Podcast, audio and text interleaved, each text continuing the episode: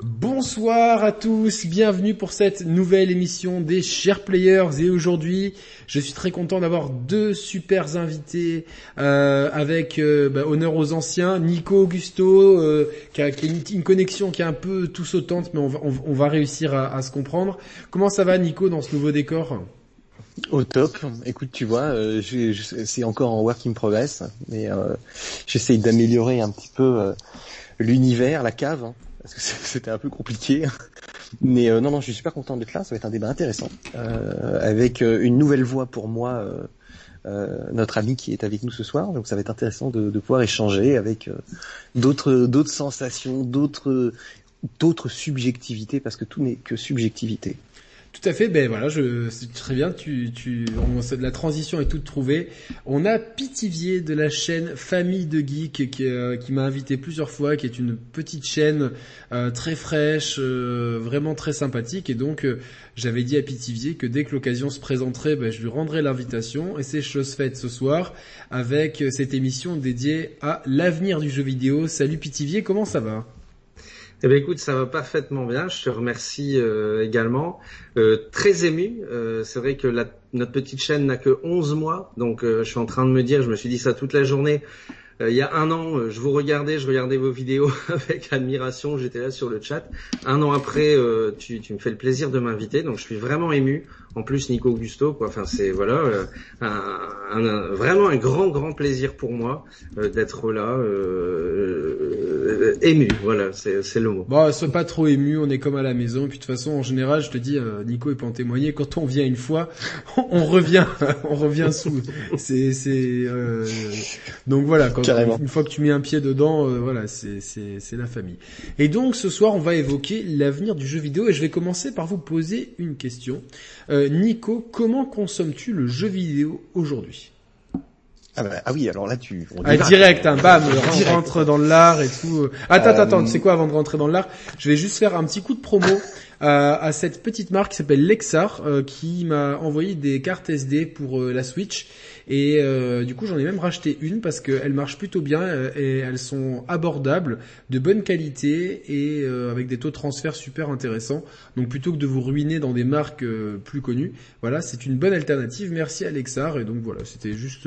ils m'ont demandé si je pouvais en parler pendant une émission sans me forcer de quoi que ce soit. Comme ils étaient sympas, j'en ai parlé. Voilà, instant promo fini. Nico, donc comment consommes-tu le jeu vidéo aujourd'hui?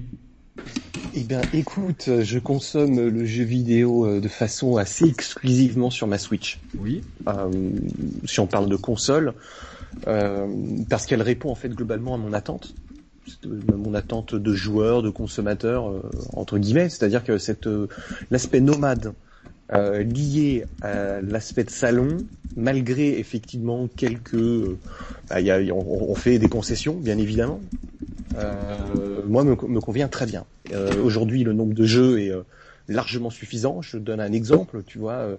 Il y a 3306 jeux sur Switch, pour être précis. Ouais, tu vois, c'est bien plus qu'il n'en faut d'une vie complète pour jouer, quoi. Tu vois, donc il y a, moi, je trouve que c'est plutôt intéressant et je, je, joue, par exemple, en ce moment, beaucoup à Doom Eternal. Euh, qui confirme le travail assez fantastique de Panic Button, qui ils sont vraiment des, développeurs euh, vraiment euh, incroyables. Quand tu vois ce que ça tourne sur Switch, c'est quand même c'est assez assez dingo et c'est vraiment d'une fluidité incroyable. en même temps, j'ai redonné une chance à Hellblade euh, Sanuas euh, Sacrifice. Euh, euh, on a attaqué avec Mariana. J'ai terminé tout. vrai, ben, je, je sais pas. Je vais aller jusqu'au bout. On va leur donner une chance complètement. Il y a du bien, il y a du moins bien. Mais plutôt. C'est aussi une prouesse technique. Hein. Plutôt physique ou plutôt dématérialisé? Écoute, ben Doom est 100% des maths. Hmm. Il n'est pas sorti en boîte. non, mais quand t'as le choix, en fait, quand t'as le choix. Écoute, il y a quelques années, je t'aurais dit 100% euh, physique. Et puis plus les années passent et euh, plus je laisse la part au démat. Pour plusieurs raisons. La première, c'est le choix pléthore d'expériences indépendantes qui reste tout de même euh, essentiellement des maths. Alors c'est très intéressant et vraiment positif de voir des jeux comme euh, Hades euh, sortir là. En ouais, je l'ai pris, je l'ai pris en boîte. J'ai pas pu m'en ouais, Voilà, c'est vrai que c'est super cool. mais je pense à plein de jeux comme Red Lantern, comme Lost Ember, des, des, titres indés qui sont sortis assez récemment dans l'année, quoi, qui eux sont toujours pas sortis en boîte et donc du coup pourquoi se priver? Et puis à côté de ça, des, des, t'as des jeux comme Animal Crossing qui est un triple A que j'ai choisi en dématérialisé pour la portabilité parce que c'est quand même super sympa de pouvoir l'avoir n'importe quand. Et, et, mine de rien, la fainéantise, je crois que c'est un petit peu l'apanage de l'espèce humaine. Hein. C'est que quand tu as goûté à la facilité, eh bien c'est difficile de faire marche arrière. Et euh, le fait d'avoir tes jeux dans ta console, dans ta Switch portable, quand tu te balades avec, bah tu te balades pas avec tes cartouches. Moi, je suis quand même toujours emmerdé de me balader avec mes cartouches. L'autre jour, je faisais un point, je crois que je dois avoir 400 jeux sur sur Switch à peu près. Euh, je crois que sur les 400 jeux, je dois en avoir 120 en boîte, à peu près. D'accord. J'ai j'ai deux euh, cartes SD de 400 gigas euh, pleines euh, sur, sur ma console. Donc tu, je, je consomme aujourd'hui tout de même essentiellement en boîte. Cela étant dit, après je laisserai la, la parole. Oui, bien sûr. Le dernier jeu, euh, tu vois Monster Hunter, je vais prendre le collector avec l'amiibo. Euh, et je vais peut-être même euh, partir sur la version japonaise avec euh, le super doll qu'ils ont mis. Ils ont mis une énorme peluche du, du, du, du panico qui est dedans. De temps en temps, je me fais un petit plaisir comme ça, tu vois, un peu physique. Mais ma, la folie du physique m'a quand même un petit peu passé. je crois que merci à Tony Boy pour son petit don, c'est très gentil. Voilà, je, de temps en temps, ben, voilà, c'est un peu cette flexibilité. Euh, malheureusement, je joue pas à la Play 4. Euh, la Play 4, il y a rien qui me, qui me qui me botte. Il me reste toujours le jeu de Kojima à faire. Euh, et qui sera probablement ma conclusion de cette machine. Et puis je ne joue pas à la PS5 et à la Xbox Series X parce que pour l'instant il n'y a absolument rien qui m'intéresse. Absolument rien. Resident Evil risque de changer la donne, euh, mais je suis pas non plus dans une super urgence. Euh, je prendrai probablement une Xbox en fin d'année. Voilà. Pour l'instant, tu n'as plus d'Xbox. Je n'ai plus d'Xbox, effectivement. Euh, je suis un orphelin de la Xbox 360, euh, pour ne rien vous cacher, euh, que je trouvais qu'il une machine absolument fantastique.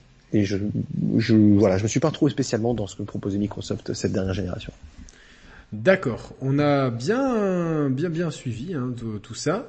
Euh, et toi, euh, Pitivier, comment consommes-tu le, jeu vidéo actuellement?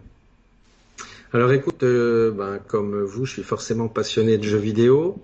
Euh, J'y joue bizarrement beaucoup moins depuis que j'ai eu la belle idée d'ouvrir une chaîne YouTube qui me prend euh, ben, 80% de mon temps libre, ce qui fait que depuis euh, bientôt un an maintenant, je joue quand même beaucoup moins qu'avant. Euh, j'ai la chance vraiment, et j'en suis conscient, d'avoir les deux consoles next-gen. Alors non pas parce que je suis riche, comme je peux lire un peu partout, mais parce que j'ai écouter ce genre de choses. Non, non, et c'est vrai que j'ai bénéficié d'une de, enseigne qui faisait de belles reprises sur les consoles de génération avant, ce qui fait que j'ai pu bénéficier, pour le prix d'une console, entre guillemets, j'ai eu les deux consoles en vendant mes deux anciennes. Voilà. Et euh, aujourd'hui, je picore dans le Game Pass. Je, je trouve ça exceptionnel, euh, ce, ce Game Pass. Euh, sur PlayStation, euh, bah, j'avoue que le Demon Soul, il m'a quand même mis une claque. C'est pas du tout mon genre de jeu et j'ai trouvé qu'il était, il avait vraiment cet effet next-gen que j'espérais. Euh, la manette sur du Call of Duty ou du Astro, c'était une, une vraie belle surprise. Alors que je suis et je l'ai jamais caché à la base, un passionné de la manette Xbox qui est exceptionnel.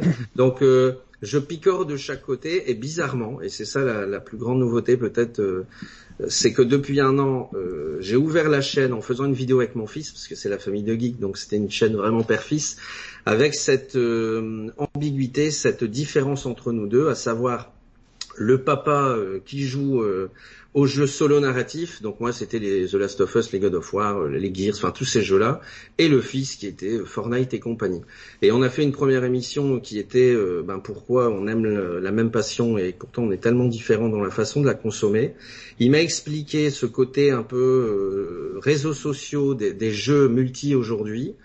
J'ai eu du mal à y croire et bizarrement, bah, avec la chaîne, j'ai rencontré énormément de passionnés. D'ailleurs, il y en a sur le chat que je salue, euh, qui m'ont ben, euh, dit euh, viens en mer avec nous sur Sea of Thieves, viens jeter un œil à Valheim, viens faire du bateau Et Valheim m'intrigue énormément. Ouais. ça fait très longtemps qu'un jeu PC m'avait pas intrigué. ce jeu m'intrigue énormément. Eh ben sache une chose, c'est que je suis devenu accro aux jeux. Euh, je vais pas dire multi, j'aime bien dire coop parce que je les vois plus comme ça, c'est-à-dire que c'est un endroit où je retrouve les copains. Et Valheim, euh, je l'ai installé il y a 15 jours, je suis à 60 heures de jeu en plus de mon boulot. Je vous laisse imaginer ce que ça représente. C'est euh, en combien de temps? En 15 jours. ah ouais, c'est beaucoup. J'ai jamais fait ça de ma vie. Je n'ai jamais les jeux longs, ça ne j'aime pas. Euh, j'ai pas le temps. Il euh, faut vraiment que je sois accroché. Je crois que le dernier jeu long que j'ai fait, c'est Death Stranding qui m'a totalement retourné. Et là, honnêtement, sur Valheim, il y a une sérénité, il y a une ambiance. Il euh, je sais pas, il se passe quelque chose. C'est tellement, euh, c'est une. Ce que j'aime bien dans Valheim, c'est que ce jeu nous prouve qu'on n'a pas besoin de ray tracing, de résolution 4K et de tout ce qu'il faut. Il suffit que ce soit bon. Et en fait, eh ben, c'est bon d'aller euh, sur Valheim, de, de s'éclater entre copains. On y passe des moments, mais vraiment très très bons. Et il a un côté qui est génial, c'est que tu peux y aller seul. Et tu as toujours ce sentiment d'être utile pour pour ta petite team. Tu vois ce que je veux dire? C'est que tu vas seul, tu joues mineur, tu fais un truc. juste on, pour recentrer le, le débat sur la, la, consommation. Donc toi, c'est plutôt Game Pass euh, et, et des maths, c'est ça? Ouais, Game Pass des maths. Euh, ouais, Game Pass quand même vraiment euh, beaucoup. D'accord. Bah moi je j'ai pas vraiment de profil. Alors bon, c'est sûr que beaucoup d'éditeurs nous nous envoient les jeux et en général c'est en démat. Donc en général, bon bah on, prend ça en démat. Après quand j'ai le choix, euh, ça devient de plus en plus euh, un choix de plus en plus cornélien parce que j'aime quand même avoir l'objet physique. Euh, je trouve que c'est bien et, j'ai toujours peur de me dire euh, ça se trouve dans 10 ans euh, les serveurs ont fermé, je l'aurai dans le baba, etc. Donc il y a quand même un côté préservation du patrimoine et j'ai dédié une émission à ce sujet. Si vous êtes intéressé après ce live, vous pouvez enchaîner sur sur cette émission très intéressante. et donc il y a, y a tout cette problème, enfin cette problématique là, mais il y a aussi le côté pratique euh, il y a des fois des jeux qu'on trouve euh, euh, depuis que quelque temps la Switch j'ai mis comme sur la PS4 à faire beaucoup de promos. Donc j'ai chopé beaucoup de jeux Switch excellents, Agents A, Hue à 1 euro, à 2 euros, donc beaucoup de la Switch est, déjà propose une offre de jeux indés très agressive et maintenant fait pas mal de promos, ce qui fait qu'on peut vraiment s'y retrouver. Donc c'est vrai que sur la Switch, j'ai tendance plutôt à, à, prendre du dématérialisé, même si elle est en portable comme c'est le meilleur OS qui existe, même s'il n'y a pas de quick resume ou de cards, etc. C'est j'allume mon logiciel, paf, paf, paf. C'est tu retournes au menu, il y a zéro lag. Qu'on moi, tout, le reste, ça m'intéresse pas. L'OS de la Switch, il enterre les deux autres. Euh, quand, tu, veux juste jouer aux jeux vidéo, je m'en fous d'aller sur Disney+, j'ai un Apple TV, j'ai une télé connectée. Donc euh, voilà. Euh, sur Xbox, c'est Game Pass. C'est vrai que j'achète, bah, on achète de moins en moins de jeux sur Xbox parce qu'ils sont tous dans le Game Pass. Donc c'est un mode de consommation qu'on a accepté et qu'on a intégré. Et sur PS5, euh, bon, il n'y a pas assez de jeux, mais en général sur PS4, euh, ben, comme Sony nous envoie les exclus euh, à 100% du temps, bah, je les prends en démat et si vraiment le jeu me plaît, quand il est en promo comme euh, un certain grand jeu euh, euh, qui est en promo pour parce qu'il a trop bien vendu. du coup, ce, genre de jeu-là, je les reprends plus tard quand il coûte 15-20 euros, tu vois, parce que de toute façon, chez cette marque-là, comme chez le concurrent, euh, les jeux se dévaluent très très vite. Euh, là où bah, chez Nintendo, tu sais que 10 ans plus tard, ton Mario Kart il sera toujours à 60 balles. Si si ce n'est plus, euh, là tu vois déjà je vois déjà les prix. parce que Nico a prononcé un mot qu'il ne fallait qu'il ne faut pas prononcer en ma présence. Il a prononcé le mot amiibo. Et du coup, ça m'a fait tilt. J'ai fait oh putain. Et donc je suis allé voir et, en fait les collecteurs de Monster Hunter avec les amiibo sont déjà vendus à plus de 200 balles. Donc ouais. Et aujourd'hui, d'ailleurs, on recevait la dernière salve des amiibo euh, qui sont euh, Banjo Kazooie, euh, Terry Bogard. Ah, c'était aujourd'hui déjà Ouais, c'est aujourd'hui. C'est aujourd'hui la dernière salve. Ah, ça, à mon avis, non, parce que je les avais précommandés et... Bah, ils vont arriver, je pense, lundi ou mardi, quoi. C'est fin du mois, la salve. Ah ouais. Et euh, qui marche toujours. Moi, je suis toujours effectivement un petit peu dans, dans, dans ce physique-là. Je te disais tout à l'heure, j'ai oublié un truc. Je joue quand même. À partir du 26 mars, effectivement, mais pour l'instant, Ouais, il y a euh, Bailet, Banjo Kazooie et surtout Terry Bogard. Terry Bogard. Euh, Quelle classe. Ouais. Quand je disais, je jouais un, je joue un jeu multi. Effectivement, je le j'oublie, tu vois, de le mentionner, euh, qui est euh, DBD, euh, Dead by Daylight.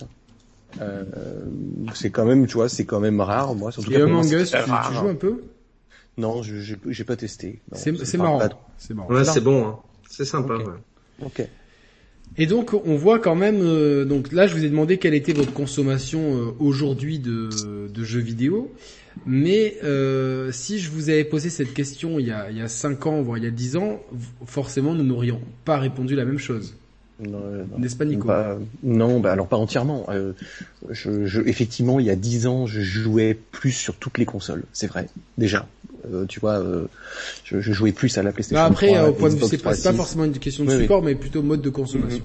Je Mais alors mode de consommation, oui, euh, bah, c'est simple. Mode de consommation, je devais être à, aller 99% en physique. Et toi Euh, Pitié Euh, ben, je suis PCiste à la base, ce qui fait que j'ai déjà basculé du physique au démat avec le PC ultra facilement. Et c'est pour ça que j'ai du mal à comprendre pourquoi sur les consoles, enfin j'ai du mal à comprendre, je, je comprends le côté collector, tout ça, mais j'ai- je trouve que les, les consoliers sont, sont, euh, sont plus durs à faire, le, à, à faire le pas, tu vois. Parce que sur PC, ça s'est fait ultra facilement avec Steam et compagnie. euh. Mais je, je peux te donner un- une, une, une partie Nico de la peut, réponse. Nico peut te dire ça ouais. Euh, et ayant euh, passé euh, presque une décennie en boutique, Ouais. euh, il y, a un- un- un- il y avait déjà un élément euh, très très clair. Euh, le premier, il est euh, totalement subjectif, c'est la dégueulasserie euh, des packaging PC. C'est que euh, ce sont des Allemands du fin fond de la Bavière euh, qui ont dû faire les designs des boîtes et machin. Tu vois, je- j'exagère, hein, mais Oh là là, c'est Euh, le- germanophobie. Voilà, le, goût. euh, Non, je dis ça, c'est parce que les ventes euh, sur PC euh, en Allemagne sont stratosphériques. Euh, mais globalement, voilà, il y a déjà le design des boîtes. ça n'a jamais été vraiment leur fort. Et puis après, il y avait aussi les codes uniques. Euh, tout de même, euh, qui ont vite posé problématique dans les boutiques parce que tu pouvais pas racheter les jeux PC et les éditeurs qui sortaient leur expérience sur PC ont vite compris que euh, valait mieux court-circuiter tout ce truc-là et, et le sortir euh, euh, directement sur des plateformes euh, telles que Steam et autres quand ça a pu se mettre en place. Je pense que c'est un début de réponse. Pourquoi il y a moins d'attachement au physique, moins d'attachement au collector, moins d'attachement à tout ça dans le monde du PC, alors qu'effectivement chez les consoliers, il y a déjà euh, pour les plus vieux d'entre nous, il y a euh, un attachement euh, au Japon où il y avait des superbes packaging qui provenaient du Japon pendant très très nombreuses années. euh, je pense à la, à la, à la Famicom, ou à la Super Famicom, euh, même à la PlayStation. Elle a eu, il y a eu des très très belles, des très beaux packaging euh, qui provenaient de- du Japon. Donc les consoliers sont plus attachés à l'esprit collector, euh, plus attachés à l'esprit collectionnite que, que les PCistes. Attention, ça ne veut pas dire que l'un est mieux que l'autre. hein. Je, je dis Oh simplement, c'est- voilà, c'est une observation euh, qui est simplement une partie de la réponse, parce que j'ai pas toute la partie de la réponse, hein, bien évidemment. Ok, ok. Euh, c'est vrai que est-ce que tu es consommateur de collector euh, euh, Ni- Nico, si vous suivez les émissions des Share Players, vous avez déjà vu dans certaines pièces qu'il y a des tapisseries entières de, de collectors. Est-ce que toi, Pitivier, tu tu, euh, tu, tu, tu, tu, tu, tu es dans le collector ou pas? Je suis vraiment Oui, dégoûté euh, là pour le Monster Hunter. J'en avais pas besoin, mais euh, il le faut. Ça t'a le moral, ouais. bah écoute, moi je suis dans le collector, mais euh, j'ai une femme qui me dit, écoute, euh, tes Stormtroopers et tes Matrix et tes machins, c'est bon. Donc euh, je suis collector limité, c'est-à-dire que j'ai mon, mon étagère autorisée et je me contente des collectors, des choses qui m'ont terriblement marqué. C'est-à-dire que j'ai mon FF7 d'origine que je je ne toucherai jamais. J'ai mon Link to the Past. euh, vaut mieux même pas que mes enfants y touchent, ils le savent. J'ai mon Disc Ending. Enfin, tu vois, j'ai des. C'est comme pour la musique. euh, je me suis débarrassé de beaucoup de disques, je m'en veux, mais j'ai gardé mon mon Dépêche Mode, mon Muse, mon. Enfin, tu vois, Je suis comme ça, c'est-à-dire que je me limite. J'ai ma figurine Matrix. Je suis passionné de figurines. J'adore ça. Euh, j'ai là acheté une figurine Disc Ending qui sort en fin d'année. voilà, j'ai craqué, mais très limité euh, par rapport justement à un manque de place, hein, tout simplement. Je le dis en toute objectivité. Si j'avais une pièce en plus, je pense que j'aimerais faire ça. Mais euh, donc j'ai hâte que mes enfants grandissent et qu'ils se cassent. Voilà, ça c'est fait. Oh là là là là. ah non, mais collecteurs limités. J'aime bien, hein, mais je, je me limite. D'accord, d'accord, d'accord. Euh, moi, les collecteurs, franchement, euh, je je trouve que quand ils apportent une valeur ajoutée, euh, vraiment, euh, et qu'on aime un jeu. Alors, je sais que des fois, j'ai été un petit peu critique envers les collectors, mais quand on aime un jeu, je comprends qu'on ait envie d'avoir une belle édition. J'ai beaucoup de belles éditions de jeux Nintendo, beaucoup de belles éditions de Street Fighter, etc. Par contre, je trouve qu'il y a eu depuis quelques années une espèce de, de, de surenchère. De surenchère, voilà, je cherchais le mot de, de, de, de, dans le prix des collectors avec en même et dans, la qualité. Hein. Et, dans la qualité, j'ai, ouais, d'accord. la qualité s'est effondrée. Hein. Voilà, voilà, non mais voilà, c'est c'est ah d'un côté la surenchère des prix et de l'autre côté une espèce de dégringolade de la qualité avec des statuettes qui sont souvent mais ignobles et des tas de goodies dont on n'a rien à foutre des, deux, des dessous C'est pour ça que je, je, c'est pour ça que je mitige un tout petit peu ce que tu disais. Moi, j'ai des, j'ai pas de collector. Euh, j'ai eu très longtemps des collectors. Euh, tu vois ce que je veux dire? J'ai très longtemps des collectors. Mais la Wii U, tu les as comme moi. Exactement. En fait, j'ai aujourd'hui euh, un peu comme tout le monde, c'est-à-dire que la place n'est pas illimitée, euh, euh, ça revient vite cher. Euh, tu vois, il y a un moment, il faut pas être complètement débile. Moi, aujourd'hui, j'achète plus que du Nintendo, mais plutôt old school. Euh, tu vois, là, j'ai récupéré des, euh, des, jeux 64 sous blister, par exemple. Aïe, aïe, euh, voilà, je cherchais ça depuis des années. Euh, j'ai, j'ai trouvé deux pièces que je rêvais, un Mario 64 et un 1080 snowboarding. Je, voilà, c'était, c'était un rêve de trouver ces pièces. Il y a encore Wave Race que je cherche désespérément. C'est un appel, ça, c'est un appel. C'est quelqu'un qui a un Wave Race sous blister, les mecs, contactez-moi. Ça risque d'être un peu compliqué quand même. Hein. Ouais, c'est compliqué. Et, mais, je suis plus dans ce truc-là que le, comme tu dis, le collector. Moi, je vais te dire un truc. Il y a un, je crois qu'il y a un turnover, il y a un switch du collector, je sais pas si vous vous souvenez, c'est sur PlayStation 3, Xbox 360, il y a deux jeux. Le premier c'est Sanseiya. Euh, quand ils annoncent cette énorme boîte avec le casque de, du Sagittaire, ah et, quand, les, quand on a reçu ça et que les clients ont vu le truc, mais les clients criaient, au, tu vois, au viol quoi. Euh, c'était cher et moche. Et le deuxième collector, je crois que c'était Fear 3. Euh, il y avait aussi celui de Call of Duty avec c'était quoi? Il y avait un drone ou un où il y avait ouais, mais ça encore ça marchait, tu vois. Ce que je veux dire, le drone il marche. Euh, tu regardes le collector Fear 3, va sur internet. Euh, mais tu sais, c'est catastrophique. C'est un vieux truc qui a été fait au Bangladesh. Euh, ils ont fait, ils ont pas, ils ont fait travailler des gamins pour faire ce truc-là, et puis ils t'ont vendu ça 100 balles, quoi. Non, c'est vraiment. C'était avec une statue là, c'est ça? Ouais, c'est une petite statue pourrie. Euh, là, là, tu sais qu'elle est, si vous la voulez, elle est à 14,70€ d'occasion. ouais, c'est chaud, quoi. Je te jure, c'est chaud. Une acheter une gratuite, c'est parti. je te jure, t'offres ça à ton gosse, mais euh, putain, ton gosse, il t'en veut toute ta vie. Après, bon, je sais pas si c'est une bonne idée d'offrir un fire à un gosse, mais ça, c'est un autre, euh, un autre truc. Euh, alors, dans les modes de consommation, on a vu que, là, étrangement, une des, une, il y a deux consoles sur le marché qui proposent vraiment du cloud gaming pour l'instant, vraiment sur sa console. C'est Sony avec le PlayStation Now et Nintendo avec certains jeux, euh, notamment Control, euh, qui, qui je prends cet exemple-là parce que c'est l'exemple le plus récent, est-ce que Nintendo, euh, Nintendo j'allais l'appeler Nintendo, sur Nintendo, est-ce que vous avez testé sur euh, Augustus Switch? Est-ce que vous avez, est-ce que, est-ce que t'as testé euh, le cloud gaming sur Switch? Parce que nous, moi, j'ai pas testé.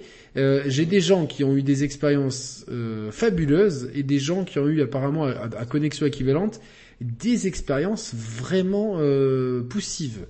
Alors, où est-ce qu'on en est sur le cloud gaming sur Switch? Alors moi déjà de base ici là où j'habite j'ai 17 mégasecondes, euh, ce qui fait que je suis euh, dans une très loin campagne. De gigabits. Hein. Voilà, moi je suis dans la campagne, euh, c'est c'est vraiment pas terrible quoi. Euh, cela étant dit, j'ai testé au Japon Resident Evil 7 hein, euh, quand j'habitais là-bas et euh, Assassin's Creed Odyssey qui sont sortis tous les deux en, cloud version. Donc je, esthétiquement c'est c'est de la PS4, même un peu mieux quoi. Effectivement je dirais que c'est PC, c'est très PC, c'est vraiment très très net, très très bien fait. C'est c'est vraiment bluffant. Le seul problème, c'est quand même le taux de rafraîchissement qui est un peu sautillant sur ces deux jeux-là. Euh, et, et, qui euh, flingue un peu l'expérience parce que dès que ça parle, t'as des problèmes de labial, euh, c'est pas très agréable. Euh, C'était il y a deux ans.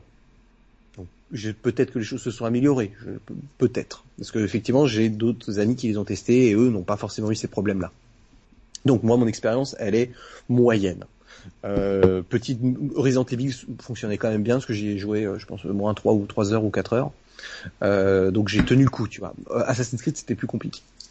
Euh, ensuite, en expérience ici, euh, j'ai testé uniquement Control. J'adorerais faire Hitman 3. Euh, ah oui, il y a eu Hitman 3 aussi. Ouais, c'est une franchise que je, trouve vraiment cool. J'ai vu des mecs faire des streams de la version cloud de la Switch et franchement, c'est vraiment bluffant, quoi. Tu, tu là, tu dis merde, putain. sérieusement, c'est vraiment bluffant. Bon, Moi, mon contrôle, il a, je l'ai essayé 4-5 fois. Euh, ma première expérience, elle a été vraiment incroyable. Ça a vraiment ultra bien marché, autant en portable, Wi-Fi. Et pourtant avec la connexion que j'ai, que câblé en Wi-Fi. Ça a marché, c'était vraiment, ça marchait bien, hormis le problème de 5 labial, mais je crois qu'il au final est propre au jeu, euh, pas à la version cloud gaming. Euh, il y avait déjà pardon un, problème de, de 5 labial. Je sais pas si c'est parce que si tu le mets en français ou en anglais, je sais plus, mais il y a un problème. On me l'a dit sur Twitter d'ailleurs.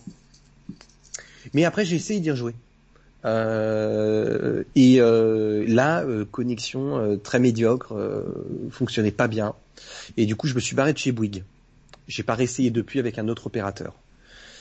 Une chose est sûre, c'est que si t'as pas la fibre, tu n'as vraiment pas une expérience optimum. Non mais ça, c'est, je pense que c'est, c'est, c'est, mais tout si demain, si demain ça se démocratisait, voilà, je pense que c'est la question sous-jacente que tu, tu, tu essayes de soulever.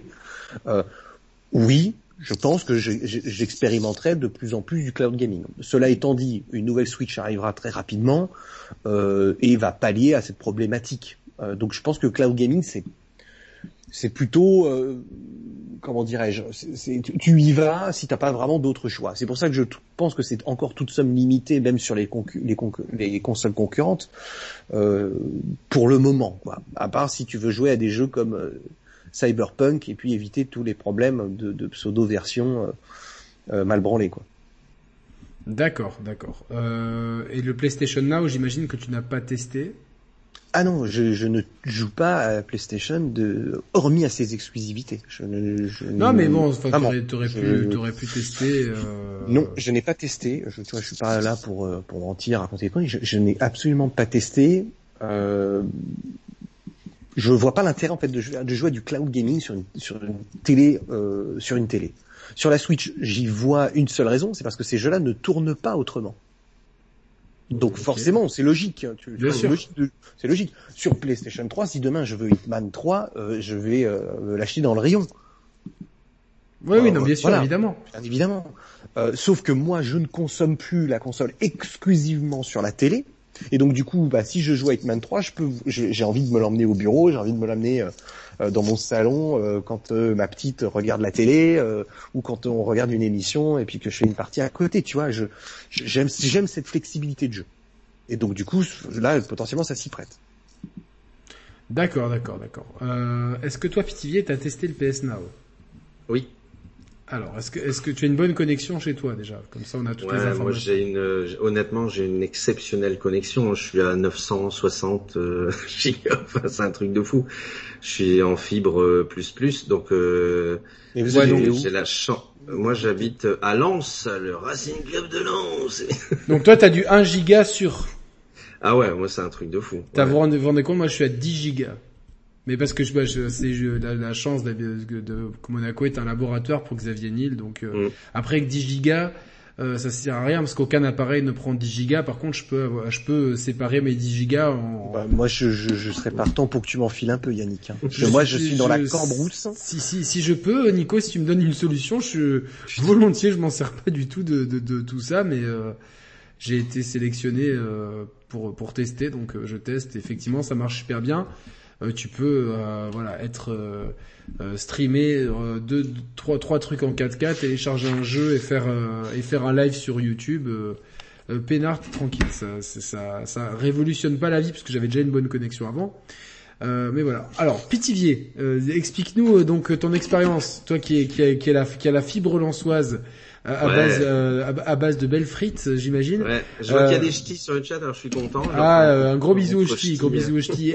et que tout le chat, partagez le lien de l'émission, parlez-en à vos potes. Et si vous kiffez la vidéo, n'oubliez pas de mettre le petit pouce bleu là tout de suite. comme ça, la vidéo sera bien référencée et ça sera super cool. Voilà. Donc, Pitivier va nous parler du PlayStation Now. Bah écoute, je suis passionné du cloud gaming. Et même sur la chaîne, ils se moquent de moi parce qu'ils disent toujours que le dernier abonné Stadia, c'est moi. Mais je suis passionné par la technologie du cloud gaming. Je trouve ça tellement euh, euh, bluffant et surtout, euh, il faut pas oublier que le cloud existe sur les télés, sur nos séries télé, sur nos films. Il a réussi à faire disparaître les vidéoclubs et compagnie. Après, il s'est attaqué à la musique. Moi, j'étais le premier à dire, mais jamais de la vie tu vas toucher à mes albums de Muse. Et aujourd'hui, je suis le premier à avoir un abonnement pour écouter toute la musique qui arrive. Donc, je pense qu'il faut être obtus pour penser que l'avenir, c'est pas le cloud gaming, parce que le cloud gaming va apporter énormément de choses. Il euh, n'y a pas de logistique, il n'y a pas de frais, et surtout, bah, tu prends l'année du Covid où on n'arrive pas à faire des consoles, on n'arrive pas à trouver les composants, on n'arrive pas. Bah, le jour où tu as du cloud gaming, euh, t'as plus de soucis. Tu sors le jeu quand tu veux, au moment que tu veux, au prix Évidemment. Il n'y euh, a plus de piratage et compagnie. Donc je pense que je serais un petit peu plus mitigé que toi. je, vais répondre après, mais je te laisse. Non, non, mais je suis un peu plus mitigé que toi. En fait, je dis que ça me fait peur. Au fond, j'en ai un peu peur de cette technologie, mais je pense que pour euh, les gens qui gèrent tout ça, et à savoir, ben, c'est l'argent le, facteur numéro un, ils vont s'y faufiler tout droit. Donc j'ai testé. Le PS Now, c'est très bien, ça marche bien. Par contre, c'est, euh, enfin, quand je l'ai testé, hein, du 720p. Donc moi j'ai testé sur le PC parce que je trouvais ça hallucinant de pouvoir jouer Uncharted sur un PC. Euh, Uncharted dans 720p, non, moi j'ai pas pu. Je, je, trouve ça affolant aujourd'hui de limiter un service comme ça du 720p. C'est un choix très personnel, hein, franchement. Donc j'y suis resté un mois, c'était gratuit, je voulais le tester, j'ai abandonné. Euh, sur Switch, j'ai tellement envie de les applaudir. Aujourd'hui, alors que tout le monde les oublie dans les débats next-gen, parce que c'est ouais ma Series X, ma PS5, ma Series X, ma PS5. Bah quand tu vois que Nintendo il te sort un contrôle sur sa console, moi j'ai envie de les applaudir et de dire bravo, franchement, bravo, parce qu'il n'y a pas besoin de claquer 500 balles et de et des disques durs qui coûtent des bras et des machins trucs bidules pour jouer à contrôle. Donc ça, je trouve ça fort et je me dis que l'avenir sur une Switch Pro pour le cloud gaming, ça pourrait être quelque chose qui euh, fasse réfléchir les joueurs. Euh, Stadia, c'est bluffant. Ah d'accord, t'as vraiment tout testé quoi. Ah ouais ouais, Stadia. Bah, attends, euh, Stadia, euh, il t'offrait un moment 10 euros si tu t'abonnais et Tomb Raider, le, premier remake, était à 9,99. Je dis mais je vais me l'acheter sur Stadia. Il te revient à 0 euros. C'est bluffant. J'ai essayé sur un PC que j'ai à la maison, tu vois le genre de PC portable que tu as récupéré d'un copain il y a 10 ans et que tu as mis dans un meuble que tu jamais rouvert. J'ai dit, je vais essayer. Sur un PC qui n'a pas de carte graphique exceptionnelle, ben, je joue avec mon écran, quand même 1080p, sans lag, sans rien, euh, à Tomb Raider, quoi. Donc tu te dis, pour des joueurs casual aujourd'hui, c'est ça le problème aujourd'hui du cloud gaming, c'est que déjà il faut la fibre et tout le monde ne l'a pas. Et surtout, quand tu es passionné de console, souvent tu vas sur les consoles et les PC. Donc c'est très particulier le public aujourd'hui de ces services de cloud gaming, mais Autant les catalogues sont un peu catastrophiques, ça me fait même sourire toutes les, tous les mois quand ils annoncent leur jeu chez Stadia. Autant le service en lui-même, ça, marche super bien, ouais, vraiment. Non mais c'est bien, c'est bien, euh, ça, prouve bien que que euh, l'avenir est là. En fait, l'avenir euh, il est là parce que c'est le, le, but de cette émission, c'est vraiment ça, c'est parler de, de l'avenir du, du, jeu vidéo. Et enfin moi je euh, Nico tout à l'heure disait je comprends pas trop euh, machin truc euh, quand mais en fait il y a quelque chose de simple c'est que on consomme nos séries et maintenant enfin nos films et nos séries sur des des plateformes de streaming c'est complètement entré dans les mœurs la musique aussi bien que à titre personnel les albums que j'aime bien, je les achète en CD et ou en vinyle. Hein, voilà, Moi, je n'ai toujours pas d'abonnement. je, je n'ai aucun abonnement Spotify et autres je, je, je continue ah, Là, il y a encore, il y a plein, il y a, il y a plein de musiques. Quand t'es un mélomane, il y a plein de musiques qui sont dispo uniquement là-dessus. Ben, quand c'est pas le, quand c'est pas possible, euh, je craque les musiques, je les récupère. Je ne veux pas encore souscrire à ces abonnements pour le moment, euh, pour plusieurs raisons. Et le problème, c'est que sur ces abonnements, il n'y a pas tout. Euh, par exemple, moi, la musique que j'écoute euh, n'est quasiment pas représentée sur ces trucs-là. Euh, je parle notamment de la musique qui vient euh, d'Asie, euh, tout ce qui est Japan, tout ce qui est musique de jeu. je parle musique de jeu, hein, je parle pas musique de film tiré de jeux. tu vois ce que je veux dire la, vraie musique de jeu. Les, compositeurs de l'époque des Megaman, des Castlevania et tout ça. Je parle pas de ce pseudo, cette pseudo musique tirée du cinéma. donc je suis encore moi un peu un préfractaire à ça. je comprends bien que c'est le sens de l'histoire. C'est vrai, hein, c'est le sens de l'histoire. Hein. Il n'y a qu'à voir les chiffres, c'est énorme. Hein. Aujourd'hui, les abonnements. Autant je suis euh, euh, assez convaincu de Netflix. Cela étant dit, il faut quand même pas minimiser. Alors Netflix, je parle des plateformes, euh, de l'idée de plateforme. minimiser que la qualité n'est pas au rendez-vous tout de même. j'ai fait le test avec le dernier Samouraï que j'ai en, en, en Blu-ray 4K. euh, et tu vas et tu vas sur Netflix. Mais est-ce que sur Netflix il est il, est en 4K sur Netflix? Je sais même pas s'il y est. Bah parce que c'est important, c'est important de comparer. Oui mais, euh, oui, mais ce que je veux dire, c'est que ça. Il faut l'abonnement spécifique 4K sur Netflix. Non, non, il faut l'abonnement spécifique 4K, mais des fois, t'as des films. Par exemple, je crois que Inception ou Interstellar, je, enfin, celui que ceux qui sont dispo, les Nolan qui sont dispo sur Netflix ne sont pas en 4K, malgré l'abonnement 4K.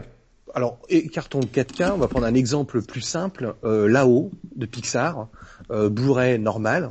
Euh, et euh, version sur le Disney, le Disney machin là, euh, la qualité du Blu-ray, elle est largement au-dessus de ce qui est streamé, mais largement au-dessus. Euh, les couleurs, le contraste, les profondeurs, on est quand même. Je trouve que on entend toujours les techos être contents de, de l'avancée de tous ces trucs-là, mais dans la réalité, les formats physiques euh, pour le cinéma sont encore plus pointus. Hein. la seule plateforme qui, euh, d'après d'après Pepe Garcia, qui est un mec, euh, je pense, objectif et qui, qui qui sait de quoi il parle, la seule plateforme qui, enfin, qui propose la meilleure qualité, c'est Apple avec son son système de location de films ou de d'achat de films. Eux, ils proposent vraiment une qualité qui est qui est, proche du, du ce que tu trouves. Et encore le Blu-ray, si vous vous souvenez du vrai combat qu'il y a eu à l'époque, moi je les ai vendus, les, les premières platines Blu-ray et les premières platines HD. DVD, vous vous souvenez? Bien sûr. Hmm. Il paraît que le HD DVD avait un meilleur euh, ah, meilleur. Mais carrément. Moi j'en ai j'en ai je l'ai encore, je crois, je, je, avec une centaine de films dessus.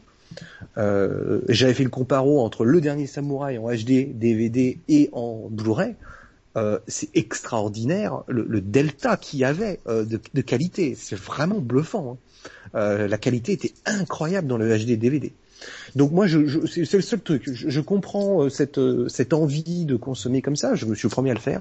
Mais on peut souligner que la qualité est quand même moindre de façon générale sur ces plateformes.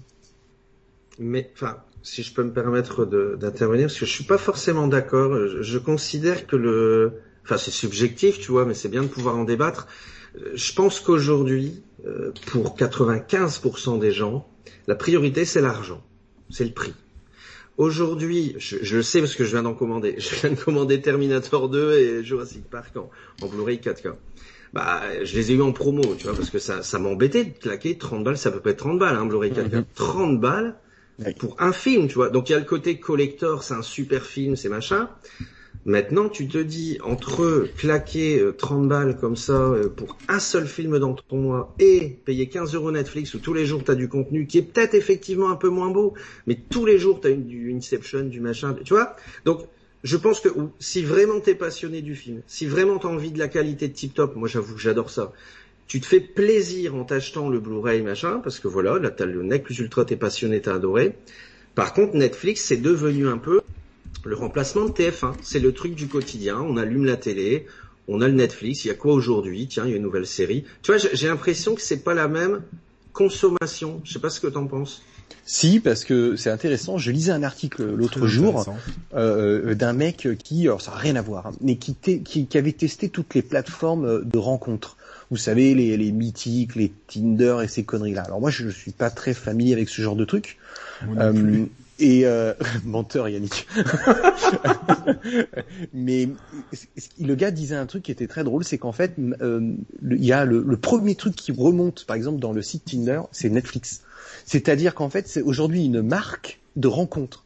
Euh, genre, tu vois, il y a cinq ans, tu pouvais marquer, il disait. Euh, ah oui, en fait, non, mais je, je, t'explique. je t'explique, genre voilà, exactement.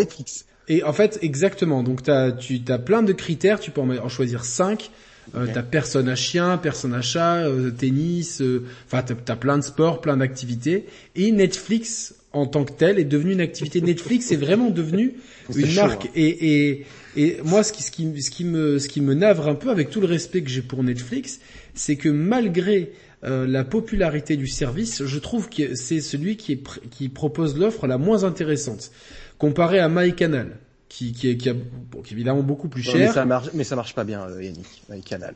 Je, je, franchement, je, je, je Alors là, je suis pas d'accord chez moi. Alors je te donne un exemple. Tu vas, tu regardes Viking. Ouais. Viking, il y a six saisons. Il y en a cinq sur Netflix. La sixième, c'est une exclusivité MyCanal. Ok? Ouais. Il y a au moins cinq ou six épisodes, mais qui ont des problèmes d'encodage comme j'ai jamais vu. Alors, euh, niveau de la qualité, moi j'ai vu quelques films en 4K. C'est sûr que c'est pas la meilleure qualité 4K. Ça, ça n'arrive jamais sur Netflix, par contre. Non, non, non. Ça, ça, je, suis, je, suis, je suis entièrement d'accord. Je regarderai euh, de chez moi. Par contre, au niveau de l'offre, moi je te parle au niveau de l'offre. Après, euh, tu sais, la qualité, du jour au lendemain, ça se, euh, ok, on, on améliore nos tuyaux, machin truc, mais quand même, déjà l'ergonomie de la plateforme, elle est à saluer tu as les replays euh, et puis enfin tu as aussi toute la télé en direct, tu as toutes les des créations originales Canal+ qui sont quand même euh, pour certaines de, de, très bonne qualité, je pense à Engrenage, Bureau des légendes, Baron Noir, etc. Plus moi c'est mon euh, ancien employeur, alors tu vois j'ai une certaine forme d'aversion. Ouais, peut-être non, mais moi je suis, je suis objectif. j'exagère, puis, puis, bon maintenant, enfin quand, moi moi j'ai une, une super offre, hein, pour 70 balles par mois, j'ai toutes les chaînes Canal possibles, inimaginables. Euh, plus euh, bah, évidemment tout en replay. Mais je pense que c'est une question de goût là. plus, plus ils m'ont faire Disney Plus et Netflix en plus, tu vois. Donc euh, dans, oui, oui, ça c'est vrai. C'est vrai qu'il y a des offres qui. Il y a des offres super agressives et bon moi qui, qui adore le sport, euh, c'est sûr que pouvoir regarder des, matchs, de foot et des matchs de basket. Euh, ah, voilà. Alors, je pense euh, qu'il est là l'élément différent. Évidemment, évidemment. Sinon, je n'aurais pas canal. Pas le sport. Tu vois, je regarde pas le sport. Les seuls trucs que je regarde, c'est UFC et boxe, et je le regarde pas de façon assidue. Je peux regarder avec des fois trois mois de retard. Je m'en branle, mais je, je, je, je, c'est vrai que je, je, trouve que Mike, Canal Plus, si tu aimes le sport, c'est le meilleur, euh, la meilleure plateforme. On est d'accord. Ouais, mais ouais, y a pas euh, spécialement mais, le cinéma, il y, a, y, a, une super offre de cinéma en général aussi. De, dans le sens, il y a beaucoup de films parce que t'as tous les replays d'OCS, de Canal Plus. Tu vois, donc euh, t'as une t'as une offre vraiment de films. À chaque fois que je tape un, tu connais l'appli TV sur ton iPhone ou tu mhm. tapes le nom d'un film, il va te dire s'il est sur MyCanal, sur Amazon mhm. Prime, sur euh, sur Netflix et, euh, et, aussi à la fin, mais c'est pas en avant. C'est donc je trouve ça assez honnête de leur part. Ils vont pas te mettre d'abord, euh, par exemple, tu cherches un film, imaginons Interstellar, ils vont te dire tiens, il est sur Netflix. Alors que tu as aussi l'option de l'acheter ou de le louer, mais ils vont pas mettre leur option de location. Donc je trouve ça assez faire comme agrégateur de, enfin comme centralisateur de, de contenu euh, de services qui sont disposés sur les plateformes Apple. Et, euh, et c'est vrai que souvent, tu vois, je tape des noms de films et souvent, ah mais tiens, il est en ce moment sur MyCanal. Alors certes, c'est pas pour me faire la grosse soirée cinéma. Par exemple, l'autre jour, je voulais me faire un James Bond. Je me suis dit non, non, je le regarde pas sur MyCanal, je me le loue à 3,99€ sur Apple TV pour l'avoir en qualité optimale. Par contre, les films qui sont pas euh, dans les ébauches, dans, les débauches visuelles, c'est vrai que MyCanal euh, fait bien le taf. On, va juste couper un petit peu sur ces services de vidéo. C'était juste pour dire que maintenant on est habitué à ça. On est habitué à, fait partie de notre consommation quotidienne. Voilà, c'est-à-dire que c'est vrai qu'il y, a, il y a 15 ans, on ne consommait pas du tout comme ça. Il y a, il y a 15 ans, moi je piratais comme un porc. Aujourd'hui, c'est vrai que euh, rest in peace, rapid getter quoi. Donc euh, du, du big upload. Et du coup, euh, euh, le jeu vidéo prend inexorablement cette mhm. direction. On le voit parce que il y a déjà le service de Sony PlayStation Now qui le market très mal et dont j'ai l'impression qu'ils qu'ils sont en train de muscler à fond l'offre PS Plus pour essayer de concurrencer le Game Pass. Bon, pour l'instant, c'est vraiment le, truc qui qu'ils avaient et qui, a l'air de bien fonctionner. Hein. Tu me l'as dit, Pitivier, que ça, que ça fonctionnait bien, mais dont ils, n'exploitent pas, ils, ne l'exploitent pas encore suffisamment. Ils n'ont euh, pas les installations hein, que, que, Microsoft a, hein, de toute façon. Ouais, mais ils avaient quand même racheté Gaikai, etc. à la base. Euh, enfin, ils ont ils ont de l'avance, hein, Gaikai. Le, champion, euh, le champion toute catégorie confondue, qui a, qui a mis deux fois la carotte à Sony, quoi. Non, non, mais mais globalement, ils, catégorie. C'est un peu comme Arcos, ils étaient Arcos, ils avaient genre 20 ans d'avance sur leurs produits, tu vois, et personne ne les comprenait. Et en fait, ils avaient inventé l'iPad, l'iPhone avant tout le monde, quoi. Sauf que, sauf que c'était moche et que c'était trop en avance. Mais euh, globalement, cette technologie, euh, toi, de, imaginons, voilà, on est, on est tout, on a tous une fibre. Euh, on peut jouer tranquillement. Euh, moi, j'ai dû donc 10 gigas descendant, 1 giga montant. Donc, je peux jouer vraiment dans des conditions tip top. Est-ce que c'est un mode de consommation euh, pitivier Bah la Stadia en fait euh, que tu utiliserais sur tes consoles en fait. C'est-à-dire que tu payes ton abonnement, on va dire que tu payes 30 euros par mois et tu joues à ce que tu veux euh, à la demande. Tu vois, tiens, euh, je vais jouer à ça, je vais un peu comme le Game Pass, sauf que c'est du streaming. Est-ce que est-ce que parce que le Game Pass maintenant c'est acquis, tu nous l'as dit. Est-ce que tu, consommerais du cloud gaming comme ça? Bah, tu t'as donné la réponse juste avant quand tu disais avant on piratait, avant on téléchargeait, et puis bah maintenant la facilité fait que on clique et on a.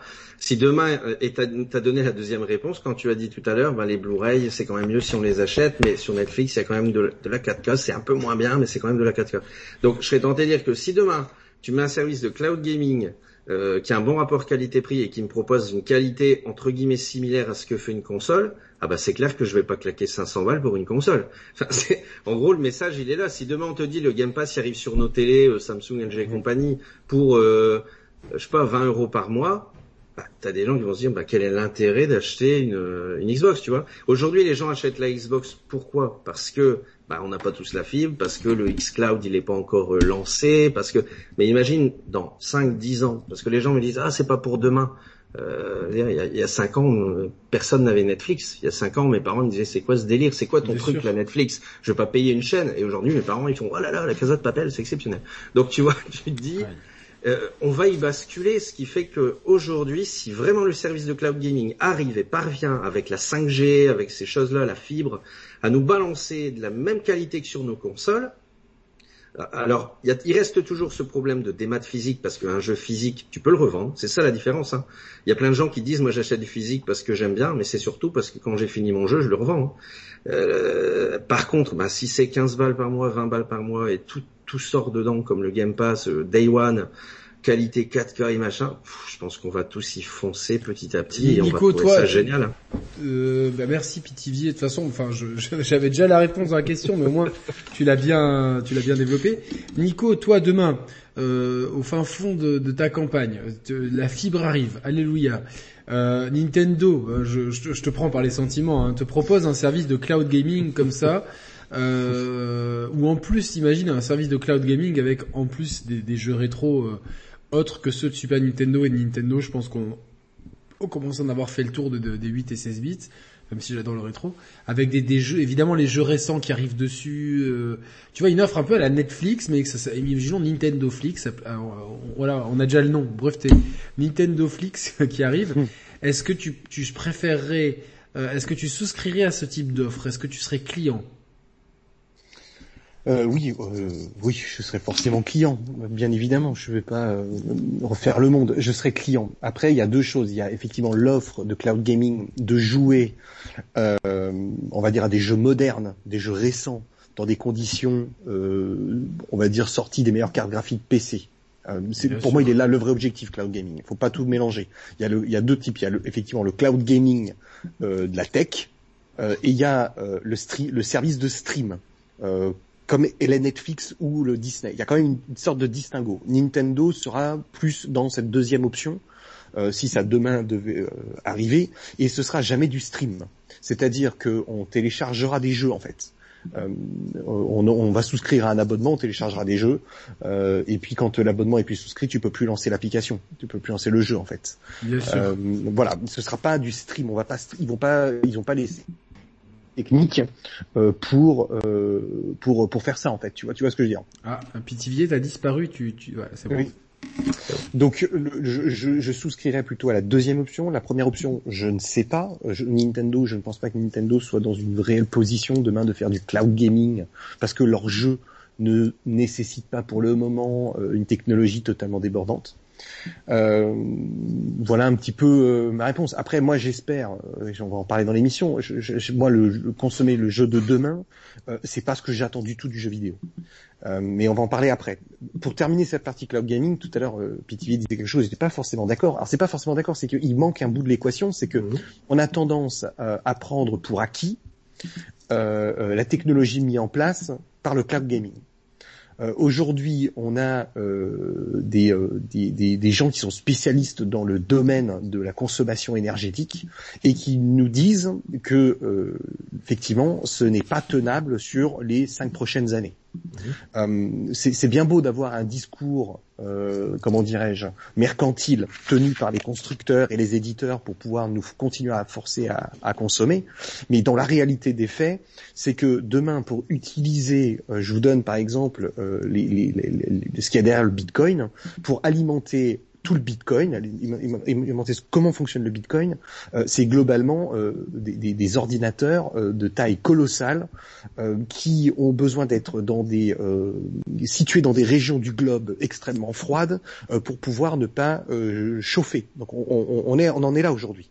Donc si demain le cloud gaming euh, explose comme il vient d'exploser en 2020, parce que si vous avez vu les chiffres entre 2019 et 2020, euh, on, on, c'est stratosphérique. Pour la raison que les gens, fou, voilà, les, les, gens sont cloisonnés chez eux, donc forcément, on espère pouvoir sortir de tout ça rapidement, mais la réalité fait que je ne crois pas au cloud gaming. Je crois au cloud gaming dans, dans son idée que c'est l'avenir, mais je ne crois pas au cloud gaming dans sa, dans, dans, dans sa réalité de conception c'est-à-dire que nous serons freinés à un moment donné par les conditions environnementales que nous avons. C'est une belle problématique qu'on aimerait aborder mais dont il est très tu difficile. Sais, tu sais que ça me tient, ça me tient très à je cœur. Sais, Nico, je sais Nico, mais tu sais que la difficulté c'est de trouver des sources qui soient. Euh... Je, je, rame parce que j'ai quelqu'un moi que, à qui j'aimerais beaucoup débattre et échanger, c'est euh, Jean-Marc Jancovici. C'est quel, quelqu'un qui est spécialisé justement dans les énergies, qui a travaillé sous différentes euh, présidences, euh, qui a fait une vidéo assez incroyable euh, sur Thinkerview. Euh, et il en a fait une chez Natacha Polini aussi pour Marianne, où il explique justement la place de l'énergie. Euh, et comment justement le débat est relayé sur le côté parce que en fait il casse un petit peu toute la mythologie euh, euh, des influenceurs, de la consommation maximum, on y va, c'est sans limite et compagnie.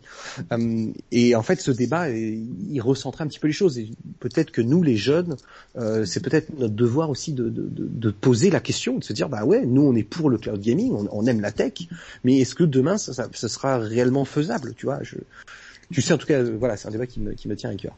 Mais t'as raison parce que regarde, les, les, c'est hyper intéressant ce que tu dis, ce que tu vois les, les véhicules électriques. Je sais que j'ai eu la chance de pouvoir euh, bosser euh, dernièrement sur euh, sur ça, et c'est ce qu'ils disent, c'est que c'est beau, c'est tout beau, c'est la mode, c'est machin. Si demain tout tout le monde passe au véhicule électrique, mais il n'y a pas assez d'électricité, il n'y a pas assez de puissance pour charger tout ça. Donc c'est. Bien sûr. Je suis d'accord avec toi. C'est vrai qu'on oublie souvent le côté environnemental, malheureusement, et c'est bien. Malheureusement, oui. Et je pense que euh, il y a des solutions en plus. Hein. Il, y a, vraiment des solutions. Je pense que chaque problème a sa solution. Donc je suis pas dans un pessimisme, tu vois, de, la fin des temps. Je, pense qu'on est plutôt voilà dans une réflexion, nous, de se dire comment on peut ajuster des fois les consommations. je pense qu'il y, a plein de choses à faire. Et c'est vrai que peut-être Nintendo s'en sort un petit peu mieux que les autres parce que ils ont décidé euh, d'utiliser ce qu'on appelle le, principe des technologies désuètes. Donc ce sont des technologies déjà existantes et donc du coup par ce fait-là, elles consomment moins. Vous avez vu la Switch euh, consomme, consomme quasiment rien. Il y a eu un top là très récent euh, euh des, des, des, des, produits électroniques et de leur consommation. Donc je, voilà, c'est pour ça dans la consommation de demain, je, je, le cloud gaming c'est une très bonne idée. Il y a vraiment plein de choses à faire, mais en même temps est-ce qu'on sera pas freiné? Pour, pour, pour terminer, peut-être euh, Yannick ça te donnera une piste. Moi, je suis très très excité à, à, ce qui a été annoncé cette semaine du fameux Pikmin Go. Euh, c'est ce que j'attends moi des experts, c'est ce que j'attends du jeu vidéo de demain. Donc euh, peut-être ça sera des pistes de réflexion pour la suite de, notre débat. Bah écoute, oui oui, ça peut être euh, ça peut être tout à fait une piste évidemment, ça peut être une piste mais c'est sûr que cette histoire de de comment s'appelle de, de consommation électrique, c'est un débat qu'on évite. Euh, je, je dis con, euh, je ne vise personne en particulier. Hein, je dis on, je nous inclus dedans. Euh, nous, on aimerait beaucoup, mais c'est sûr que les données sont tellement difficiles d'accès et tellement le peu de données qu'on a sont tellement contradictoires que c'est vrai que c'est que nous, ça serait, euh, ça serait un peu contraire à notre éthique de travail que d'aborder un sujet, euh, tu vois, parce que c'est la mode, etc. Donc, euh, mais c'est quelque chose dont il faut absolument parler. effectivement, à l'avenir, c'est, ça, ça, devient, ça devient urgent. Mais je pense qu'il y a des je pense qu'il y a de plus en plus de solutions qui vont être trouvées, notamment il y a, il y a de plus en plus de fermes de serveurs qui se trouvent sous l'océan ce qui fait que la dissipation de chaleur se fait naturellement avec l'environnement euh, aquatique froid, etc. Il y a des pistes comme ça qui, qui, qui se créent. Après, si c'est pour mettre des serveurs sous l'océan et que ça fracasse la faune euh, et la flore océanique, c'est on déplace un problème ailleurs. C'est comme euh, les véhicules électriques. Alors certes, oui. Mais c'est comme le nucléaire, c'est-à-dire que on déplace le problème ailleurs. C'est-à-dire demain on veut fermer le nucléaire, euh, ce, qui, ce, qui, signifie qu'on va devoir réouvrir comme les Allemands des, des, des industries euh, à charbon. Euh, sauf qu'on sait que les, les, industries de charbon sont les plus gros pollueurs euh, du monde et que le, nucléaire est le plus propre. Donc on est dans, un, dans une sorte de dilemme et comme tu dis, déplacer le problème peut poser problème. Et le cloud gaming effectivement dépend de tout ça. C'est indéniable. Évidemment, évidemment. il, y a, il, y a, un mec sur le chat qui me fait rire, il dit « Le monde a bien survécu à la consommation de piles de la Game Boy ». Alors j'aurais plutôt dit de la Game, Game Gear. ouais, fallait, fallait dire. Game Gear, tout le monde s'en souvient. Hein. Quand tu te baladais avec trois paquets de Duracell qui t'avaient coûté euh, 14 francs à l'époque. non mais c'est chaud, hein, franchement. Euh... Non, non, mais parce que c'est comme pour le, je fais une parenthèse, mais c'est comme là, euh, euh, c'est cette semaine Audi a annoncé qu'il ne produirait plus de moteurs thermiques à cause des nouvelles normes européennes qui, mhm. qui, qui, qui sont trop contraignantes. Et le président d'Audi a bien expliqué, alors évidemment il prêchait pour sa paroisse, je suis pas un spécialiste de l'énergétique, mais qu'en fait on prenait un problème pour le déplacer ailleurs. C'est-à-dire que, euh, alors moi je, je sais que j'ai, j'ai, euh, euh, ma mère a une voiture hybride, c'est super, franchement c'est, c'est, mm. c'est euh, une Toyota en plus ils, sont mhm. à conduire c'est top etc ça fait pas de bruit. Donc c'est vrai qu'il y a aussi la pollution sonore qui est une, une pollution qui n'est pas agressive pour l'environnement qui est agressive pour nous. La pollution de, de gaz carbonique etc donc effectivement on l'a vu d'ailleurs pour la première fois en 30 ans lors du premier confinement le, le trou de la couche d'ozone s'est refermé légèrement. Après on, a continué à l'écarter dès, dès, que possible hein. personne s'est dit ah tiens, il y a peut-être une piste à creuser quoi là-dessus. Personne, tout le monde s'en fout, c'est pas grave. C'est nos, c'est, c'est, c'est nos enfants, nos petits enfants quoi. genre, euh... mais bon, ça c'est un autre débat. Et du coup, effectivement, oui, si tout le monde passait l'électrique, effectivement, le trou de la couche d'ozone va sensiblement euh, être euh, se refaire, enfin se refermer bien que la pollution des bateaux, des usines, et il n'y a pas que les voitures qui dégagent du gaz carbonique malheureusement. Non, non, parce que euh, les voitures c'est minimum. Hein, c'est, euh, je crois que c'est 6% euh, des déjections de gaz carbonique. Ouais, ouais, je, je crois que gros, c'est l'alimentaire. Hein. L'alimentaire et, et les, vaches, les vaches, et tout à fait. Et, les, hein. les, je crois que les paquebots de croisière, c'est, c'est n'importe quoi aussi. C'est, c'est, c'est délirant. Le, je crois que le chiffre exact, je l'ai pas en tête, mais ce que représente la, la, la, la production d'élevage, c'est l'intégralité de tous les transports plus que circuit industriel, euh, plus que circuit automobile réunis. Euh, ouais, mais c'est complètement, c'est complètement fou tout ça. Mais le problème, c'est que le, les batteries euh, sont au lithium.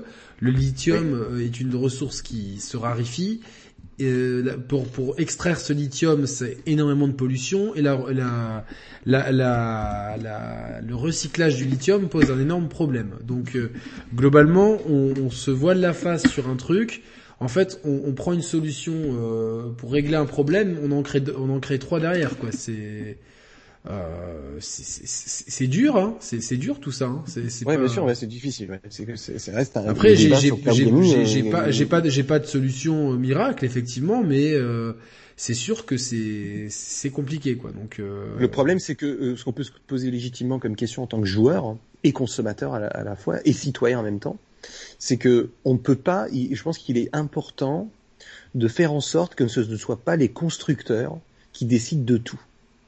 Euh, je donne un exemple. Aujourd'hui, l'automobile, elle est légiférée par, en Europe, par euh, la Commission européenne, avec des lois par État. Euh, parce que les États ont forcément l'automobile c'est la la première vraie grosse industrie en fait tu vois du 20e quoi. le jeu vidéo est, est aujourd'hui la première industrie du divertissement mais j'ai toujours le sentiment je ne sais pas si vous le partagez toujours le sentiment qu'elle est quand même prise un petit peu à dérision. Pour exemple, la semaine dernière, on nous annonce ce, ce confinement, les libraires et les disquaires peuvent ouvrir. C'est ce qui est dit publiquement. Et le lendemain, dans les jours qui suivent, on se rend compte en fait que ça, que les jeux vidéo aussi pouvaient ouvrir. Il n'y avait pas eu de, euh, on n'a pas mentionné les jeux vidéo. Tu sais comme si c'était jamais réellement très sérieux le jeu vidéo. Euh, dans, dans, le débat en fait. Et c'est ce qui laisse, c'est ce qui laisse carte blanche aux, aux constructeurs euh, globalement dans, dans, cette problématique-là. Et c'est vrai qu'on n'a pas encore vu un constructeur prendre euh, ce problème de consommation euh, à bras le corps. euh, en tout cas, aucun des trois euh, n'a fait un vrai pas en avant pour dire, ben voilà, on va jouer propre. On va faire aussi attention, nous joueurs, on est la nouvelle génération, on va on va faire attention à faire ensemble. Alors, je ne dis pas que Nintendo pourrait le faire, mais Sony et Microsoft, c'est tellement pas dans leur stratégie parce que c'est pour l'instant c'est dans la stratégie de personne. Personne ne parle d'environnement, c'est clair. Non, mais ce que je veux dire, c'est que Microsoft et Sony sont dans une course aux composants qui aujourd'hui, on le sait, pose des vrais problèmes euh, de, de, environnementaux. Les, on le voit bien, il y a, c'est, très, c'est devenu quasiment impossible. Euh, donc, et eux sont toujours dans cette course technologique. Et donc, du coup, c'est compliqué. Et Nintendo est une entreprise euh, très euh, japonaise, renfermée sur elle-même. Je les vois mal aussi prendre la parole euh, sur ce genre de sujet. Euh, à, voir si peut-être dans, tu vois, comme le PEGI il y a quelques années, euh, euh, des gens ont décidé de créer quelque chose pour, euh, je sais pas, alerter les joueurs. Je, je, sais pas. En tout cas, voilà, on a peut-être dévié un petit peu de, de, de ton sujet. Non, non, non, non, non, mais c'est intéressant parce que c'est quand même l'environnement, c'est une problématique d'avenir. C'est mmh. indéniable. On ne peut pas parler d'environnement sans parler d'avenir. C'est c'est indissociable. Donc forcément, euh, c'est des choses qui, qui doivent être euh, soulevées et qui euh, et qui doivent impératif, auxquelles on doit impérativement réfléchir, c'est sûr. L'avenir passe aussi par préserver notre environnement et jouer de façon plus responsable. c'est vrai que d'un autre côté, moi je, je n'arrive pas à avoir d'informations sur est-ce que si j'achète, je prends l'exemple d'un jeu qui sort demain, est-ce que si j'achète Monster Hunter Rise euh, en physique et, si est-ce que si je le télécharge sur le store, euh, quelle, est, quelle va être mon empreinte environnementale de cet acte d'achat? On va le plus logique, c'est de me dire quand même la production de plastique, le transport, le stockage, l'acheminement, euh, le, mais c'est pas vrai en fait. Les puces informatiques, tout ça c'est pas vrai. ont une pollution. Mais, mais moindre. En fait, c'est pas qu'elle est moindre, c'est qu'elle est différente. Elle est différente. C'est pas la même, c'est pas le même impact. C'est donc c'est difficilement comparable. C'est que aujourd'hui dans le démat, beaucoup, euh, une grande partie du produit est d'origine recyclée. Euh, on a des chaînes aujourd'hui euh, dans le dans le physique, tu veux dire? Oui, oui, dans le physique, oui. On a une très très grande chaîne de recyclage euh, sur euh, les plastiques, euh, sur le papier. Donc en fait, la, depuis déjà quelques années, euh, le physique a un impact moindre. cependant, il y a quand même les transports. Euh, et par exemple, ça dépend des pays. Tu vois, en France, on est dramatique, euh, on se fait retoquer par par par la commission parce que on a un transport au poids lourd plus qu'un transport au fret. Ou là où les Allemands, eux, ont un transport au fret. Donc le fret, c'est le train. Euh, et des pays sont mieux équipés que d'autres sur le transport. Euh, et, donc du coup, ça dépend des pays. Par contre, le problème du, jeu euh, en dématérialisé, c'est la construction des, disques durs, qui est effectivement une vraie problème, c'est-à-dire que c'est c'est pas une pollution directe, c'est euh, une utilisation massive des ressources de la terre c'est un problème différent. C'est comme comparer la voiture diesel euh, et euh, la voiture électrique. C'est qu'elles font toutes les deux des choses totalement différentes. La seule chose qu'elles ont en commun, où elles polluent toutes les deux de la même façon, et qu'on ne parle jamais d'ailleurs, ce sont les plaquettes et les, les, les, disquettes de, et les freins. Euh, cette pollution est une des plus catastrophiques, personne n'en parle, hein. mais c'est une des plus catastrophiques. Donc voilà, je, je, je, pour ça que je, personne n'a une vraie réponse. Je, pense que c'est simplement euh, peut-être à nous de forcer un petit peu pour euh, peut-être un jour euh, amener des spécialistes. Tu vois, je, comme je disais, j'essaye d'espérer. Non, non, mais envoyez si, si, si, vous connaissez dans le chat des gens qui sont spécialisés dans l'environnemental, etc. N'hésitez pas à, à, à, leur poser cette question. donc on a vu les, modes de consommation, donc on se dirige. De toute façon, on l'a vu cette année et cette année de confinement. Euh, on en a parlé lors, des missions des chiffres et je les ai plus en tête, mais le dématérialisé a, euh, mhm. a connu une explosion euh, assez phénoménale de, de, de, sa consommation. Donc forcément, on se dirige là-dessus. Donc on a vu que les modes de consommation se dirigeaient vers le dématérialisé, vers les offres à la Game Pass. Moi personnellement, je suis très client du Game Pass parce qu'il y a beaucoup de jeux. Euh, lorsque euh, vous savez sur la chaîne, on a lancé ce concept, euh, le club indé, initié par Mehdi que j'embrasse très chaleureusement. et donc du coup, on parle beaucoup entre nous de jeux indés qui sont en plus avec des gens comme Doud et François qui sont des des des, des, des je dirais des vrais, des vrais spécialistes du jeu indé. Et donc euh, j'ai fait une liste de jeux, tiens, voilà. Et j'ai quand même remarqué que sur le Game Pass, il y avait bien un tiers de ces jeux qui étaient disponibles. Donc c'était quand même appréciable de pouvoir les télécharger et de pouvoir les faire. C'est c'est cool. Euh, à moi, de toute façon, à choisir, c'est euh, le, le, seul avantage que j'ai à jouer sur PlayStation 5 aujourd'hui à à jeu égal, c'est de pouvoir le streamer sur YouTube facilement. Sinon, euh, je préfère y jouer sur Switch ou sur euh, Xbox, tout simplement pour le confort de la manette Pro euh, de la Switch et de la manette de Xbox. Ce sont deux manettes que j'adore. Et j'ai j'ai plus de, de être à 55 heures sur sur Bravely Default 2. Jamais j'ai eu mal à la main. J'ai joué quelques heures l'autre jour à NBA 2K avec la DualSense euh, je suis désolé, je sais que je me suis fait engueuler. Encore une fois, tu te fais engueuler sur Twitter pour un avis. Ouais, c'est quoi Mais c'est de la taille de tes mains? C'est qu'est-ce qui pose problème? Non, c'est juste que si tout le monde, si 99% des gens qui font des, manettes euh, proposent, et même les, les, accessoiristes proposent des sticks asymétriques, c'est bien qu'il y a des études qui ont été faites. Et tout simplement, si Nintendo le propose, c'est pas pour les défendre, c'est que c'est bien, euh, c'est que c'est bien la position la plus ergonomique. Et vous avez qu'à faire l'expérience chez vous de mettre la manette entre les mains de gens qui ne jouent absolument pas aux jeux vidéo, de mettre la DualSense et la manette Xbox ou la manette Pro Nintendo, vous verrez que naturellement les gens préférons la prise en main de la manette Xbox. Moi, chez moi, c'est du 100%. Donc bon, bah, après, j'adore ma PS5 aussi. Il n'y a aucun bashing anti-Sony ni rien. Mais c'est vrai que euh, euh, voilà, la, manette, il fait beaucoup et de pouvoir jouer sur le, le Game Pass et le Quick Resume, ce sont deux choses qui sont vraiment top. Euh, et vraiment de me dire ah tiens, il y a ça qui arrive. Limite, j'étais un peu déçu que It Takes Two n'arrive pas de, dès demain dans le Game Pass en fait. En fait, c'était. Je me suis même dit ah dommage parce qu'en plus il paraît que c'est un très bon jeu. Il euh, texte tout donc. Euh... Moi, j'aimerais poser une question Bien sûr. Euh, parce que vous êtes deux consommateurs du Game Pass et beaucoup des auditeurs euh, le sont aussi. Moi je n'y suis toujours pas. pour, pour, pour plusieurs raisons, mais, la question que je, je, je voulais vous demander, c'est là tu dis par exemple pourquoi il texte tout, il, il est pas sur le Game Pass, mais le jeu est sorti.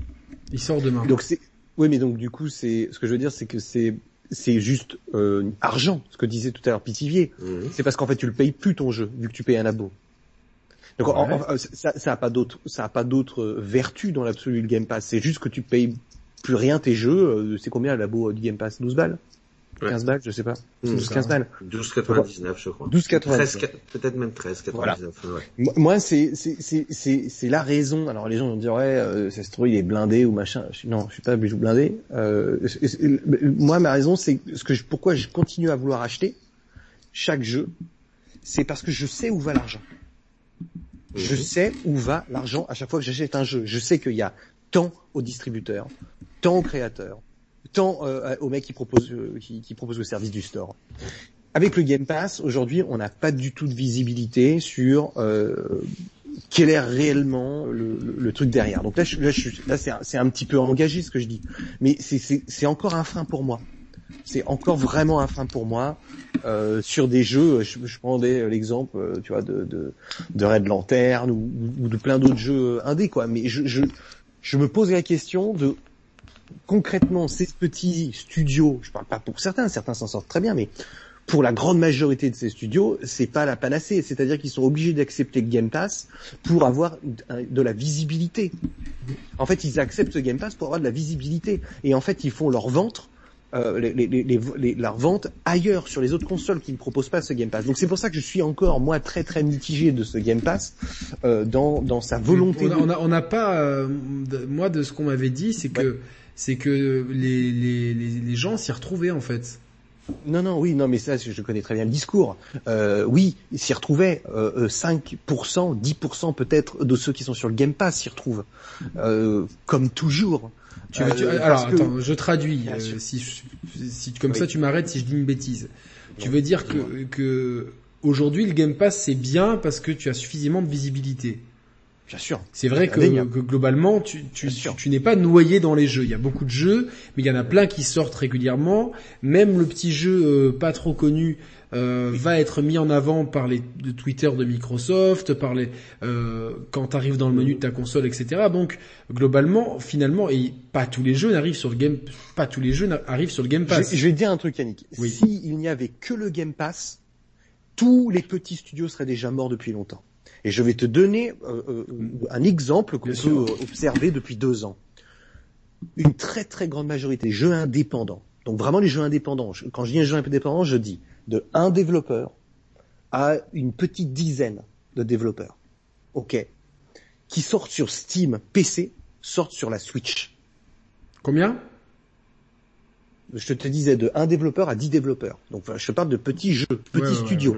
Ces gens-là sortent leurs jeux sur Steam et sur la Switch.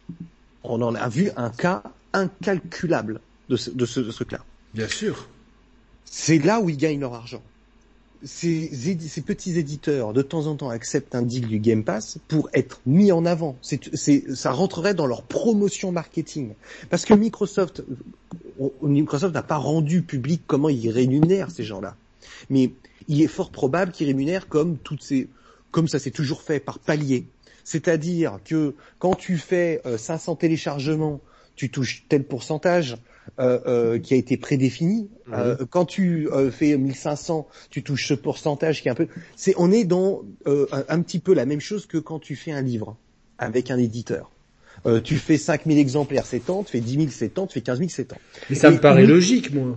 Bien sûr, mais c'est pour ça que je- le, le discours euh, euh, euh, des gros youtubeurs à encenser le Game Pass en permanence, c'est euh, euh, ça montre une certaine forme de méconnaissance du Euh, business. moi, moi, moi, je, je, je, je l'avoue, hein, je, j'encense le Game Pass. Je l'avoue, je vais pas Non, me cacher. euh, je l'encense te- régulièrement, mais euh, j'ai, pas connaissance de tout ça en fait. tu, tu peux l'encenser en tant que joueur, Oui. Bah c'est une chaîne de joueurs Voilà. ici à la base. chaîne de donc, joueurs, mais euh, tu peux aussi te poser la question de qu'est-ce qui est réellement derrière, Euh, comment ça fonctionne, tu vois. Est-ce que aujourd'hui, c'est tous ces, la plupart de ces créateurs qui sont dessus, euh, je parle pas Takes Two parce Takes Two c'est pas du tout un jeu. Par exemple, il y a quelque, il y a quelque chose d'intéressant dans le chat. Oui. Euh, Hugo Ouvrard, que je salue, disait que par exemple, Street of Rage 4 n'est pas forcément mis en avant dans un magasin alors que dans le Game Pass, sa visite est bien plus importante. Et c'est vrai. Mhm. C'est vrai.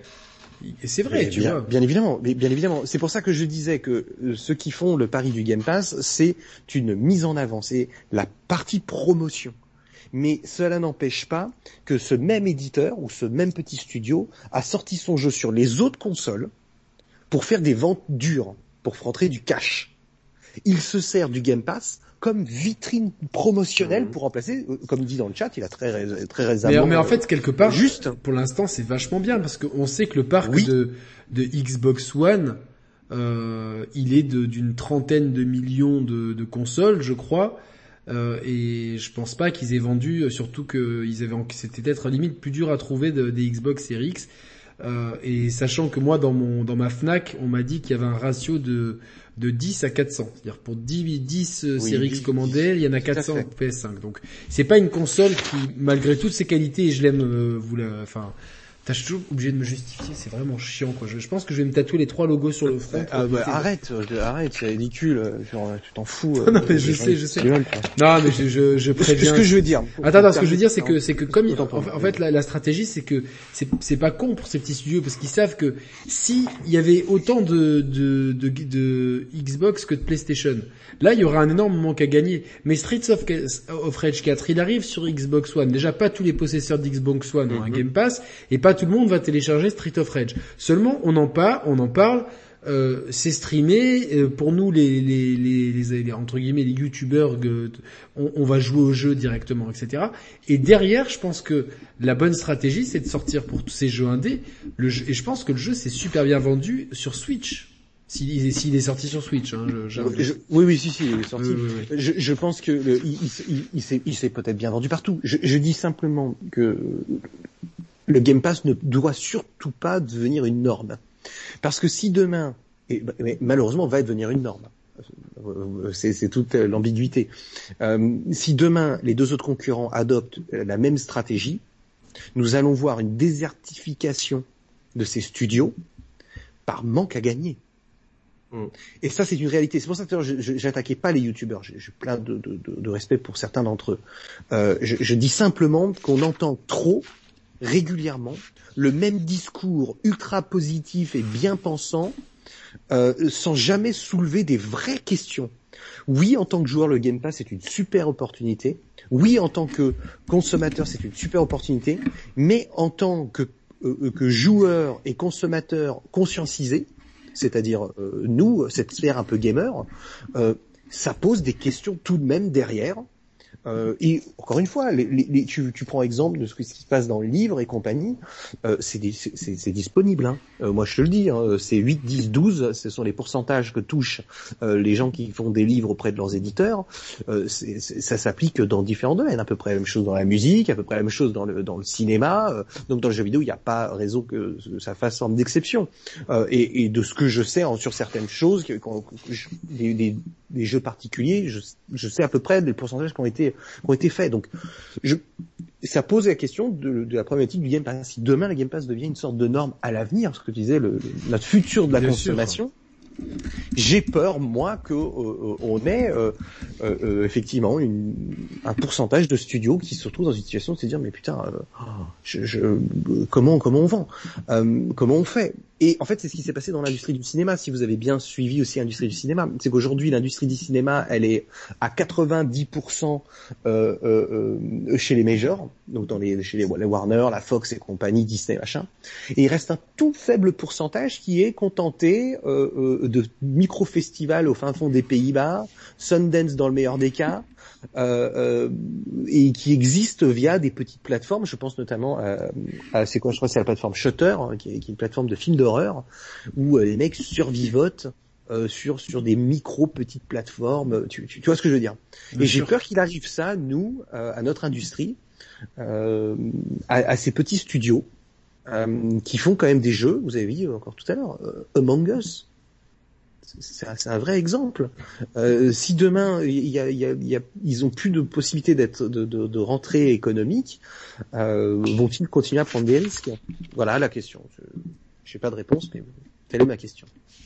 Non, mais c'est assez intéressant parce que parce que parce que du coup, euh, oui, c'est sûr que là pour l'instant, tant tant qu'on est euh, dans une, merci à Tony Boy euh, pour ce pour son autre petit don qui, qui qui nous aide beaucoup sur la chaîne.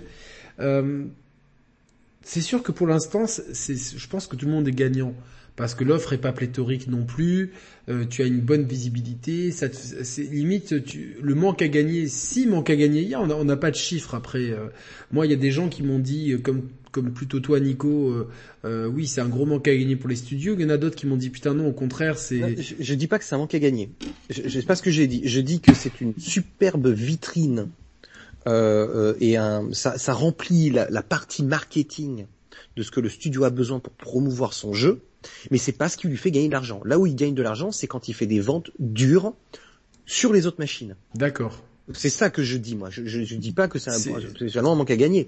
Je, je, dis simplement que si le Game Pass demain vient une norme, c'est-à-dire que toutes les plateformes vont fournir le même type que le Game Pass, ça voudra dire que c'est il y a une redistribution économique qui est trop faible pour que ces studios puissent continuer.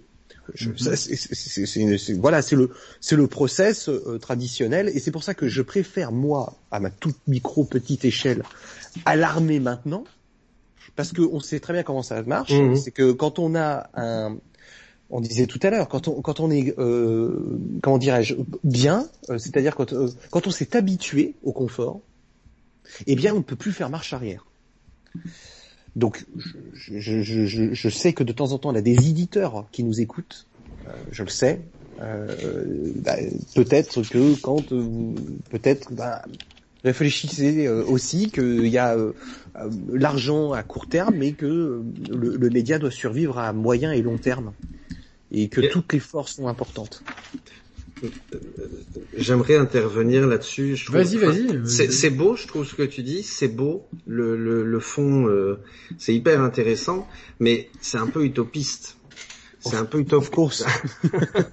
of course, Non, mais c'est c'est un peu utopiste. C'est que quelque part, c'est ce que cherche Microsoft avec son Game Pass. Enfin, c'est justement de maîtriser tout ça, de plus donner d'argent aux distributeurs. De... Et, et, je veux même aller plus loin, c'est qu'on parle des, des, indés parce que c'est eux qui vont plus le souffrir. Mais mhm. crois-tu que si demain euh, tous les joueurs s'abonnent au Game Pass, il y aura encore des triples et quadruples A à des centaines de millions de, de dollars? Non. Ils vont dire il n'y a plus d'intérêt de les attirer avec des jeux comme ça. Donc eux aussi vont en souffrir. C'est-à-dire qu'il faut être conscient de ça euh, comme on l'est aujourd'hui sur du Netflix. Hein. Moi, j'ai toujours dit Netflix, j'aime bien, mais je suis désolé. Hein, j'ai vu plein de films exclusifs Netflix. J'ai jamais vu euh, des films aussi bons que ceux que je vais voir au cinéma. Hein. Donc, euh, c'est vraiment bien qu'on puisse avoir cette conversation ce soir parce que je trouve que il faut mettre le point là-dessus, de dire que le Game Pass c'est excellent, mais aujourd'hui le Game Pass, son objectif c'est de nous attirer. Là, ils sont en mode venez, venez. Euh, mais, voir l'arrière du décor, se dire que les, les indés, ça va être compliqué pour eux, les, les A également, c'est important de le souligner. Maintenant, il y a quand même ce côté effectivement vitrine, c'est-à-dire que le Game Pass, on le picore, on a une consommation du jeu vidéo différente. Euh, à titre personnel, le Game Pass, il y a énormément de jeux auxquels j'ai joué une heure. Et, et j'ai pris mon pied. Et en fait, j'ai découvert, j'ai dit tiens, bizarrement, je, je n'aurais jamais installé euh, euh, Battletoad, par exemple, jamais, j'aurais jamais acheté. Et je me suis mais éclaté comme jamais avec Battletoad. Donc je pense que il a ce côté aussi où il permet aux gens, comme le disait Yannick tout à l'heure, de dire tiens, il y a des jeux indés que on m'en a parlé, j'ai entendu certains youtubeurs ou certains magazines en parler. J'aurais pas euh, claqué 20-30 euros en magasin. Bah là, c'est entre guillemets gratuit parce que c'est pas vraiment gratuit le Game Pass, on le paye quand même, mais c'est moins cher, on va dire, euh, bah les chante. Et bizarrement, moi, ce qui me fait plaisir avec le Game Pass, mais vraiment, c'est que les gens, regarde comme moi, qui étaient vraiment euh, le jeu solo narratif, qui était, euh, bah moi c'est du God of War, moi c'est du Gears, moi c'est du, bah on va picorer et on commence à avoir justement des expériences nouvelles de dire ben tiens euh, euh, il y a des jeux euh, indés parce que c'est quand même les jeux indés qui osent renouveler le gameplay plus que les, les triples et quadruples A à part Monsieur Kojima petit clin d'œil. Mais ça permet aussi de rendre de donner de la visibilité à de l'originalité tu vois je donc oui il y a des méfaits mais malheureusement, c'est ce qu'ils cherchent.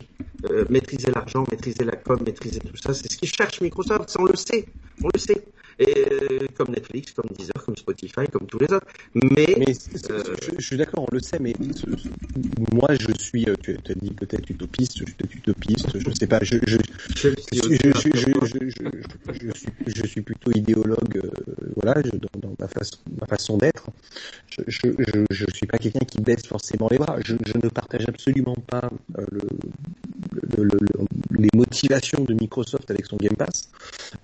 et ayant bossé dans une boutique, je pense à mon ami Roby, euh, qui euh, j'ai hein.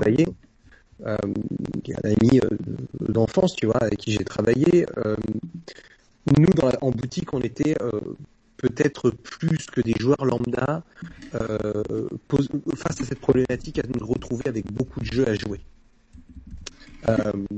mais quand je dis beaucoup, c'est beaucoup de jeux à jouer. des jeux qu'on a encore sous cello dans nos placards. Euh, mais vraiment, je parle, je pensais à Roby parce que il a sorti l'autre jour un jeu cello de, il y a 20 ans, quoi. Euh, et je crois que c'est comme les gars qui pirataient sur PlayStation 1 à l'époque. Ils pirataient tout et jouaient 5 minutes par-ci, 10 minutes par-là, une heure par-ci, une heure par-là, sans jamais en fait réellement de 1 euh, apprécier ah, l'œuvre. Apparemment, il y a un souci de, de, de son. Alors, euh, toc, toc, le son bug. Ah, ça a l'air d'être bon, ça a l'air d'être revenu. C'est bon. Ok. Donc pour, pour, pour terminer, c'est que je, je, je suis, on, est encore dans, un, dans une idée de, de, de, trop, trop, trop, trop, trop de jeux, trop de jeux, trop de consoles, trop de jeux. Et, et ce Game Pass, moi, il, il reflète exactement l'Amérique le, le, au plus mauvais, quoi, dans, dans son plus mauvais, quoi. C'est c'est toujours trop, c'est toujours plus, c'est toujours plein de jeux à volon, plein de... Je comprends que c'est pas cher, ça je m'entends très bien, et je comprends que les gens pensent aussi à la fin du mois, on a tous nos problèmes, c'est clair. Mais je me dis que le trop n'est pas la solution. Euh, vaut mieux jouer moins, euh, euh, plus se renseigner, et puis prendre le risque. Tout, Yannick a fait une super émission sur euh, sortir de sa zone de confort. Euh, quelque chose que j'ai essayé d'initier aux gens depuis des années sortez de votre zone de confort, allez jouer ailleurs, euh, testez des trucs, mettez-vous en danger. Si tu n'as pas l'acte d'achat, t'as pas l'adrénaline. Et t'as pas l'adrénaline. Mais t'as pas le facteur qui va te pousser à aller réellement tester le jeu. C'est pas faux, hein. Non mais c'est là je sais que j'ai raison. Euh, tu vois, je, de temps en temps je peux dire je suis, je l'ai, je suis mitigé. Là je sais que j'ai raison. Le fait d'acte d'achat et donner cette chance-là va te forcer à retourner le jeu. Alors que si tu n'as pas le réel acte d'achat, tu dis à la, à la moindre euh, faiblesse, à la moindre, au moindre truc, ouais bon, ouais pas tant que ça. Combien d'entre nous avons joué à des jeux et au bout de 3-4 heures on se dit putain c'est une pépite Combien de fois ça nous est arrivé? Plein de fois, plein de incalculable de fois, bien évidemment. Et, et, et je pense que l'acte d'achat euh, euh, englobe ce truc-là euh, parce que tu l'as acheté. Tu te dis putain merde, j'ai sacrifié euh, de, de, de, mon pouvoir d'achat pour ça. J'ai envie d'aller plus loin, de le découvrir. Donc c'est pour ça que je, le Game Pass, je suis, je pense que c'est il y a des, du positif, mais je, je, je, en tout cas, je ne m'adhère, je n'adhère pas euh, à la philosophie de, de, de, du Game Pass. Ça ne veut pas dire que j'en aurais pas, que j'en aurais jamais. Je, je suis pas en train de dire ça. Attention, hein. je, je, je, suis pas meilleur que que, que vous ou que ceux qui nous regardent. Hein. J'ai mes faiblesses aussi. J'achète plein d'amiibo, c'est plein de plastique. Hein. euh, non, mais c'est vrai, c'est vrai. Mais pour l'instant, je, suis encore dans cette retenue. Après, ça se trouve des jeunes de 15 ans et dire oh, putain, t'as vu euh, Augusto, euh, c'est un vieux quoi. bah, c'est vrai que c'est des générations de surconsommateurs. On le voit avec la musique, c'est que t'as acheté un album, ben, tu disais enfin à l'époque je veux dire 100 francs, je passais par un vieux, donc je veux dire 15 euros. Acheté, ton album, tu l'écoutais quoi, tu disais punaise, je vais me faire entier. Aujourd'hui t'as 10 heures, t'écoutes la première musique, ça te plaît pas, tu zappes. Et c'est vrai que c'est de la surconsommation, on le fait dans la musique, on le fait sur Netflix, tu fais un épisode, tu dis c'est nul, allez hop, je zappe. Et c'est vrai que dans le jeu vidéo, on commence avec ces services à le faire. C'est c'est triste. C'est humain, c'est humain. Quelqu'un dans le chat. Euh, c'est Mickey et Geo qui dit j'ai piraté une 3DS, plus de 150 jeux, j'en terminais aucun. C'est vrai.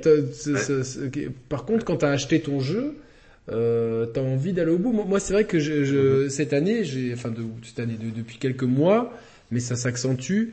Euh, je veux sortir de ma zone de confort. C'est pour ça que j'ai fini, j'ai fini euh, le Demon's Souls remake. Là, je suis sur Bravely Default 2. Euh, J'ai fait un point and click pour faire une pause sur sur Switch, etc.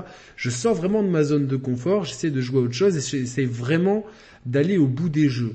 Euh, je, regrette souvent. Alors j'ai euh, j'ai décidé que je ne ferai plus d'attaque personnelle ou euh, de m'en prendre aux gens parce que de toute façon ça ne sert à rien et je pense pas que c'est c'est pas l'esprit originel de la chaîne. Mais c'est vrai que je, je regrette quand même qu'il y ait beaucoup de mes confrères youtubeurs.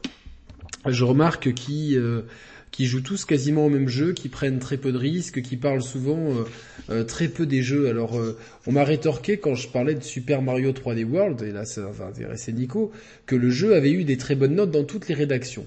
Oui, c'est vrai, c'est vérifiable. Par contre, le traitement médiatique autour de ces jeux, il est moins, il, est vraiment light. c'est comme, je sais pas si vous vous rendez compte que demain va sortir un jeu qui va faire un carton monumental. Euh, Ce moi, sera la plus grosse vente de ces six prochains mois. Hein. Je euh, pense que ça va être la plus grosse vente de jeux vidéo de l'année 2021. Euh, à moins. Je pense qu'il fait 2 millions et demi sur trois jours. 2 millions et demi comme ça en deux, deux, trois jours.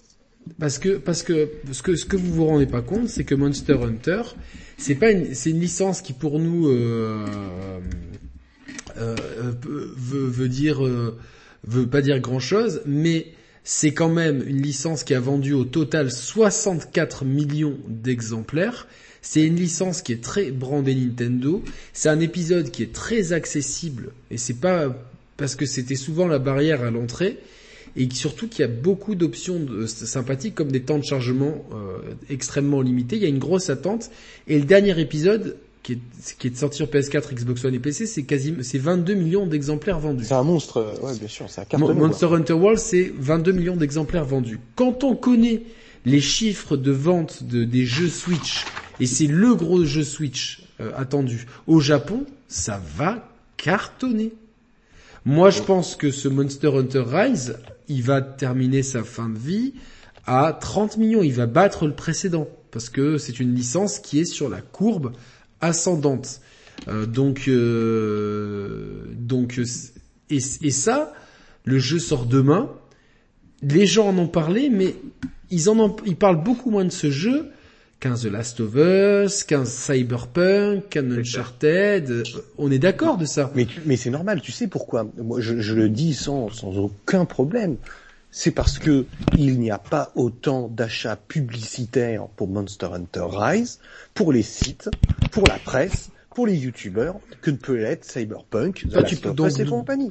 Non mais c'est c'est donc tu parles donc, tu parles de corruption là. Non, c'est pas de la corruption, c'est du business. C'est comme ça que ça marche. C'est-à-dire que quand tu as une home sur un site euh, de jeu euh, et que tu as Cyberpunk qui achète la home, euh, le site internet a tout intérêt euh, à être à, mettre le jeu en avant. Je dis pas qu'il y a une tricherie dans la notation. Je dis simplement à mettre le jeu en avant par son nombre de news. Euh, sur les youtubeurs, ça marche un peu différemment. Mais cela étant dit, Capcom ne, ne, n'a pas euh, l'impact que peuvent avoir les jeux que tu as cités avant euh, sur des jeux comme Cyberpunk par exemple ou des GTA chez Rockstar. Euh, mais, mais est-ce que est-ce que là c'est pas un problème là je, je là oh, bah, je sais pas c'est un problème. Non non on, s'est du débat mais tu vois moi, moi le, le, plaisir que j'ai pris sur Attends, je suis en bah, Vas-y Nico. Le moi le plaisir que j'ai pris sur, sur, que je prends actuellement sur Bravely Default Vraiment, qui est, qui est euh, Bravely Default 2, qui est un excellent JRP, qui est pas dénué de défauts. Je dis pas que c'est le jeu parfait. Hein, euh, je sais pas si tu l'as fait, euh, Nico, le Bravely Default 1. Nico Alors non, non, non. Ni le premier, ni le 2, d'accord. Non. Euh, ma femme est en train de faire le 2. Elle kiffe euh, Elle kiffe, je crois qu'elle a 25 heures de jeu, elle vient de finir le premier chapitre, et là, pendant qu'on parle, elle est sur le deuxième chapitre, tu vois.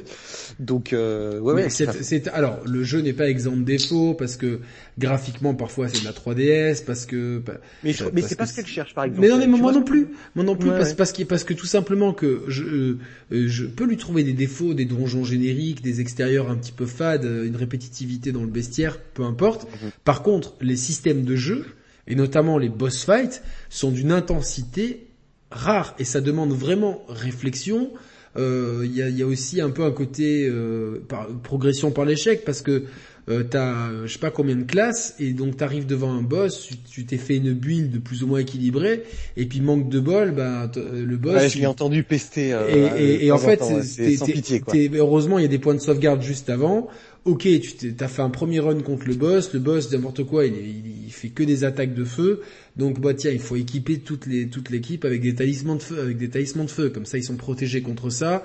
Donc, mais, mais en fait il y a une profondeur de jeu qui est qui est énorme, et je me dis tiens c'est quand même un peu dommage que que, que la presse en général euh, n'encense que les mêmes jeux, que les mêmes services, hein, comme ça on recolle un peu au, au, au sujet.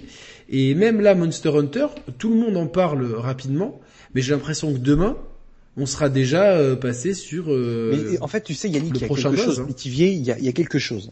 Euh, tu sais, la, les vérités sont multiples. Euh, oui, je vous parlais de, de, de, de, de ce que représente euh, une home sur un site. Ça peut peser dans la balance dans certains cas. Je sais qu'elle a pesé pour certains cas. Je ne dirais rien, mais je de façon très concrète. maintenant, il y a aussi un autre facteur c'est que là tu prenais l'exemple de Monster Hunter ou de Bravely Default ou par exemple de Doom Eternal. Doom Eternal c'est quand même un putain de triple A. Très gros jeu. Je, je l'ai pas euh, fait parce que je suis pas très Doom, mais tout le monde, euh, je, je, sais que c'est un jeu de, de, grande qualité. Voilà. Très grande qualité. Le gameplay, c'est euh, pour moi c'est le Mario du FPS. Euh, c'est la science du FPS, c'est Doom. Et il n'a pas eu de traitement médiatique de dingue aussi, tu vois. Il tombe dans la catégorie des jeux comme Monster Hunter. Euh, c'est pour pas qu'on dise ouais, euh, c'est parce que c'est Nintendo Monster Hunter. Non, je prends l'exemple aussi de Doom, euh, qui est sorti sur toutes les consoles. Ces, ces jeux-là n'ont pas la couverture parce qu'ils ne représentent rien dans notre société. C'est-à-dire qu'il n'y a pas d'appartenance à la société. Si tu regardes les jeux comme Cyberpunk, les jeux comme euh, euh, euh, The Last of Us. ces jeux ou Watch Dogs, qui a eu qui a quand même une couverture médiatique énorme pour le, le, jeu que c'est, quoi, ce qui, ce qui, est quand même surréaliste.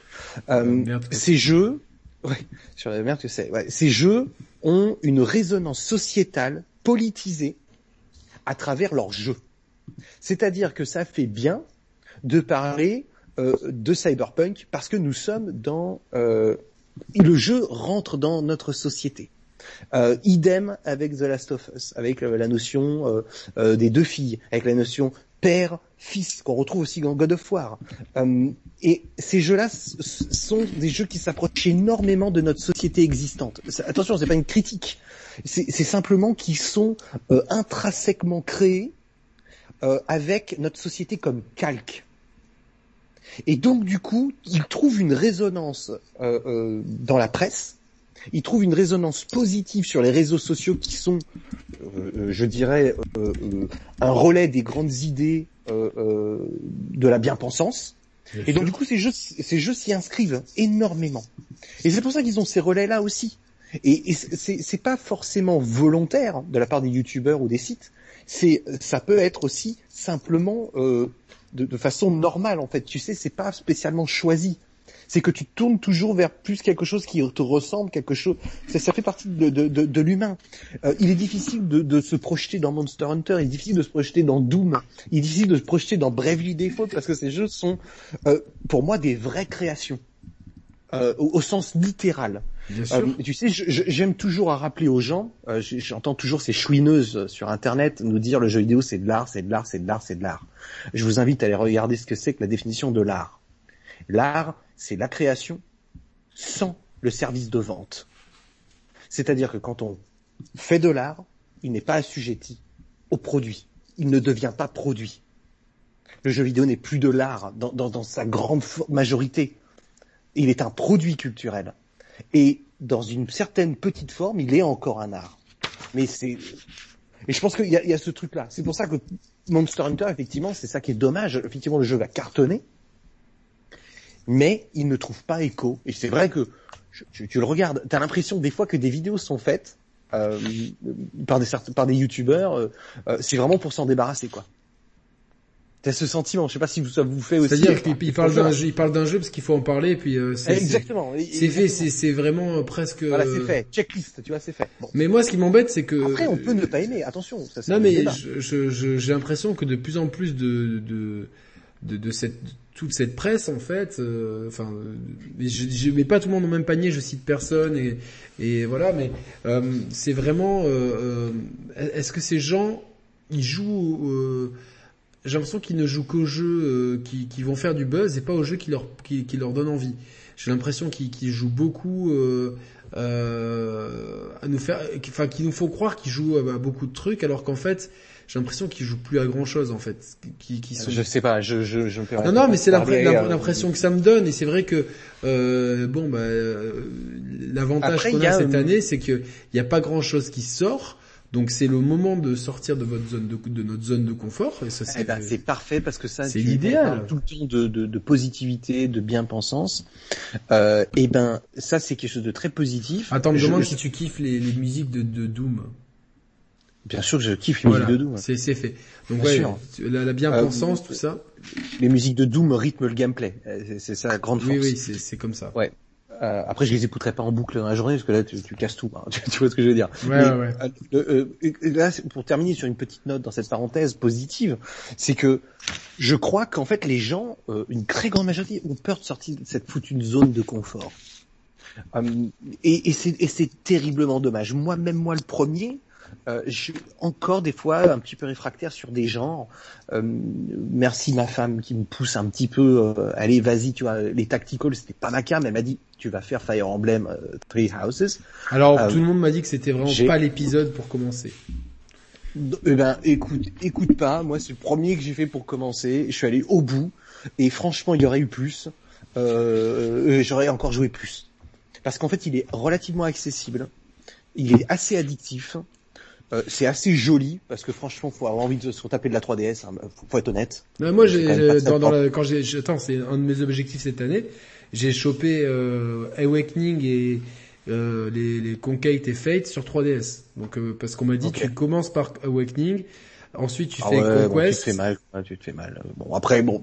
Non, bah Awakening, il paraît que c'est la légende, tu vois. Puis en plus, alors il y a, y a autre chose. Et je fais une petite parenthèse. C'est vrai qu'il y a une nouvelle forme de publicité pour moi, c'est Smash Bros. C'est-à-dire que tu vois des, des, des, mecs dans Smash Bros, tu les aimes bien, et t'as envie de découvrir les jeux auxquels ils appartiennent. Tu sais, je vais pas te dire, mais tu sais ce qu'il te reste à faire, Yannick.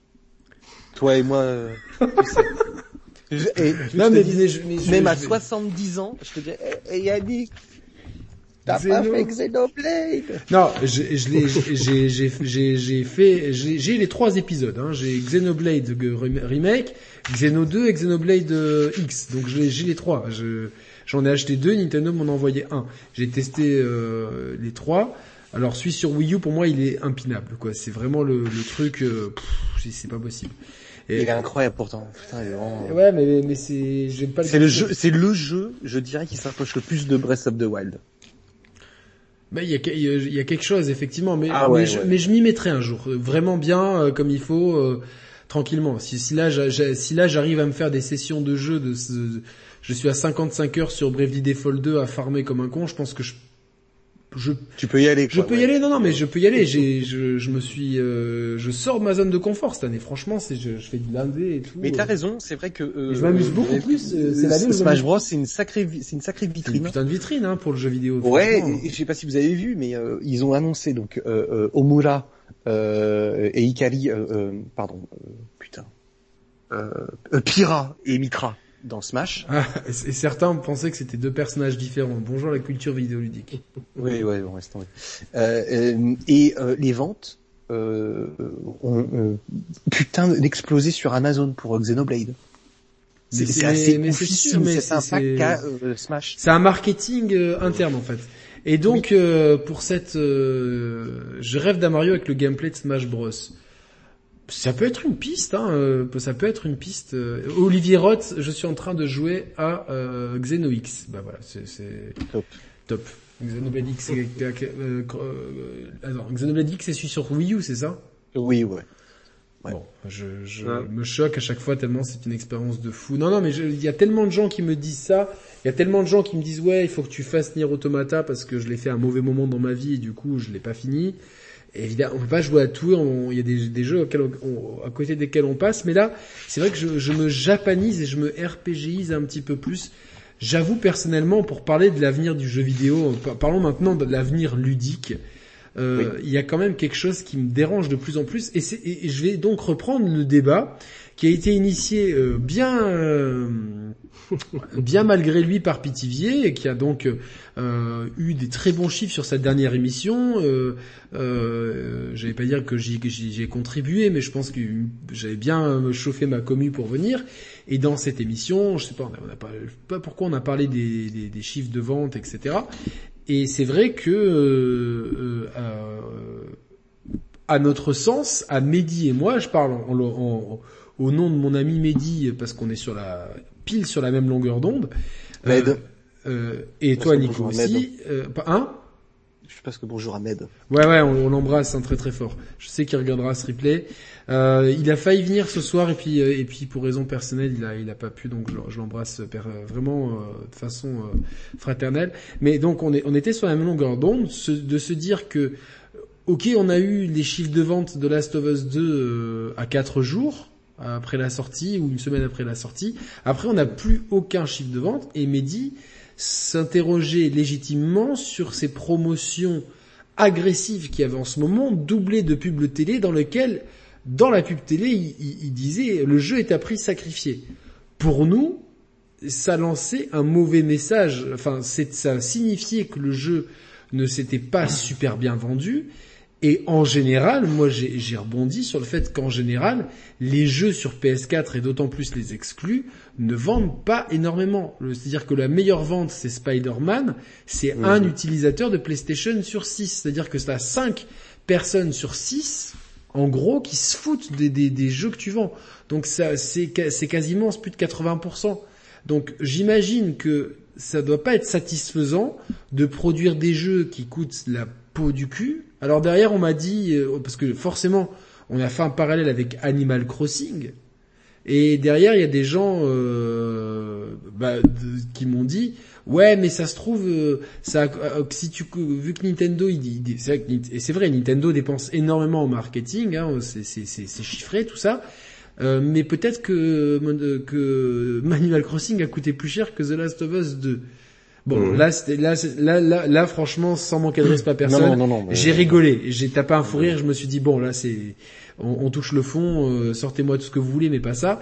Mais le, le, le, le, le débat, c'était, c'est vrai que ces triple A là ont du mal à, à faire à, à égaler ce que fait Nintendo de son côté, où tu as plusieurs, euh, tu, tu, tu, tu, as quasiment, enfin sur la Switch, tu as beaucoup de jeux qui ont dépassé les 10 millions d'exemplaires, et même des jeux euh, comme Splatoon 2 qui, qui, qui, qui ont un peu souffert de cette image à juste titre d'un point 5, c'est quand même euh, c'est quand même très bien vendu. C'est certes qu'un utilisateur sur 8, mais euh, ça reste euh, ça, reste une bonne performance pour un jeu multi. Et puis c'est c'est pas des c'est pas des jeux qui qui qui ont, qui ont le même aura ne serait-ce que dans la presse. C'est vrai qu'au moment où Splatoon 2 est sorti les gens font le test mais on n'a pas le battage médiatique qu'un qu'un de, la part de, des jeux non non et euh, comme je disais tout à l'heure Splatoon n'a absolument aucune résonance dans notre société. Voilà voilà c'est ça. et donc, et donc derrière et euh, de Mister Pixel, Julien Chiez et Chris Liberty défendaient becs et ongles Sony hein, pour pour être euh, tout à fait transparent euh, en disant euh, oui mais quand même c'est pas mal, c'est bien machin truc, on n'a pas les chiffres, on peut pas se prononcer. Moi pour moi et c'est mon avis, ça n'engage que moi que que ta meilleure exclue ne touche qu'un possesseur de console sur 6, c'est dommage et c'est et c'est d'autant plus dommage que je vais te dire un truc. Attends, je finis, je finis juste ça. Je t'en prie. Je, je finis. C'est d'autant plus dommage que on aime ou on n'aime pas. Euh, moi, je, je, suis pas le plus grand fan de The Last of Us partout, mais Spider-Man, Last of Us 2 ou Uncharted 4, euh, ou God of War, euh, Days Gone, ce que tu veux, c'est des, c'est des jeux qui mériteraient de toucher plus de gens, vu le parc de consoles installé. C'est mon point de vue. C'est-à-dire que, que, que c'est des, c'est des jeux qui mériteraient Enfin, tu vois, je ne peux qu'être déçu, moi, en tant que fan de jeux vidéo, de me dire, putain, c'est quand même dommage que 85% des possesseurs de la PlayStation 4 se foutent complètement de, de ci et de ça. Et donc, moi, j'ai tenté d'avoir une explication, et après, je vous laisse euh, la parole. L'explication, c'est qu'en fait, c'est pas le problème de The Last of Us ou quoi, c'est que juste avant, il sort un autre jeu AAA, mature, euh, euh, réaliste, euh, etc. C'est Ghost of Tsushima, qui, dont on a eu les chiffres, et qui s'est euh, très bien vendu pour... en 10 mois de commercialisation, on est à 7 millions 5, c'est ça Nico 6,5. 6,5. C'est très bien pour une pour pour, pour l'instant. Je, je, je, ce, qui est, très intéressant, c'est pour ça que moi j'invite ouvertement, mais euh, euh, Julien, euh, euh Chris Liberty, euh, Mister Pixel à faire un débat. Ah, que, moi que, que c'est ces trois gens que j'apprécie, il y a pas de souci. Voilà, moi aussi j'ai aucun problème. Donc j'invite, faisons un débat, discutons. Mais je vais très pragmatique. Il faut pas toujours raconter n'importe quoi quand ça nous arrange. Euh, en l'occurrence, moi, il y a des jeux Sony que j'aime beaucoup, d'autres que j'aime moins. Et comme chez Nintendo, des jeux que j'aime bien. C'est vraiment en dehors de la subjectivité. Là, on parle de chiffres. Ce qui démontre que chez Last of Us 2, il se passe quelque chose de très particulier. C'est l'attitude de Sony autour de ces chiffres. Bien sûr. Preuve, aujourd'hui, Ghost of Tsushima annonce un film. Donc il va y avoir un film sur Ghost of Tsushima et annonce par la même occasion 6,5 millions de ventes. Quand ils ont annoncé une série avec HBO pour The Last of Us, on n'a pas annoncé les chiffres. De toute façon, quand il n'y a pas de chiffres annoncés, c'est qu'ils sont mauvais. Dans cette industrie, ça marche comme ça. Alors, moi, je vous vous rappelez, Nintendo ne, ne, pas, ne communiquait pas de chiffres sur la Wii où c'était compliqué, parce que c'était catastrophique. Là, moi, je te le dis de source, je leur dis de source Merci, Catalin, pour ton, pour et, ton, et, je, et, je, vais le dire, de source sûre, les mêmes sources que j'ai pu donner à certains pour justement briller de temps en temps avec des sources que je donnais. Là, ces mêmes sources-là disent. Alors moi, je fais, je, attends, attends, atteint ses objectifs. Je, je fais juste une aparté là-dessus avant qu'on qu'on dise. Euh, Nico ne peut pas tout dire en émission. Par contre, je le ah certifie sur la tête de ma chienne et sur ma sur la tête de ma mère, de ce qui vous voulez. En off, Nico m'a donné euh, pléthore, mais une, une quantité euh, depuis qu'on se connaît euh, ça va faire cinq ans qu'on se connaît maintenant avec Nico, euh, pléthore d'informations sur l'industrie qui se sont révélées être justes. Et c'est et c'est quelqu'un qui m'a, euh, je, je n'ai pas souvenir que tu te sois trompé parce que c'est du factuel. Donc quand Nico vous surtout dit, que moi je les invente et puis, pas. Et puis tu n'as aucun intérêt à te faire mousser dans une émission qui va toucher 4000 personnes, quoi. Donc non, non. Voilà. Donc quand Nico, quand, quand Nico a des sources qui disent que The Last of Us 2 n'a pas atteint les chiffres escomptés, euh, ça, en plus, ça corrobore totalement avec le fait qu'il n'ait aucun mot sur les chiffres. et avec cette offre de promotion très agressive euh, qui est là pour, euh, euh, comme par hasard, la fin de l'année fiscale, c'est dans dans six jours. Alors, je, je, ne sais pas si cette offre reflète le fait que les chiffres n'ont pas été atteints. Euh, cette offre, elle annonce. Il y en a rarement des offres comme ça où, à la télévision on, on, nous, on, nous dit que le jeu est en promo. C'est même antinomique de vendre un jeu pour te dire euh, il est à bas prix. Tu vois, elle, est, elle est peut-être euh, cette offre-là pour annoncer effectivement le, le, le, entre guillemets le portage de Last of Us 2 en fin d'année sur PlayStation 5. Moi, je comprends pas trop le, je comprends pas trop le lien en fait. C'est ce que c'était un des arguments des autres, mais en fait, le lien, il existe que sur un, sur un point, de ce que je peux observer, il est sur le nom. C'est-à-dire qu'on va parler de The Last of Us 2 toute l'année. À travers une promo, à travers la série, à travers euh, la PS5. C'est-à-dire qu'on familiarise le public avec le mot Last of Us. Euh, c'est qu'une observation, j'ai pas de réponse. C'est pertinent, c'est pertinent. C'est tout. Euh, en fait, c'est une méthode de, de market qui est plutôt basique, j'imagine pour euh, euh, répondre à la petite question que le, qui a été soulevée sur Twitter euh, suite à, l'émission qu'on fait aujourd'hui avec Animal Crossing. Animal Crossing, c'est à peu près 75 personnes, à peu près, à 10-15% près, 75 personnes, full time, depuis 3 ans, 3 ans et demi. on connaît les salaires médians à peu près de l'industrie au Japon, qui sont un petit peu plus élevés qu'en Europe. on est dans les entre 6005 et 7005, voilà, plus ou moins. Euh, ce qui vous donne une idée de ce que va coûter le core team de Animal Crossing. Alors si quelqu'un a une calculette, il peut faire Donc ça c'est euh, sur euh, euh, donc ça fait 75 personnes, ça fait 525 000 euros par mois. Donc on va mettre 500 000.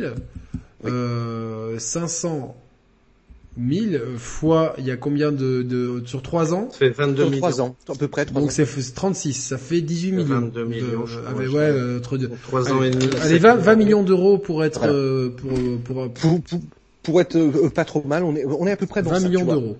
Et ouais.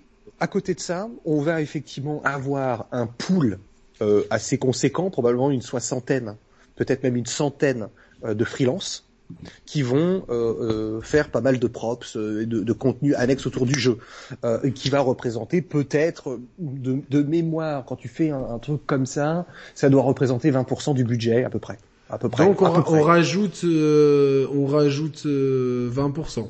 Voilà, tu rajoutes 20%, tu vas avoir une idée. Donc, je pense euh, quelqu'un arrive à rajouter 20%, 25, allez, rajoutons 25 pour être large, 25% à 20 millions. Pitivier est un grand matheux, donc euh... on t'entend on plus. t'entend plus. Euh, là, je suis à 27 562 voilà. 500. Allez, met, fait... mettons, voilà. mettons 30 pour être large. Voilà. Donc, euh, il est euh, absolument incomparable avec le budget de The Last of Us 2. Absolument incomparable absolument incomparable. The Last of Us 2 est un budget euh, euh, qui n'a rien à voir. Pour, pour, pour vous donner un peu plus d'infos, c'est qu'il n'y a pas 75 personnes qui ont travaillé sur The Last of Us 2. Je connais pas le chiffre, mais on est sur des équipes à 200. On m'avait dit près, 300. 200, 200. Alors tu vois, j'allais dire 200, 250. Euh, il y a des freelancers. Le management rate, euh, donc c'est-à-dire le salaire moyen homme euh, à Los Angeles, à Santa Monica, chez Naughty Dog, c'est quasiment le plus élevé de l'industrie. Je crois qu'il est à 14 et demi à peu près, entre entre 12 et 14 à peu près. Euh, on, on, est, on est absolument pas sur le même budget et on n'est pas sur trois ans euh, et demi de développement. Je pense qu'on doit être plutôt sur 90. Il, il, il ironise, ouais, mais il y a 150 millions d'euros de, de, de, de, marketing. C'est de la, c'est c'est de l'ironie évidemment. Hein. Bien, bien, évidemment, bien évidemment, bien évidemment. Euh... Parce que c'était l'argument des gens, c'est-à-dire oui, mais euh, en marketing, il a peut-être coûté plus cher que ce que ce qu'a coûté The Last of Us 2 en développement. Pardon? Animal Crossing a coûté plus cher en marketing? Non. Non, non, mais c'était l'argument, de. Ah oui, mais de, c'est des pas gens. vrai. Non, mais c'est pas vrai. C'est pas du tout vrai. Euh, D'ailleurs, si vous êtes, euh, si on est un brin objectif, Animal Crossing n'a subi de la vraie promotion, euh, de, de, de, de, du, en fait, du vrai marketing avec des Donny Brognard et ce genre de trucs. Une fois que le jeu avait commencé à Une décoller. fois que le jeu était déjà au début, on a de la pub internet. C'est-à-dire qu'on a du placement sur du website, on a du placement sur. Il y a, y a quelques, y a, y a, y a pas de pub télé du coup? Euh, si, elle est arrivée, mais elle, est- elle était pas non plus totalement tonitruante. C'est quand le phénomène a commencé à exploser. Je, je pense qu'il y a du marketing, c'est vrai, c'est indéniable. Hein, C'est pas a, un débat pro euh, Nintendo, c'est juste pour expliquer euh, là où je veux en venir.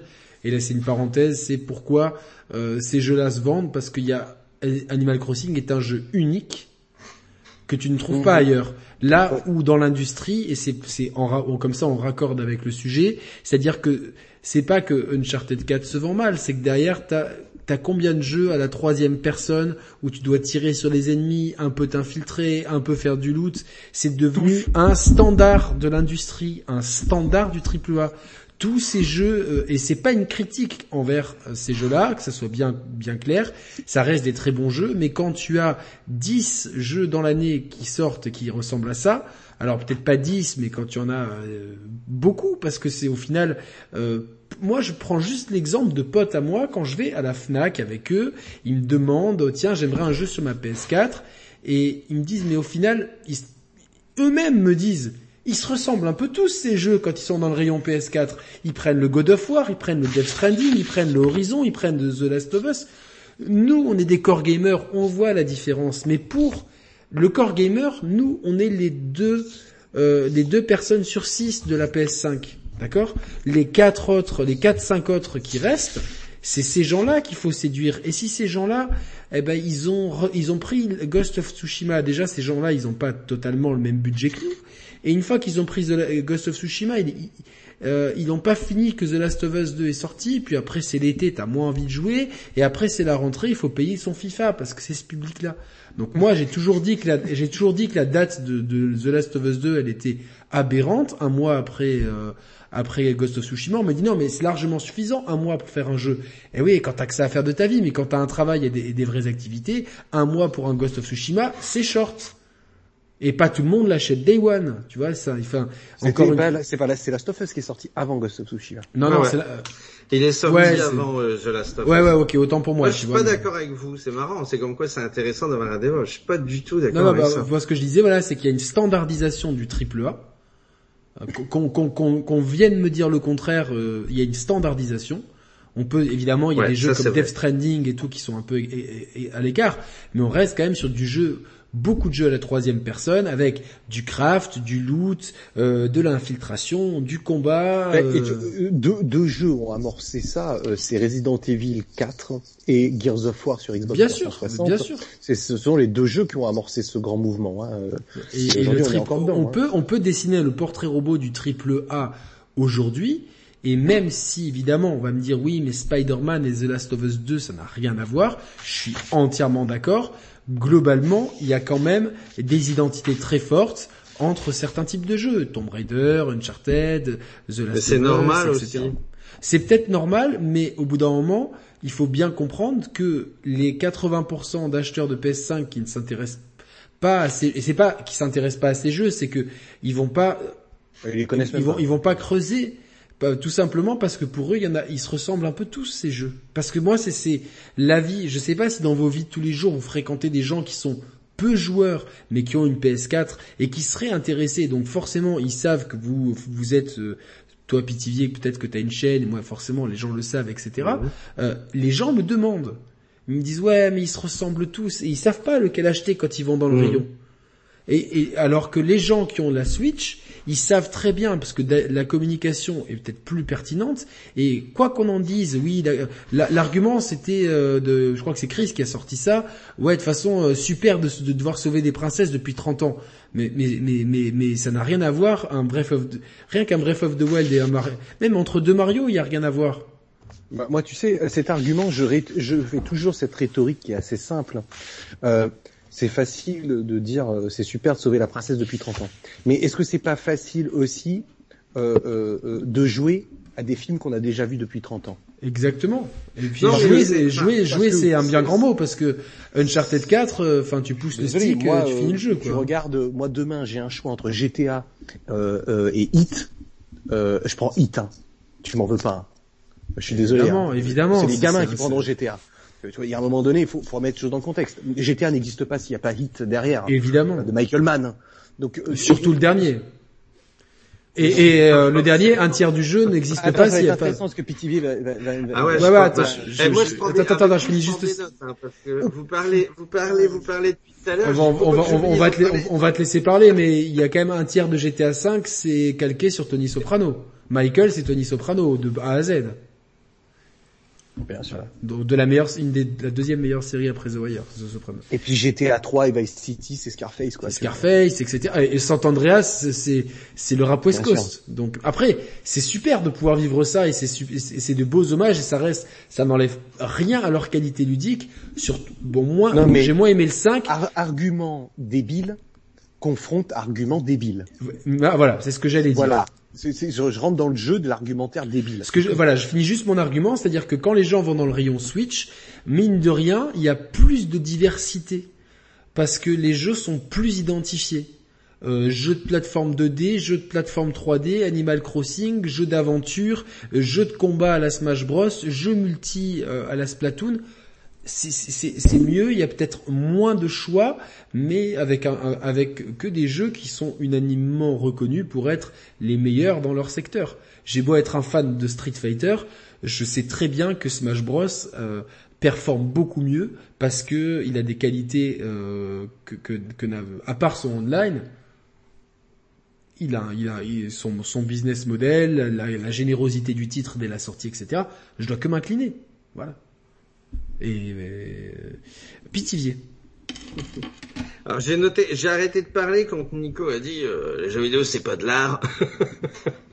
bon c'est pour le chatouiller un peu, mais je comprends hein, ce que ce qu'il a voulu dire par rapport à ça. Mais, non, non non mais non mais tu disais j'ai compris l'idée en fait de dire l'art c'est quelque chose euh, qui justement euh, n'a pas été créé pour vendre derrière en fait pour de l'argent. Mais c'est vrai qu'aujourd'hui malheureusement la musique reste de l'art et elle est là pour faire de l'argent et les jeux vidéo de mon point de vue et de l'art, mais euh, il a aussi pour faire de l'argent. Mais je comprends tout à fait. C'est ça qui est bien justement d'entendre. Mais, euh, euh, ce que je veux dire, Pitivier, c'est que je, je, je, là, je donnais pas mon opinion. Non, non, non. C'est ton, ton analyse. Euh, Non, non, non, non, même pas. C'est la définition de l'art.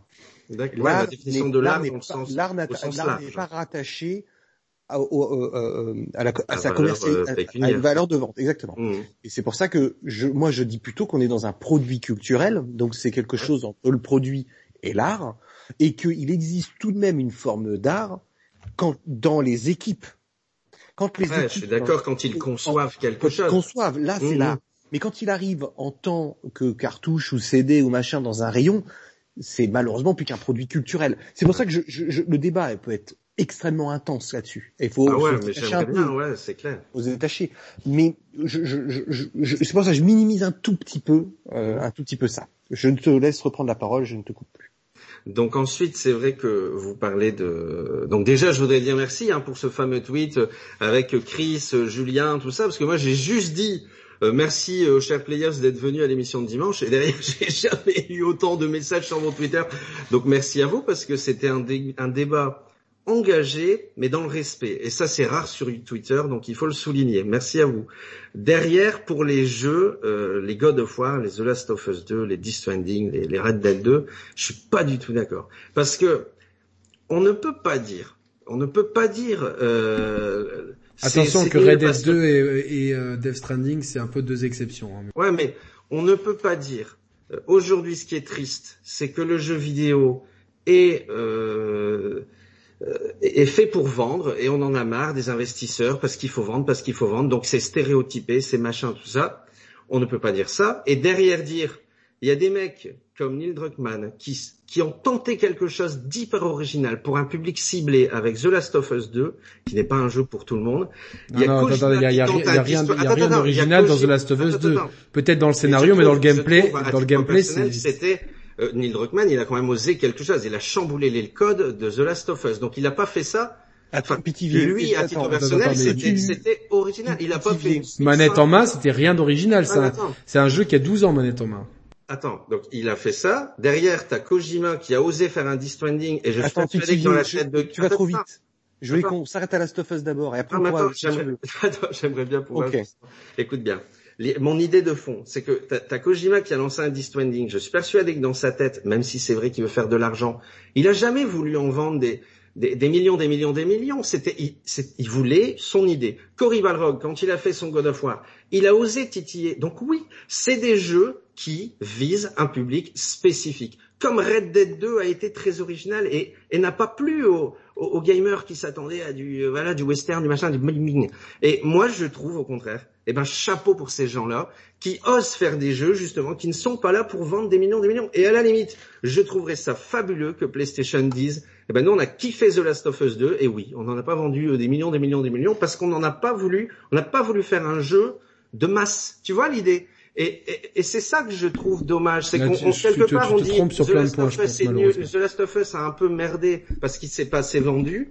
Et eh ben moi de mon côté, je dis chapeau parce que quelque part Neil Druckmann a les couilles de faire un jeu qui n'est pas là pour vendre des millions. Tu vois, moi je le prends comme ça. C'est complètement faux. Neil Druckmann, si tu me permets, si tu me permets, si tu me permets de répondre. Ouais, ouais, vas-y. Parce que euh, je vais pas mettre tout le monde dans le même panier. Je vais mettre déjà euh, le jeu de Death Stranding de côté pour plusieurs raisons. C'est que j'ai fait toutes les œuvres de Kojima et je connais le talent du bonhomme. Euh, je, et que je n'ai pas fait Death Stranding. Donc je ne peux pas parler de Death Stranding. Je ne parlerai jamais d'un jeu que je n'ai pas fait. Cela étant dit, je vais parler de The Last of Us 2 et de God of War.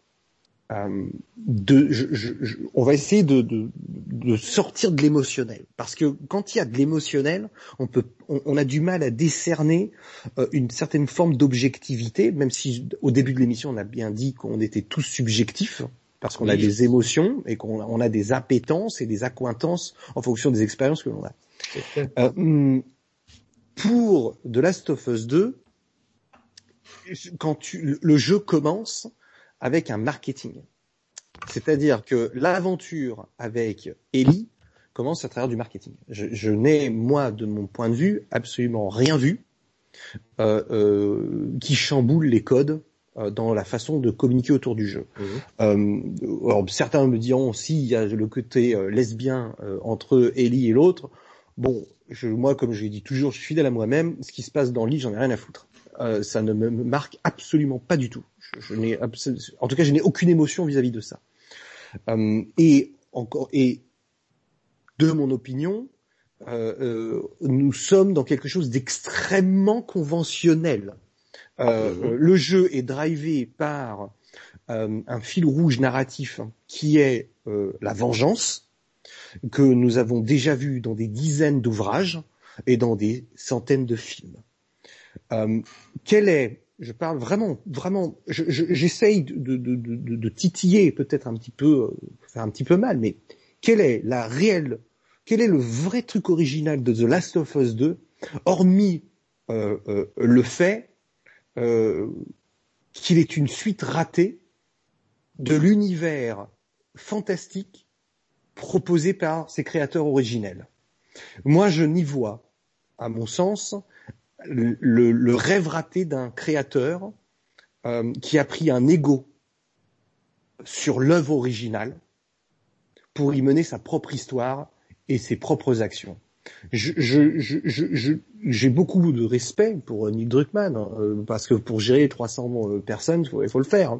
Hein. cela étant dit, tu peux être très bon manager, mais pas extrêmement bon créateur. Donc, aujourd'hui, je trouve que The Last of Us euh, si c'est ce que vous appelez, vous, avoir pris un risque euh, euh, de renier l'héritage de l'univers fascinant de The Last of Us 1, celui de l'immunité de l'un de ces deux protagonistes, cette immunité cherchée par Ellie et qui n'est absolument pas abordée dans, ce deuxième, et je, trouve que c'est un raté. autre point, il est inconcevable et je, te le dis, inconcevable, le jeu est fait pour faire de l'argent. Euh, un budget pareil, c'est fait pour être rentable, mmh. c'est pour en vendre mmh. le maximum. Et je te garantis que c'était le jeu que Sony attendait pour faire le plus de ventes derrière euh, Spider-Man, parce qu'il savait que personne ne ferait mieux que Spider-Man. Euh, comme je l'ai déjà évoqué dans une émission dans le passé chez Share Player, quand j'ai abordé les 20 propriétés intellectuelles les plus vendues au monde, Spider-Man est dans les 20 propriétés. Donc Sony à travers ses forecasts, savait euh, que aucun de ces jeux ne pourrait faire plus de 20... Combien il est euh, Spider-Man?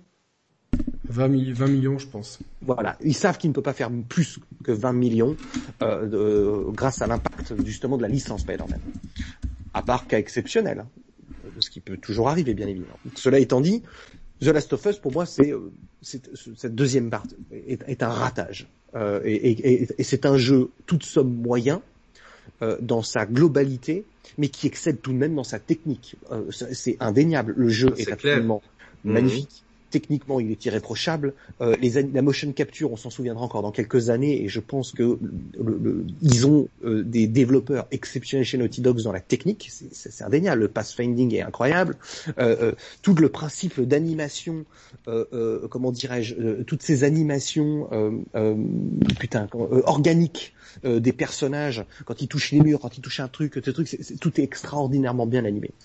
C'est indéniable. Je suis pas en train de dire que le jeu est euh, mauvais de, de, ce point de vue-là. Je dis simplement qu'il passe à côté, à mon sens, de ce qui était son univers parce que son créateur s'est renfermé dans une bulle. Au-delà de ça, au-delà de ça, moi, ce qui m'embête, c'est la. Euh, on peut débattre de l'histoire euh, très longtemps, mais c'est c'est la, la le, le, le, manque total de, de de, de, prise de risque dans le gameplay, le manque total d'innovation. C'est c'est c'est une standardisation. Ok, d'accord. Vas-y, je te laisse terminer. Sony a fait sa standardisation de ses grosses propriétés. Euh, ils ont standardisé les 3C. Donc pour ceux qui ne savent pas ce que c'est, ce sont les trois caméras, la, la, la, façon dont pour simplifier les choses, c'est la façon dont tu perçois le jeu euh, avec son protagoniste, comme il est positionné et tout ça. Euh, euh, ils ont euh, standardisé aussi une palette de couleurs, ils ont standardisé aussi des animations, ils ont standardisé des UI, ils ont standardisé des jaquettes, ils ont standardisé des moyens de communication. Ce qui est normal parce que leur jeu coûte très cher et il faut minimiser les risques. C'est-à-dire que le mec qui achète de Last of Us 2, il faut qu'il puisse acheter Days Gone, il faut qu'il puisse acheter l'univers Sony en fait. On achète l'univers Sony. C'est la même chose que ce qu'a tenté Ubisoft et ce qu'a réussi très fort Nintendo d'ailleurs. Euh, Sony sait faire ça. Et c'est là d'ailleurs Microsoft est très très en retard par rapport à ça. Euh, donc ça c'était le point. Et ils n'ont pas euh, du tout euh, le, gameplay. le gameplay fonctionne très bien. Attention. Hein. C'est très nerveux, c'est punchy, ça fonctionne bien. il a plein de qualités, mais il n'est pas le monument que fut le premier il n'est pas le monument que fut le premier. Euh, ce serait d'être extrêmement de mauvaise foi, euh, hormis d'avoir vécu la même situation que Ellie pour avoir la même forme d'empathie qu'elle.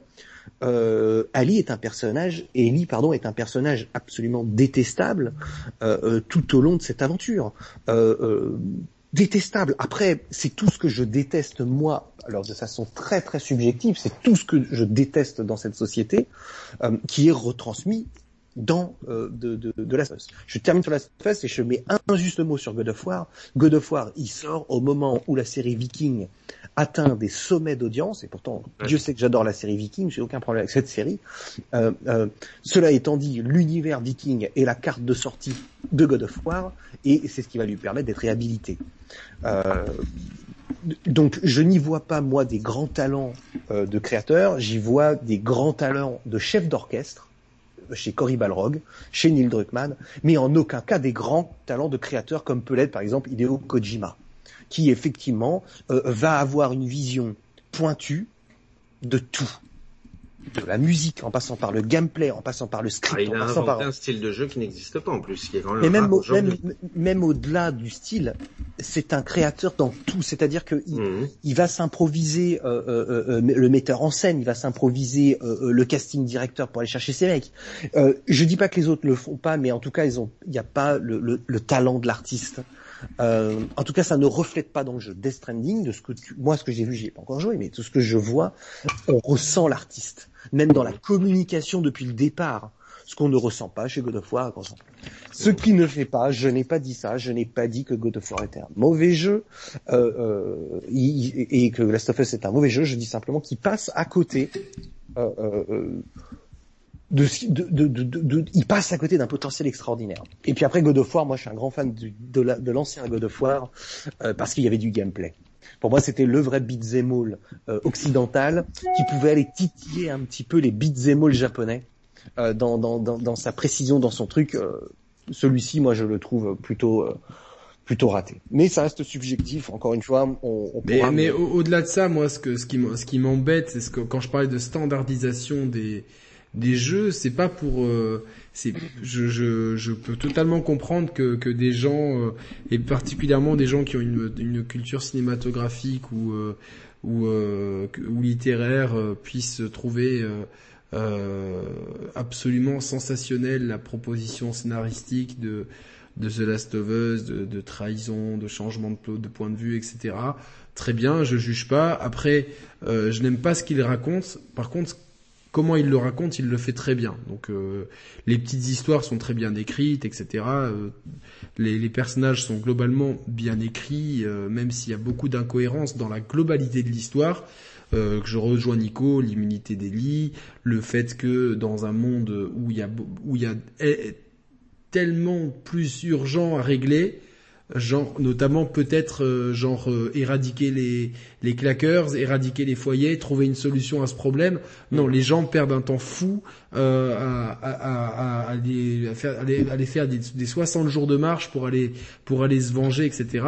Et euh, plus personne se, se, se, se soucie d'un quelconque vaccin. Bon, ça, c'est mon point de vue. Donc, d'un point de vue, euh, je rejoins entièrement Nico. Je trouve que l'histoire, elle est complètement ratée. Mais ce que je voulais dire en termes de standardisation, c'est qu'à aucun moment le gameplay ne m'a surpris. À aucun moment le jeu ne m'a challengé.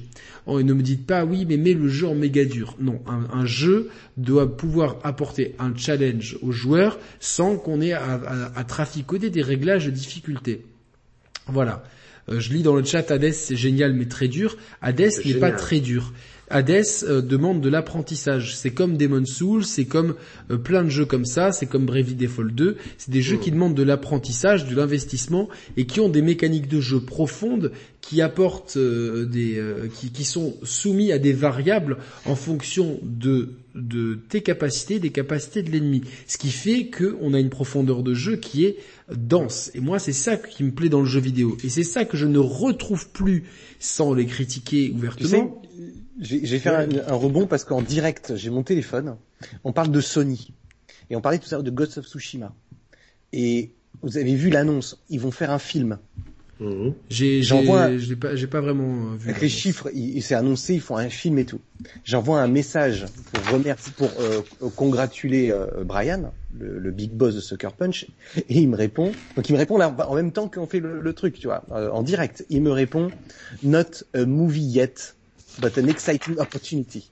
Donc ça, ça, ça, ça, signifie bien que on est toujours dans les annonces, dans des effets d'annonces, à trop en faire, à vouloir trop en dire, alors que c'est pas encore euh, dans le marbre, tu vois. Il y a toujours ce truc de marketing, de communication qui est too much en permanence que les youtubeurs adorent en fait reprendre, tu sais, pour faire de de, de, de la marée quoi. Ben ouais, c'est mais en tant que passionné, c'est parce que ça hype en fait. C'est que quelque part, euh, surtout quand tu es dans une année où entre guillemets le jeu vidéo est un petit peu en pause, c'est une année compliquée. Je pense que la moindre petite annonce aussi excitante moi. Non non mais tu vois, je pense que la moindre petite annonce quand on est tout à l'heure on disait euh, entre nous que quand on est passionné, on n'est plus vraiment euh, réaliste, tu vois, c'est que on est passionné. Moi demain, je lis un blog tout pourri qui me dit Muse va faire un nouvel album je suis hypé, tu vois, je me dis à la limite, ouais, je m'en fous. Et, là, tu cliques et ils te disent, oui, il semblerait qu'un jour, ils vont aller dans un studio dans les trois ans à venir. En fait, il y a rien dedans, mais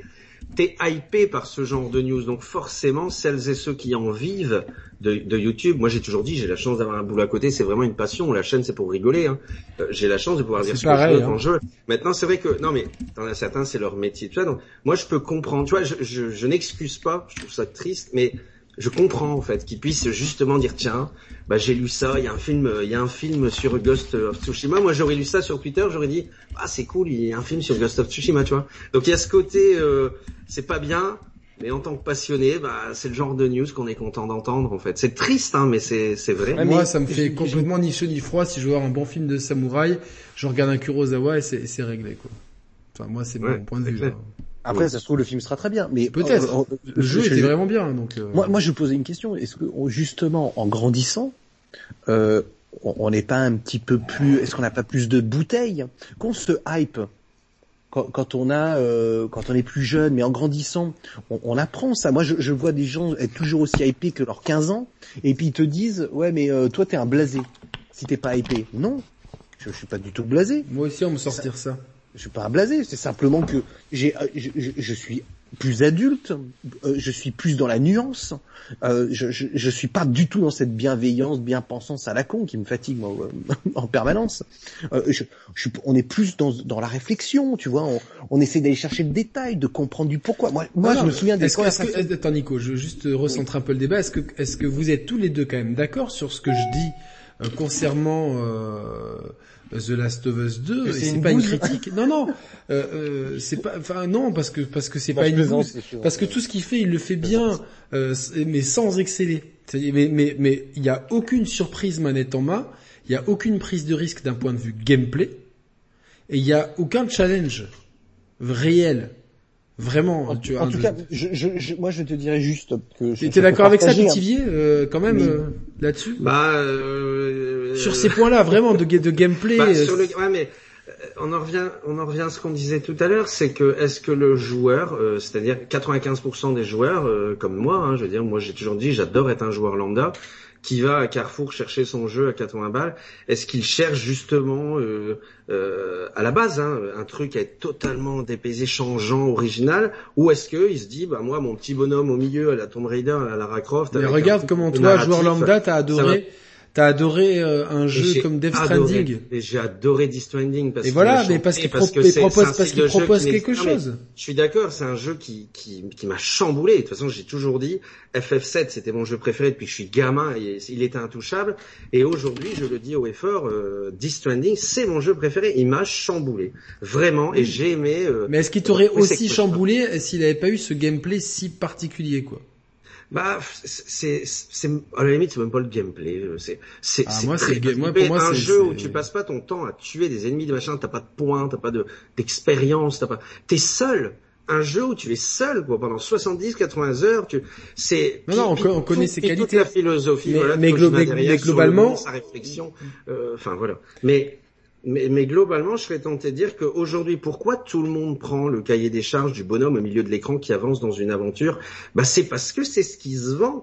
Et aujourd'hui, quand on en l'occurrence, euh, non. Les, les, fameux fanboys, ils disent quoi aux joueurs Xbox? Et c'est triste. Je suis d'accord, c'est triste. Mais pourquoi aujourd'hui euh, Qu'est-ce qu'ils disent? Ils disent bah ouais, mais euh, vous avez pas de jeu comme ça sur Xbox. Vous avez pas le, de jeu à part tu vois Quantum Break ou des trucs comme ça, Gears ou quoi. Mais les joueurs PlayStation, je veux dire, la masse hein, qui, qui aime tous ces genres de jeux, qui craquent dès qu'il y a un Days Gone, un Ghost of Tsushima, un God of War. Mais ils craquent pas autant parce que les chiffres de vente de ces jeux ne sont pas extraordinaires.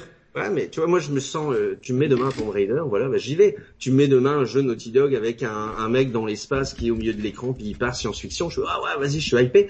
C'est, je comprends le débat de fond qui dit que l'originalité euh, est novatrice, que qu'il y a de temps en temps des Ending, des machins comme ça qui sont fabuleux, mais malheureusement, bah, c'est ce qui se vend. Et c'est donc pour ça que mais c'est pas les triple A, toi tu le sais. C'est pas très vrai parce que au final c'est pas ce qui se vend le plus. Euh, ça se vend pas, ça se vend. C'est ce qui rassure les investisseurs. C'est ça que je, tu vois, j'allais en dire à ça, c'est que toi qui connais le monde un peu du, tu, l'as vécu. J'ai un projet, il faut, trouver des investisseurs. Je suis persuadé, et ça, toi, tu peux nous le dire plus que nous, parce que tu parlais de l'envers du décor tout à l'heure. J'ai adoré, et c'est ce que j'aime chez toi, c'est que tu dis haut et fort ce qui se passe derrière. Moi, j'ai eu la chance de lire euh, le livre de Jason Schreier, du sang, des larmes et des pixels, qui est exceptionnel parce que ma vision des choses est différente depuis que je l'ai lu. Les trailers qu'on te balance à l'E3, quand tu comprends que dans les faits, à un moment donné où le jeu n'est quasiment même pas fait, euh, bah tu comprends pourquoi il y a du downgrade et des machins tout ça derrière. Donc c'est hyper intéressant ce que vous dites de, de voir un peu euh, l'envers du décor. Mais à chaque fois, enfin moi je t'ai suivi, j'ai suivi de, des émissions que tu as fait, tu dis quand même la vérité. Tu dis à un moment donné, il faut euh, à un moment donné, il faut aller chercher l'argent. Et je suis sûr que tu vas, tu dis, moi j'ai un jeu. Ah, apparemment le son sur des nuages, machin. Enfin j'ai une connerie. Hein. J'ai pas d'idée novatrice en tête, mais tu rebondis sur des nuages, machin, tout ça et tout. Hyper original. Le mec fait ah, un gameplay original. Et à côté, tu dis, par contre, j'ai un deuxième jeu. C'est un personnage au milieu de l'écran qui avance avec une histoire. Eh ben, les investisseurs vont dire ah, on est rassuré. Non, tu vois? On a, on a Pitivier, tu sais, on a. Euh, excuse-moi excuse-moi de te couper. On est complètement conscient de ça et mhm. euh, on, on, on, imagine que que c'est que c'est rentable. Ben, je regarde les les, euh, on n'a pas les chiffres de, de, The Last of Us Remastered, enfin je, je, les ai pas sous les yeux, mais c'est Marvel Spider-Man, c'est 20 millions, Uncharted 4 c'était au dernier comptage 16, doit être pas loin, c'est 12 millions pour God of War, mais finalement Sony n'a que 7 jeux qui, qui et encore ouais, mais 7 jeux dont un qui est sorti sur deux, deux supports qui a battu la, la, la barre des 10 millions de, de jeux vendus. La source c'est VG euh, VG Charts, hein, VG, VG Sales. Donc euh, euh, c'est peu quand tu vois ce que fait la concurrence en fait, que tu vois ce que fait Nintendo. Euh, et, et euh, je, je, suis un petit peu euh, ce que je veux dire, c'est que moi par rapport au futur de l'industrie, cette standardisation elle est mauvaise dont je parle. Parce que pour moi, The Last of Us 2, c'est un jeu qui est très standard. C'est un jeu qui te demande toujours, à part dans la première zone à Seattle, d'aller d'un point A à un point B euh, en soit tuant des ennemis, soit en faisant de l'infiltration. Je schématise le jeu, mais mhm. globalement, c'est ça. C'est une succession d'arènes plus ou moins ouvertes dans lesquelles il faut nettoyer ou s'infiltrer. Et des fois, on te laisse pas le choix. Et le level design est excessivement mauvais par moment, dans le sens que à peine tu rentres dans un endroit, tu sais déjà ce qui va t'attendre, ce qui en fait mhm. brise un peu l'effet de surprise de, de, du, jeu. Et cette, ça n'en fait pas un mauvais jeu pour autant. Moi, j'ai pas apprécié le scénario, mais quand même, manette en main, c'est quand même très agréable à jouer. Toutefois, il y a, y a, une prise de risque d'un point de vue gameplay qui est minime. Et en fait, comme tous ces jeux finissent par se ressembler euh, inlassablement, euh, pour moi, le gros problème, c'est pas, c'est pas euh, quand quand je dis que un Spider-Man euh, ne fait que 20 millions de ventes sur 120 millions de machines quelque part ça me fait mal parce qu'on va toujours me dire ouais mais The Last of Us tu comprends pas c'est trop mature c'est trop pointu dans l'écriture. Bon c'est un peu vrai. Mais non mais c'est un peu vrai. C'est un peu vrai mais, je, mais je pense pas dire, il y a un truc que tu vas pas aimer que je dise ça mais tu me connais euh, j'aime bien les débats engagés et c'est ça qui est bien de pouvoir en échanger c'est que la Switch soyons honnêtes t'as quand même les Mario les machins c'est tout public. Et t'as quand même énormément et il faut pas le nier c'est pas une honte de gamins, d'enfants. Moi, mes enfants, dès qu'il y a un Mario, un Zelda, un machin, ils craquent, ils achètent. Et t'as des adultes, donc t'as tout public. Par contre, bah, The Last of Us 2, euh, un God of War, euh, un Death Stranding, euh, bah, non, c'est pas tout oui, public. mais, mais je, sais, je, je, sais bien, mais sur la PlayStation 4, je pense pas qu'il y ait euh, qui est euh, cinq enfants et un adulte. C'est pas très vrai ce que tu dis Pitivé parce que ce qu'on sait aujourd'hui, euh, c'est que ces jeux euh, comme The Last of Us, hein, comme GTA, sont en proportion achetés à plus de 30% en Europe par des mineurs, des gens qui n'ont pas l'âge. Et aux États-Unis, la proportion de GTA elle est encore beaucoup beaucoup plus grande, ce qui pose problème. C'est-à-dire que ça c'est un autre débat. C'est un autre débat, mais c'est un vrai débat. C'est que les éditeurs mentent euh, et Sony et Microsoft sont dans une position qui demain, si euh, ces jeux devaient quitter les rayons, ce que moi j'appelle de mes souhaits, je l'ai toujours dit, je ne suis jamais caché. Mhm. Je pense que ces jeux n'ont rien à faire dans les rayons des grandes surfaces. Ils doivent aller dans les rayons des boutiques spécialisées. Euh, si demain ces jeux, on appliquait, comme on le fait dans certains pays, le PEGI, les ventes chuteraient de façon mhm. dramatique. Parce que ce sont les jeunes qui jouent à ces jeux-là.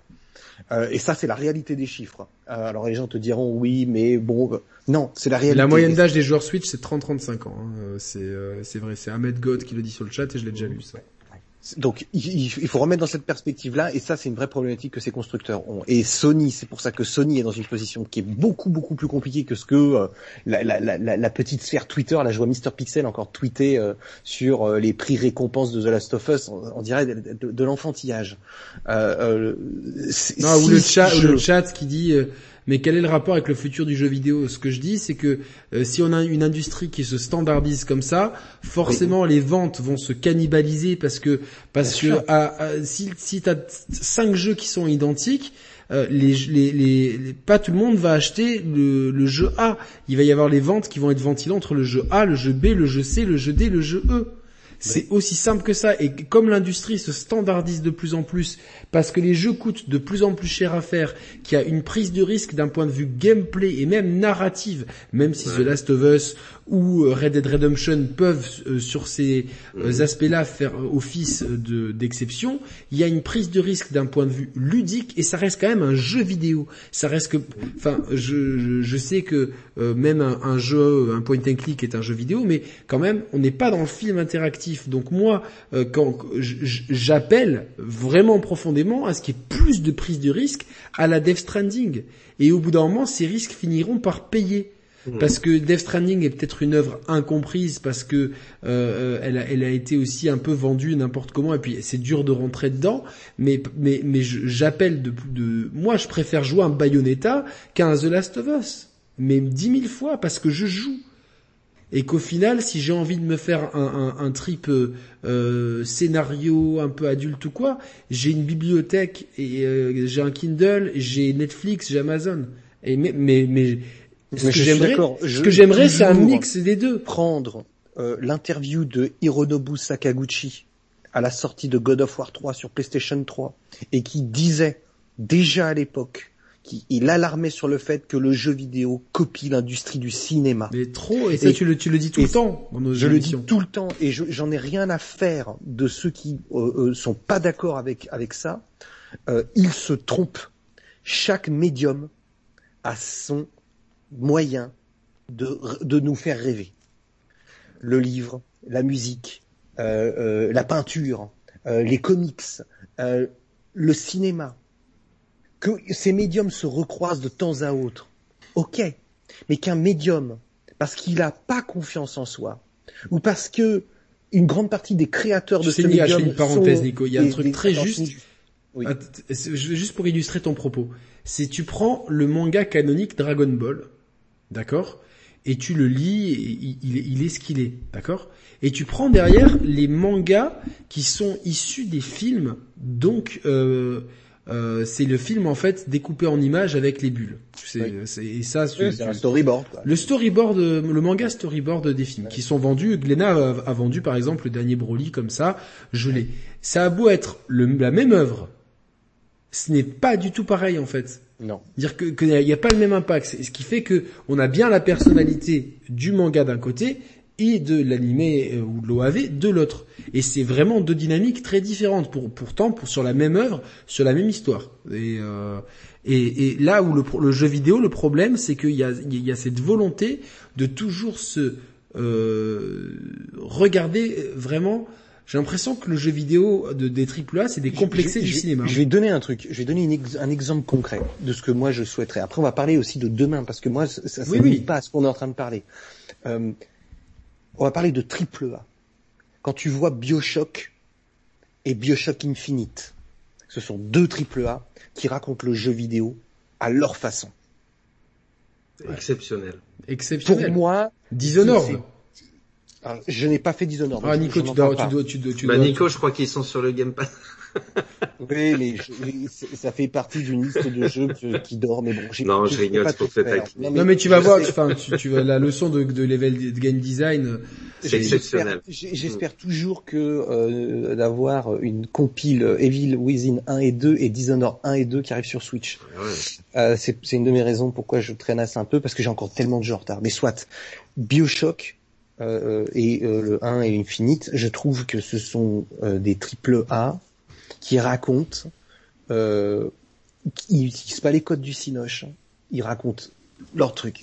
Moi, je ne supporte plus, je ne peux plus supporter ces jeux comme Last of Us 2, qui, en plus d'avoir un discours politisé sous-jacent absolument insupportable, en plus copie ce que fait de plus mauvais le cinéma.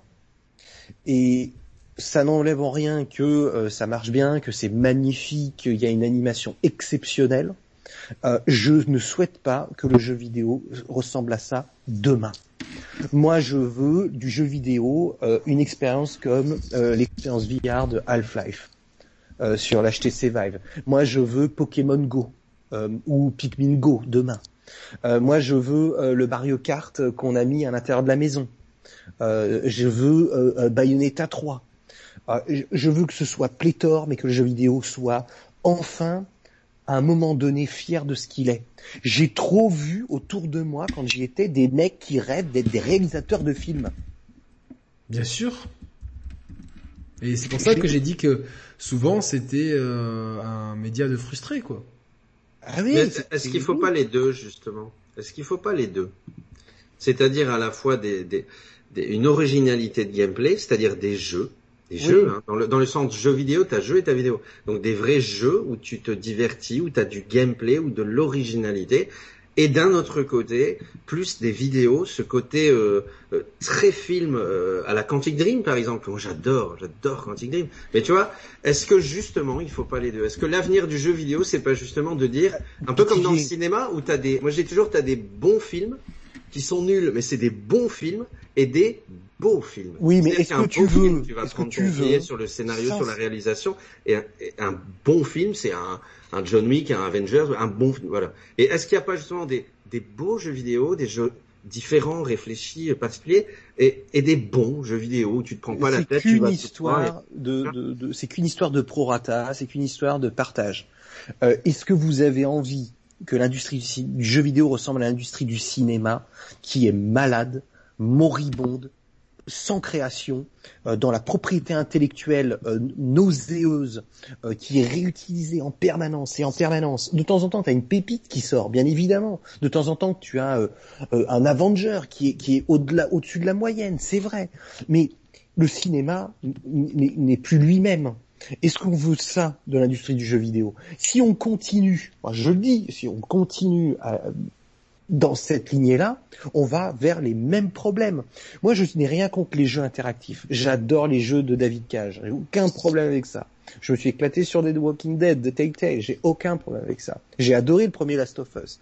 Mais je veux que ces jeux ne représentent qu'un faible pourcentage de l'industrie. de surtout de, dans l'espace médiatique aussi. Ah, j'ai vraiment, j'ai vraiment l'impression que qu'il n'y a pas du tout le même traitement euh, je, je, euh, j'aimerais juste comprendre pourquoi, peut-être que c'est moi qui suis stupide, pourquoi on, on...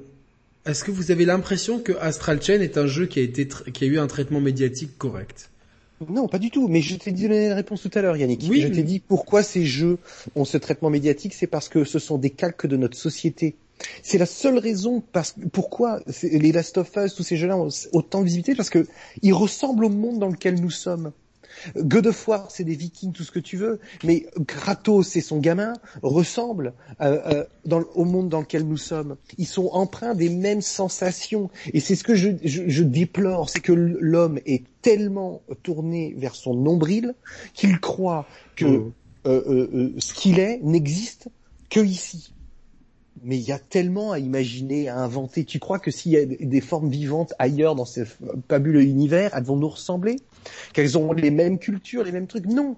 Et c'est ça. C'est vrai qu'il y a eu un travail très, très, vraiment très, très fort en point de vue d'écriture sur Mass Effect. Là, on peut vraiment parler de chef-d'œuvre et d'écriture. Alors là, je, je partage. Voilà, parce que parce qu'il y a vraiment un, un, un, un, vrai travail sur des psychologies. Et, et, et, ça a marché, ça a fait de l'argent, et c'était frais. Euh, ils, ils, ils, ont fait des trucs, tu vois. Donc qu'on vienne pas me dire que l'originalité peut pas rapporter du blé. Exactement, exactement. C'est pas vrai. Euh, moi, je suis désolé, là, on fait le procès du pauvre Last of Us 2. Mais non, mais c'est pas son procès, mais c'est un peu pour moi c'est l'emblème du, du, du, jeu qui aurait pu être bien meilleur, qui a du mal à sortir de sa zone de confort et qui ne sort de sa zone de confort que d'un point de vue narratif et scénaristique, pour pour y inclure, comme tu dis, un propos politique qui qui qui à mon sens est n'est pas bon, euh, mais ça c'est mon point de vue. Euh, alors que moi, ce que je demandais, c'est de jouer un bon jeu vidéo en fait. Et j'ai joué un jeu vidéo quelconque. Manette en main, c'est quelconque. Me cacher, tirer sur des ennemis, trouver trois bouteilles d'eau pour faire un silencieux, tout ça. J'en ai un peu marre de faire toujours la même chose dans les jeux vidéo. J'en ai un petit peu marre. Et c'est pas que j'en ai marre des AAA, j'aimerais pouvoir être surpris par ces grosses productions. J'aimerais que l'argent investi ne soit pas investi pour faire ah regardez euh, on, a, on, a, 72 000 poils sur le sourcil droit quoi. Les gars, je m'en fous que le visage soit moins détaillé si derrière je m'amuse beaucoup plus manette en main. Mais tu l'as dit, le problème tu viens de le dire, hein, c'est l'argent. C'est l'argent, c'est qu'aujourd'hui la standardisation, le cahier des charges, c'est les investisseurs qui entre guillemets euh, l'impose.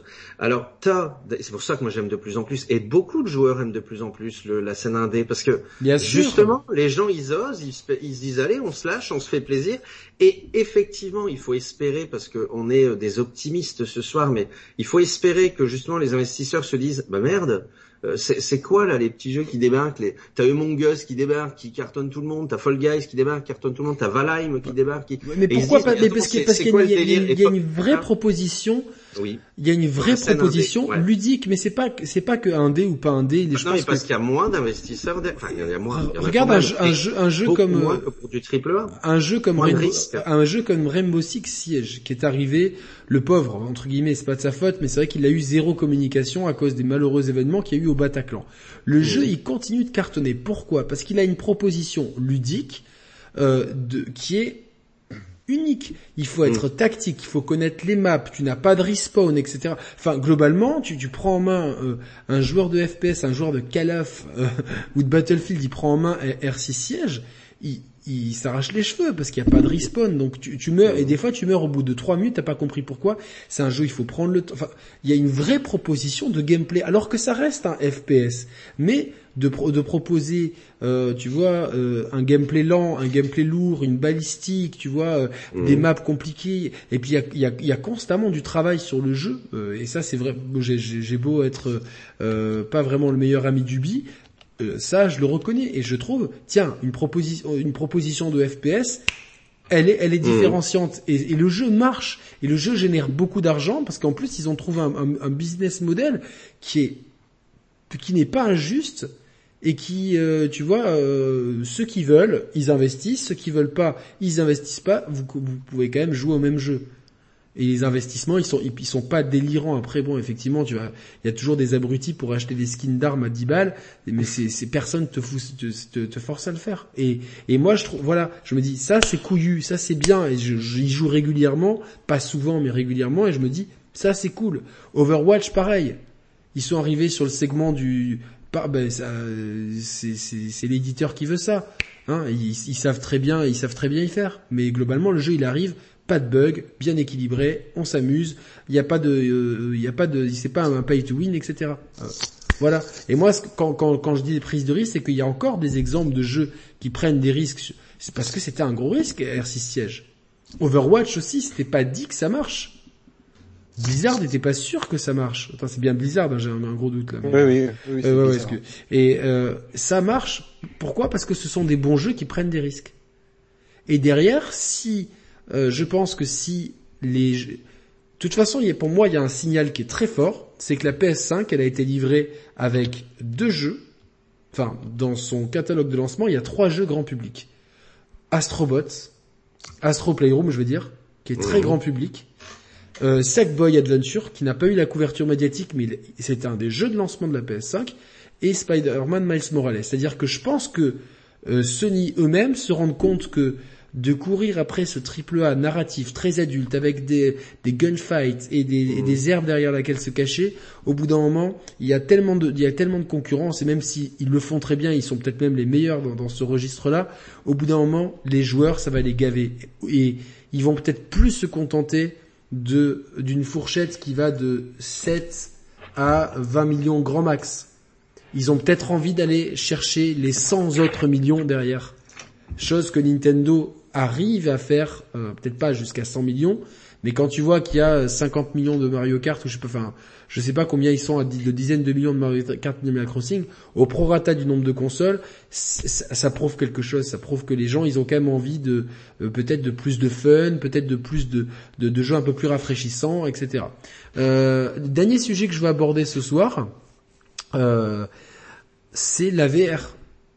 Et là, pour le coup, Sony je trouve que c'est très bien euh, qu'ils aient tout de suite mis euh, en avant non pas le casque VR parce que j'imagine qu'il ne doit pas être finalisé d'un point de vue design, mais ces manettes qui, à mon sens, peuvent vraiment changer quelque chose. On a eu un aperçu de la VR avec le PSVR, on a vu que ça pouvait être magistral avec des jeux comme Resident Evil, avec des expériences comme Apollo 11, euh, ou avec le, Batman, ou avec euh, Astro euh, Astrobot, ou euh, euh, Beat Saber par exemple, etc. On a vu donc que ça pouvait marcher, mais bon, on était limité techniquement par un casque un peu cheap. Quand tu avais tes lunettes, tu avais toujours un ah c'est trop collé ou c'est pas assez collé, donc il y avait un jour 40 000 câbles. Là, on n'aura qu'un seul câble, ça reste un câble de trop pour moi, mais un seul câble, et ces manettes qui donnent quand même vraiment tout de suite envie d'essayer.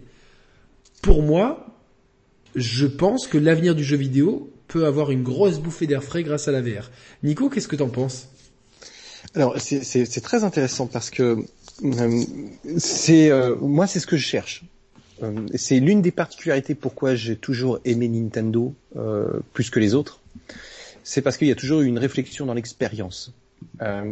et là, Sony amène vraiment l'expérience au cœur de son savoir-faire avec ce casque VR. Alors, je l'impute à Sony parce que le seul casque VR que j'ai, c'est sur PlayStation 4. Euh, et une expérience qui m'a effectivement grandement marqué, c'est Resident Evil 7. Euh, ça fonctionne très bien. Euh, c'est un, regard sur l'avenir qui est fascinant. Je suis euh, euh, très attentif à ce que Sony va proposer en termes d'expérience. Cela étant dit, je minimise un tout petit peu les choses parce que pour l'instant, à part euh, quelques exceptions, comme Beat Saber par exemple, euh, les expériences VR, je pense à Resident Evil 7, ou ce que moi j'ai vu, ce qu'on m'a pitché, ce genre de trucs, elles sont euh, très inspirées de ce qui est un jeu traditionnel. Euh, je, souhaiterais voir la VR ailleurs, dans des trucs totalement. Mais quand même, RE7 en VR, c'est quand même un truc à vivre. Mais euh, attention, oh, j'en ai pas vécu assez pour en être blasé, tu vois ce que je veux dire Bien sûr. Je, allez-y quoi les mecs. Alors, je suis pas joueur PC, j'imagine que les joueurs PC auraient pas tout à fait le même discours que moi. Mais il paraît qu'Half-Life Alix euh, c'est exceptionnel. Tout à fait. Et puis sur Oculus, tu euh, beaucoup beaucoup de jeux compatibles d'horreur type Resident Evil avec le casque. Donc pour eux, c'est peut-être moi une nouveauté. Tu, tu, vois ce que je veux ouais, dire Mais ici, on a une chaîne quand même euh, console. Hein, donc, euh, voilà, nous on est plus une chaîne console. Exactement. Donc je, je, voilà, je minimise par rapport à ça. Moi, la VR m'excite euh, beaucoup, que ce soit Sony ou, ou, ou, les autres. Je pense que Microsoft va s'engouffrer dedans. Nintendo, ça fait déjà plusieurs années qu'il y a eu des choses qui sont faites en interne et ils ont un potentiel très très intéressant à faire. Pour l'instant, Nintendo, on va dire, fait de la VR de luxe. Euh, dans une certaine mesure avec euh, ce qu'ils sont en train de faire dans leur parc d'attractions. Euh, donc c'est pas de la VR qu'on peut avoir dans une maison pour le moment. Donc j'ai l'impression qu'ils ils, itèrent euh, dans ce segment-là, là où Sony itère dans la maison. Qu'est-ce qu'on peut faire avec une console avec la VR Et je pense que c'est très bien d'avoir les deux parce que des expériences vont pouvoir naître à gauche et à droite et ça je trouve ça vraiment vraiment très intéressant. Maintenant, on va voir euh, Microsoft. Est-ce que Microsoft est dans une attitude de suiveur ou pas? Je ne sais pas. Euh, mais l'AVR, c'est vraiment quelque chose qui m'excite bien. J'espère qu'on pourra parler de la réalité augmentée, euh, la RA, euh, parce que elle, elle m'excite euh, peut-être même presque. Est-ce que tu as testé le Mario Circuit? Euh, oui, oui, j'ai testé le Mario Circuit, ouais, carrément. Je me suis, suis toujours tâté à l'acheter et au final j'ai hésité parce que j'avais peur de, du, de, que ça m'amuse un temps et que ça m'amuse plus. Ben, c'est ça t'amuse un temps et, et voilà, ça t'amuse un temps. C'est euh, tu vois que c'est des expériences, c'est des tests. Euh, c'est pas embarqué dans la console, euh, donc à voir euh, ce que va être la, la, la pro. Moi, je vous l'ai dit qu'il y aurait autre chose que autre chose que de la simple technique améliorée. Mais le DLSS, si c'est vrai, c'est une super nouvelle hein, pour ceux qui s'y connaissent un peu en technique. Mais c'est pas le sujet. Ben oui, oui, de toute façon, c'est ce qui va permettre justement aux jeux actuels de pouvoir être tous upgradés euh, et c'était la condition sine qua non euh, de, de, certains gros développeurs euh, quand la, pro a été évoquée avec Nintendo. Mmh. Donc c'est, on verra bien. Je, moi, ce qui la, la, AR me fascine parce que une de mes meilleures expériences de jeu de ces dernières années, ça reste Pokémon Go. Euh, moi, je, je, me dresse souvent face aux, aux gamers traditionnels qui vont te dire c'est pas du jeu vidéo et machin et compagnie. Qu'est-ce que signifie jeu vidéo hormis euh, euh, l'esprit du fun? Et si la technologie nous permet justement euh, d'expérimenter le fun de toute façon possible, pourquoi pas? Je souhaite pas que Pokémon Go devienne la norme du jeu vidéo comme Last of Us devienne la norme du jeu vidéo. Je souhaite simplement que ces jeux représentent des segments en proportion de, dans cette dans cette dans cette euh, industrie. Et je suis très très très très curieux de savoir ce que va être Pikmin. C'est un move fascinant pour démocratiser cette licence. Mais un move, mais d'une intelligence, euh, comme je pense beaucoup de constructeurs aimeraient avoir cette même intelligence, ou du moins ils l'ont peut-être, mais le même courage de pouvoir essayer d'aller sur ce genre de secteur. Je pense que tu vois avec euh, Sackboy, on pourrait faire des trucs chamés. Euh, euh, Il y a des trucs à faire. Tu vois d'ailleurs Astrobot euh, se permet de faire des trucs assez cool. Euh, Ouais. Je l'ai pas fait, mais de, de- des retours que j'ai, euh, fait des trucs cool avec le, la- avec le matériel. Tu vois Oui. les gâchettes, le truc. Le, ça, son audio et tout et, Mhm. et moi je, je- moi je pense que ce, cette licence mérite vraiment une vraie équipe de développement parce que je pense que c'est vraiment Bah, ils en ont une vraie là, donc euh, je, Ouais, on va ouais, voir. ouais. Et je pense que là ils ont, en fait ils, ils sont c'est pas qu'ils ont carte blanche, mais ils ont tous les moyens pour. non mais qu'ils fassent un, un vrai gros jeu parce que tu vois là euh, euh, passer le- le- l'expérience ludique euh, de tester la manette, le son, etc. Mhm. euh, manette en main, ça reste extrêmement faible. C'est pas un jeu, tu vois. C'est c'est c'est. C'est une expérience. C'est c'est une expérience, mais mais il faut transformer ça en jeu, je pense. Parce que parce que Astrobot, Je- Ils en ont la volonté, t'inquiète pas. Je, Je pense, je pense parce que c'est le seul studio qui est d'ailleurs géré par un Français si je me trompe pas, euh, qui est de, de, de- au Japon, qui Monsieur est Doucet, Nicolas Doucet. c'est c'est ça, Mhm. Nicolas Doucet, euh, qui est qui est resté en, en place au Japon. Mais euh, pour moi, c'est c'est le, seul personnage qui peut euh, devenir un, une mascotte pour pour pour Mhm. Sony, une vraie mascotte. Euh, je pense que c'est c'est important dans pour un pour pour pour pour une image de marque. Aujourd'hui, Sony a des a des a des personnages forts et identifiables. Kratos, Nathan Drake, Ellie, euh, la Ratchet. Aloy, Mm. euh, Ratchet un peu moins, mais ils sont là, Spider-Man, etc. Mais il manque d'une vraiment d'une figure de proue qui puisse rassembler tout ça. Euh, et je trouve que ce qui a été fait avec Astro's Playroom, qui est un hommage à la culture PlayStation, est très intéressant et donne peut-être une piste pour l'avenir. En tout cas, moi, la VR, euh, pour revenir dessus, euh, je suis très excité par les manettes de la de la VR2. Je pense qu'ils ont compris que euh, à nouvelle façon d'envisager le jeu vidéo, il fallait de nouvelles façons de contrôler, et c'est peut-être ce qu'il y a de plus intéressant. Plutôt que de, parce que moi jouer un jeu en VR avec la manette en main, c'est bien, attention, mais c'est vrai que quelque part, ça, plus t'es immergé dans le truc, plus le, le, le c'est l'uncanny valley, je crois qu'on appelle ça, plus le moindre truc. ma, ma déception, c'est que Resident Evil 8 a pas l'air de prendre le chemin de la VR. Ah mais moi je peux t'assurer qu'il sortira en VR sur le PSVR 2. Je- J'en suis. Euh, Enfin, ça serait illogique parce que de toute façon, euh, il a été fait à la première personne aussi pour la VR. Parce que Mhm. et donc euh, si le 8 se reprend ce chemin-là, alors que euh, les épisodes traditionnels, euh, en- ils auraient très bien pu faire le 8 avec euh, de, tu vois, en revenant comme dans le, le remake du 2 ou du 3. Mm. Euh, pour moi, c'est sûr et certain. pénible. Lequel? P- les deux, euh, pénible à jouer. Le remake de 2 et de 3 Ouais. Ah, J'ai putain, trouvé que toute la magie était. euh, Ah non, moi j'aime au contraire, je trouve que Ah c'était ouais. un bel hommage. euh, ok. hein, c'était un bel hommage et euh, après bon bah c'est surtout enfin le 3 c'est vraiment un jeu pour speedrunner. Mehdi le speedrun euh, enfin c'est je des fois il jouait pendant des heures à ça et tout, c'est vraiment un jeu pour speedrunner. Il, il garde l'ADN de Resident Evil 2, Biohazard 3 de base qui était un jeu Ouais, déjà ouais, pour ouais. speedrunner et le 2, je pense que pour moi c'est le si je dois euh, dire à Je quelqu'un leur veut- donnerais peut-être une chance. Tu sais, je, je, je suis l'homme de la seconde chance, moi. Ouais, ouais, ouais, non, mais c'est- il faut, il faut dans la vie, et c'est c'est important. Mais moi, pour moi, si quelqu'un me demande quel jeu euh, aujourd'hui j'aimerais découvrir Resident Evil, je, je recommande Resident Evil 2 remake. Mais vraiment, parce que c'est vraiment, Ah ouais. ouais, ok. ouais, ouais, parce que parce que les vieux sont trop vieux.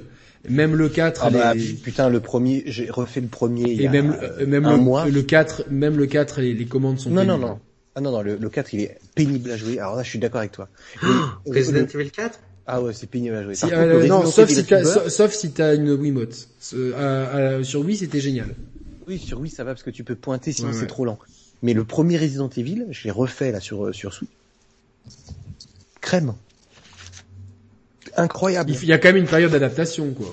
Ouais, v- 20 minutes. Franchement, 20 minutes. Ouais, ouais, ouais. Mais, mais, mais crème, c'est, en fait, Mais- ce que j'ai, ce que j'ai trouvé génial, c'est que c'est un vrai puzzle. Et c'est ce qu'il y avait dans Resident Evil 2 aussi. Et je trouve que ces remakes, euh, le côté puzzle, ça marche plus vraiment en 3D aussi au- au- dynamique. Je trouve que c'est pénible. Ah, les putain, 10, dans les le- 10 dans le- allers-retours. Oh putain, dans le commissariat, les 10 allers-retours. Après, Oh, c'est peut-être, c'est, c'est peut-être parce que le commissariat est moins charismatique que le Ah manoir non, mais alors, de base. carrément. De base. Non tu mais vois. alors le commissariat de l'original, euh, tout bon, moi j'ai trouvé que l'original, il manque des trucs dans ce remake que je m'explique pas.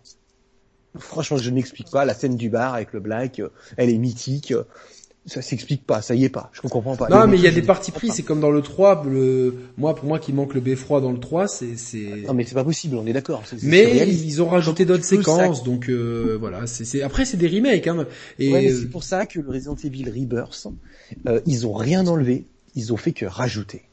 Et, et il a une dimension intouchable dans les remakes, je trouve. Je- je- il est, bah, euh, Demon Souls, peut-être. Ouais, j'ai pas fait, mais j'ai pas aimé le, j'aime pas les. Demon's Eh ben, écoute, Ni- écoute Nico, je te, je te suis, on était trois avec Mathieu et Roman à ne pas du tout aimer les From Software, et franchement, je crois que j'ai passé une des mes meilleures expériences de jeu. Ça m'a challengé, ça Ouais, m'a. c'est dur. C'est- me C'est c'est ouais. pas si, en fait non, c'est pas dur. C'est pas si C'est dur. comme Hades. Non, c'est différent en fait. C'est-à-dire que c'est c'est dur euh, au début parce que tu dois appréhender le jeu vidéo différemment. Euh, moi, je conseille de, moi, je l'ai avec Roman et Mathieu, on a fait pareil. On a suivi le guide d'Exerve qui est un- en plus avec Ah bah, une build, une build magique qui est assez intéressante. Et globalement, tu prends un pied monstre. À la fin, j'étais dégoûté que le jeu se termine, mais j'étais là. Je sais qu'il y a un New Game Plus, mais globalement, moi, je suis pas très New Game, New Game Plus. J'étais effondré que le jeu se termine. J'ai trouvé le jeu en plus, il est magnifique. Il y a une, une utilisation du son, euh, des lumières qui est qui fait vraiment next gen. Et puis franchement, manette en main, c'est un chef-d'œuvre. Vraiment, ce jeu, c'est un, un chef-d'œuvre. Ça, ça nous, ça nous a vraiment, Roman et moi, ça nous a transporté. Mais euh, j'ai- joué à, à- j'ai fait quoi le, j'ai joué, je sais pas, plusieurs heures au, au 3. ça n'a rien à voir. Ça n'a rien à voir. Et Le joué 3 est plus lourd. euh, Le 3 est plus lourd, là c'est Demon Souls, il, il a une espèce et puis même il y a, il y a toute une ambiance. Et par rapport à Bloodborne, parce que alors, j'ai, j'ai, manette il est- tombée des mains aussi. Bah Bloodborne il est en 30 FPS et celui-là il est en 60 donc déjà ça change tout t'as- t'as- et je le trouve plus dynamique et surtout t'as t'as t'as la notion de magie dans celui-là que que t'avais pas forcément de mémoire dans Bloodborne. Euh, et même si Mathieu là est sur Bloodborne et me dit putain franchement il, il faut s'accrocher mais après ça décolle bien. Mais franchement le jour où t'as une PS5 prends-le et euh, suis le guide d'Exerve et tu verras ça passe crème et tu vas vraiment te régaler. euh, Hmm, je me suis euh, uber régalé sur ce jeu et, et euh, je- je- j'ai vraiment hâte du coup de découvrir. euh, Je le- sortirai peut-être de ma zone de confort sur ce titre-là, euh, parce que pourquoi pas, hein, tu vois. euh, moi, j'étais pas Doom, euh, pourtant, je- je- aujourd'hui, je suis un fan incontestable des deux derniers Doom. Quoi. Je- Ah ouais, alors Donc, euh, euh, comme quoi, rien n'est jamais perdu. Pour moi, Dark Souls 3 est plus lourd que, que, que Demon Souls. Il est moins lourd que les deux premiers. Non, parce que dans le, dans le chat, on me dit le 3 est moins lourd. Pourtant, c'est le sentiment qu'on a eu avec Roman et avec Mathieu. C'est que le, jeu est peut-être en apparence plus, t'as plus de mouvement, mais je trouve qu'il y a une espèce d'inertie, notamment dans le pari qui est, qui est très chiante, alors que le pari de Demon Souls, euh, dans le timing, ressemble beaucoup à celui de Street Fighter 3, donc c'est, c'est cool. Euh, donc voilà, il y a, y a- y a- donc on a parlé de l'avenir du jeu vidéo dans sa manière de consommer. J'ai voulu commencer par là, en parlant du Game Pass, en parlant des offres de cloud gaming. Euh, on a parlé de la VR, on a parlé de la standardisation des AAA, où on n'était pas forcément d'accord avec PTV, mais on a écouté ses arguments euh, Ouais, euh, tranquillement. Hein, euh. Moi, j'aimerais bien justement donner mon avis sur la VR parce que c'est Bah, bah, vas-y, mais tu es là pour ça. de- prends la parole quand tu veux. Bah, tu... je, prends, je prends mes notes, moi, je prends mes notes. Ouais, ouais. euh, de c'est euh, très, c'est très nouveau ça. Euh, On n'a pas l'habitude des gens organisés, des gens que nous ouais, euh, c'est de l'artisanat, euh, c'est la ferme ici quoi. Non, mais c'était hyper intéressant. C'est vrai que euh, la VR, je trouve que c'est génial. J'ai pas d'autres mots. Euh, quand j'ai essayé mon casque VR, le PSVR, la première fois, j'ai dit, je n'ai pas vécu un moment pareil depuis le passage à la 3D. Et je le pense vraiment. La première fois que tu mets ton casque, tu vis des trucs. Tu vois un requin. Moi, j'ai toujours rêvé de, voir des requins. Là, tu vois un requin qui arrive, machin. Ça c'est assez, impressionnant. ouais. J'ai fait Moss, qui est, mais alors, mais un jeu que j'ai, mais adoré. Il est pas mal. Oh là là, mais j'ai adoré.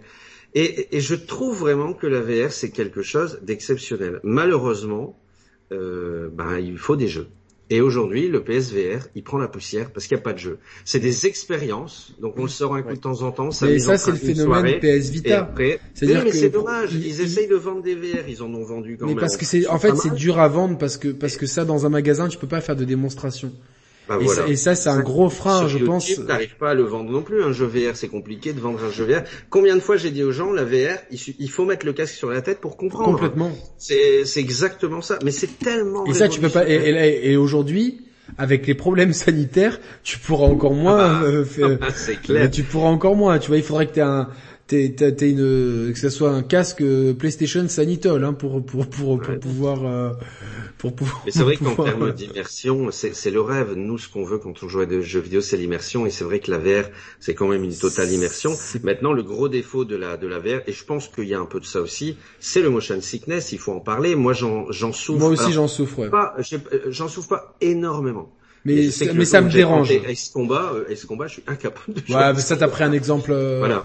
Donc, euh, je pense que c'est un gros souci. Et pour le PSVR 2, je pense qu'ils vont améliorer, c'est normal, le framerate, parce qu'il y en a beaucoup qui disent que le motion sickness est en partie lié au framerate. Ouais, et c'est vrai qu'avec les casques qui arriveront avec les années, on aura des meilleurs graphismes, une meilleure résolution, un meilleur framerate. Et euh, je pense euh, ben, plus d'avenir pour le PSVR, mais c'est quand même osé. Euh, tout à l'heure, on disait il faut de l'originalité dans le gameplay. Il n'y a pas plus original qu'un casque VR. C'est un peu ce que j'ai. Tu vois, tout à l'heure, je disais, je suis fan de Xbox. Je l'ai jamais caché. Moi, j'ai toujours été un joueur Xbox. Et pourtant, j'adore ma manette Xbox. Je- tu peux même pas t'imaginer comment je suis fan de ma manette Xbox. Ah ouais, mais ça c'est Et la pourtant, meilleure. la hein. DualSense, ben, j'ai applaudi. J'ai dit sur la chaîne, alors je sais que notre chaîne, il y a des gens Xbox qui disent, ah, on sait que Pitivier aime bien la Xbox, mais j'ai dit, la DualSense, c'est exceptionnel. Parce que c'est vrai qu'elle est chiante sur le long terme, mais quand tu la découvres avec un Astro, que tu ressens le, les matières Pour dans moi, les doigts, pour moi, c'est, intéressant au début et puis sur les, Ah. sur les, sur les sessions de jeu, ça devient pénible et comme euh, euh, les, là, les seuls, les seuls trucs qui sont utilisés dans les jeux tiers, c'est les gâchettes qui, qui sont pénibles en fait. C'est parce que c'est, c'est trop. Mais Et, je pense qu'il a- fait le Call of avec la manette là? Ouais, j'en pouvais plus à la fin. Oh, à, bah, à la fin, je me suis dit, je vais avoir des, je vais avoir des index, ça va être des, des points quoi. Tu sens les ta ta ta ta ta ta ta, tu ouais, mais sens c'est, c'est, c'est, c'est trop. C'est un peu C'est ouais, mais c'est origi- c'est original. Après, ils devraient pouvoir proposer peut-être de l'éteindre pour celles et ceux qui en ont marre, mais je trouve qu'on peut pas leur reprocher effectivement Ah, ce côté. Ils, en- ils tentent une En, en originalité dans le live, je, en live, je viens de recevoir un- euh, mon code pour Monster Hunter Rise. J'y croyais plus. Ah. Je suis très content. Je suis très content. Là aussi, je vais sortir de ma zone de confort. Ça va être mon premier Monster Hunter. Donc, je, je suis très content. euh.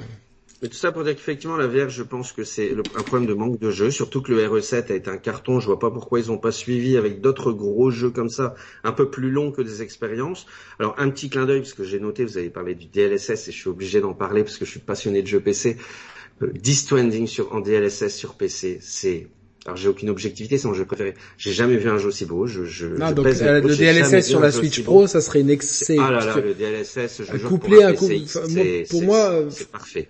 Mais après, après, moi, moi, il y a des gens qui vont, qui, qui se sont déjà plaints.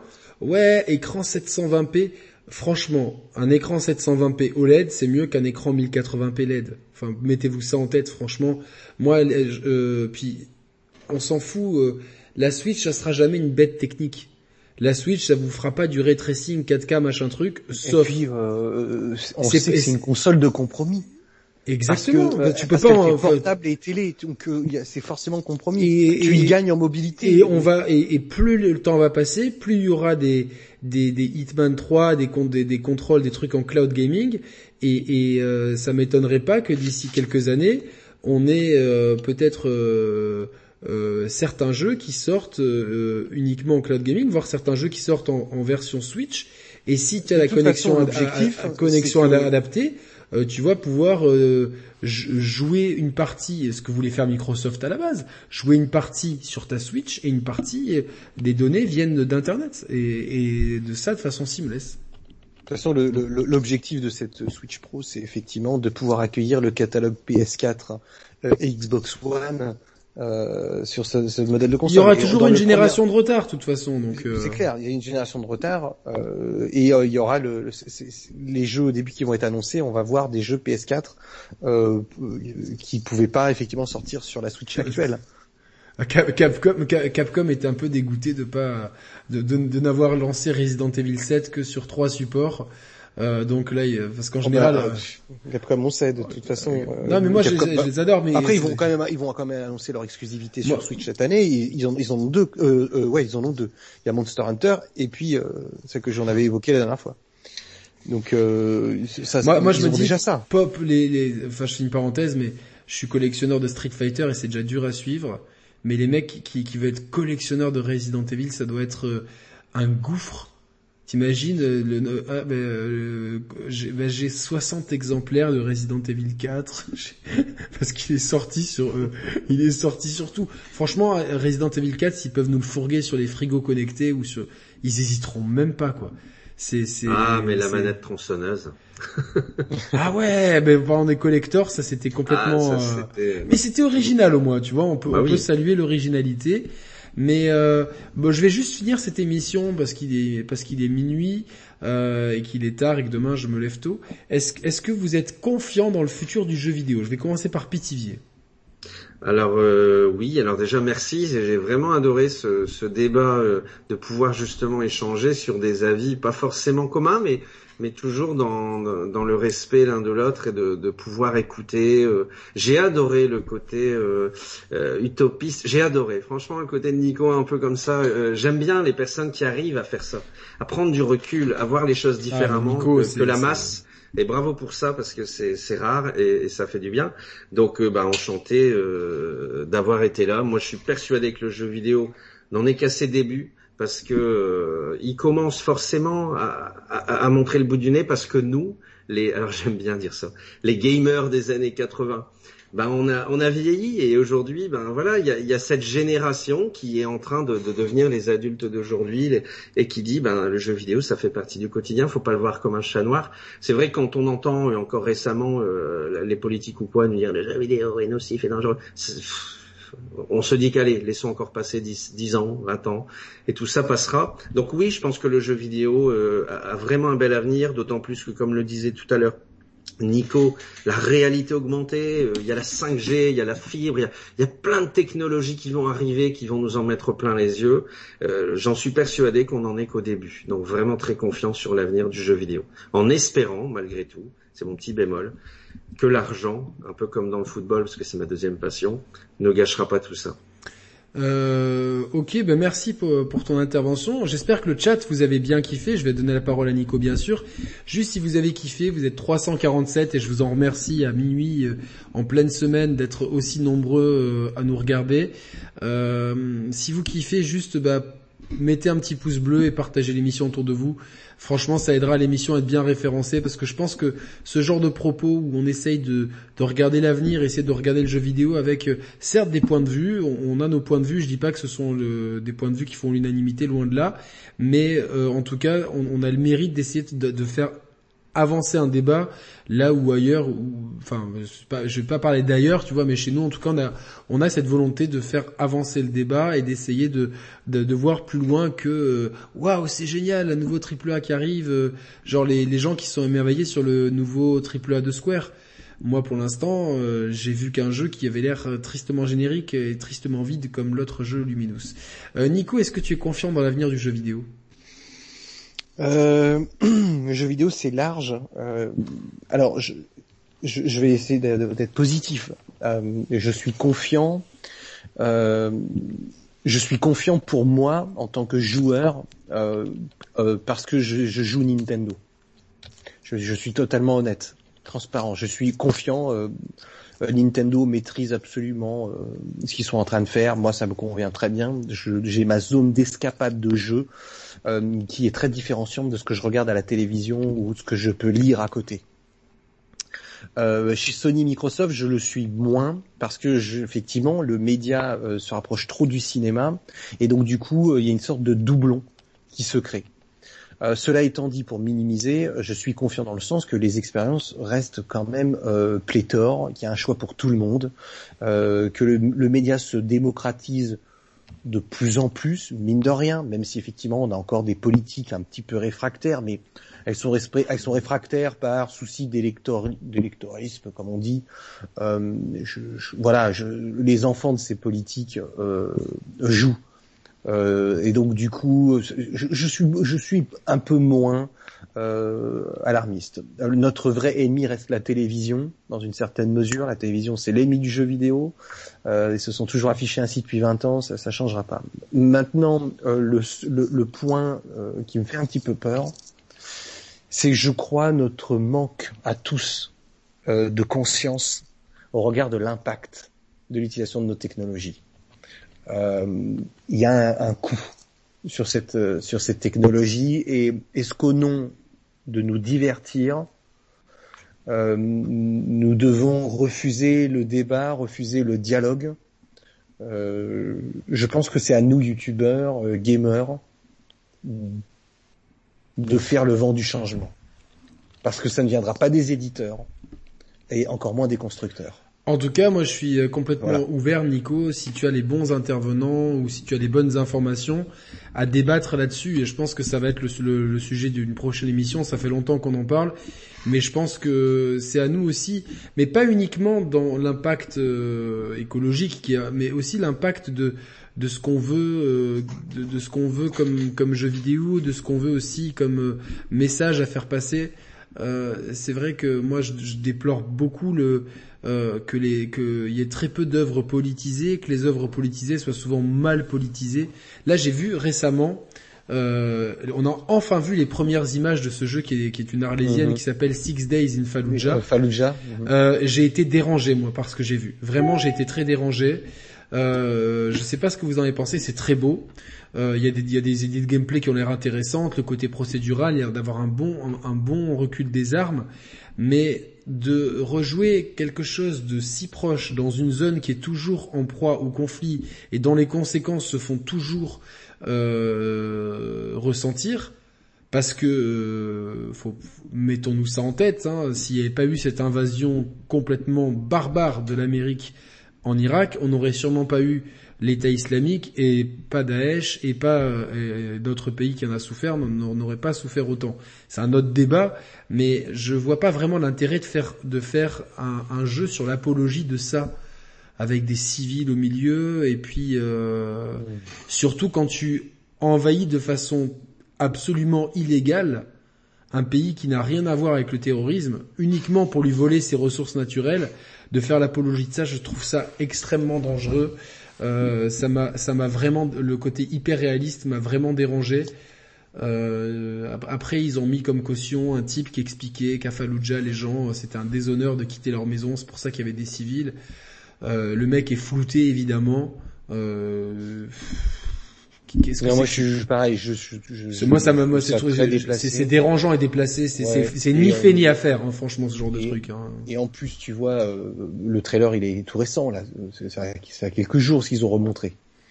Euh, faut pas oublier, il y a 15 jours, euh, le président américain euh, a rebombardé la Syrie sous couvert de euh, bien-pensance parce que c'est un démocrate euh, et que on, va lui tout lui pardonner. Oui, c'est ça, c'est comme Barack Obama, euh, il a eu un très bon côté, mais il a, il a tué plus de civils que George Bush. Hein, donc oui, ou que Donald Trump. Hein. Donald Trump n'a pas fait de guerre mine de rien en quatre ans, que les gens peuvent dire ce qu'ils veulent, c'est des faits. Fact is fact. Et c'est vrai que ce Fallujah, ce trailer m'a dérangé aussi parce que on est dans une dans une. C'est quoi l'objectif? Vraiment, c'est quoi l'objectif? C'est de, de nous montrer ce qu'on sait déjà? Euh, c'est de montrer l'impérialisme de la puissance militaire? C'est quoi l'objectif du truc tu vois? Moi, je trouve, je, moi, pour moi, le jeu vidéo, je suis désolé, pour moi, le jeu vidéo, c'est fun. Euh, c'est fun. Euh, et il y a rien de fun là. moi, j'ai plutôt du dégoût, quoi. Ça, ça, ça m'inspire rien du tout, quoi. Ah si, si encore l'arrière, si encore, imagine, ça avait été le but derrière, de justement euh, faire une caricature de tout ça pour sensibiliser les gens et leur dire, vous voyez toutes ces conneries là, vous voyez tout, tu vois, si le but avait été là, non, alors non. pas du tout. Alors ça n'a pas du tout la, ça n'a pas du tout la, la, la, portée d'un d'un mmh. d'un Spec Ops. Parce ah, que, euh, parce que, voilà, c'est le mot que je cherchais, qui est fantastique. Parce, parce que, parce que, euh, euh, non, c'est pas du tout les, les, USA qui ont endoctriné des populations. Euh, The Game, euh, The Game Wolf euh, J. On fera une émission dédiée au, en septembre probablement avec Mehdi cette année parce qu'on est très calé sur le sujet, en, en toute objectivité bien sûr. faut pas oublier que le 11 septembre, c'est quelques milliers de morts. C'est des morts de trop du côté américain c'est 1,3 million de morts du côté euh, des pays qui ont été euh, Afghanistan et Irak notamment. Mmh. Donc euh, voilà, et, ça c'est des génocides. Il n'y a pas d'autre mot quand on parce que l'écrasante majorité de ces morts-là sont des civils qui ont rien demandé. c'est des gens, c'est des enfants, c'est des, des, choses comme ça, c'est des images qu'on ne vous montre pas à la télévision. Et je trouve que, que, que glorifier tout ça, c'est tout bonnement abject. Non mais qui, qui, glorifie un truc pareil, Yannick Sérieusement. Ben, ben les mecs qui font, qui font, qui font Six Days in Fallujah, qui, enfin que comment oui, je, mais je, je, moi ça me dépasse. ça me dépasse. Je, je, connais bien l'histoire aussi.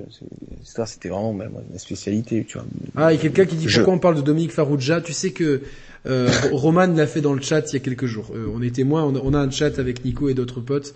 Euh, euh Roman l'a fait en premier. Désolé. Euh, bien bah, il n'y a pas que les Américains qui sont responsables, mais euh, non évidemment. Mais tu vois, les, les, soviétiques le sont aussi. dans les années 70, ça a été c'est même eux d'ailleurs. Évidemment, il y a, y, a, y a, pas, il a pas de méchants, il y a, y a, pas de méchants et de gentils. Là, en l'occurrence, moi, ce qui, ce qui me dérange, c'est que c'est que on, on, on fait l'apologie d'une bataille du côté d'un envahisseur qui a envahi illégalement un pays euh, dans lequel se sont retrouvés des millions de civils euh, tués.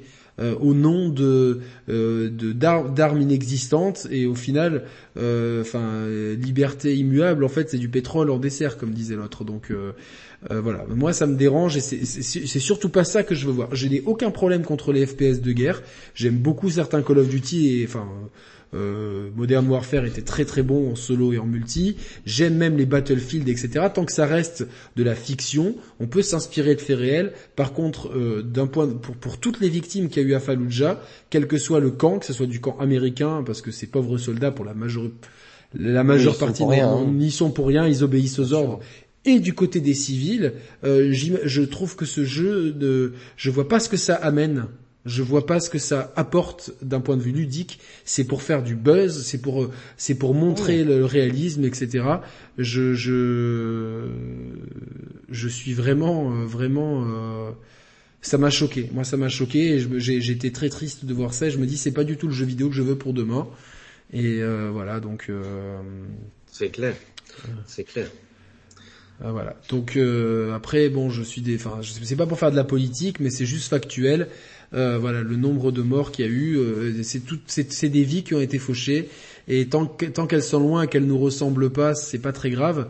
Euh, voilà, mais si c'était des gens, euh, si c'est arrivé chez nous, euh, si demain un, président de la Chine ou de la Russie disait ah ben il y en a marre des terroristes, ils venaient de France, des banlieues ou quoi, qui, se mettaient à bombarder à, vue dans, notre pays, etc.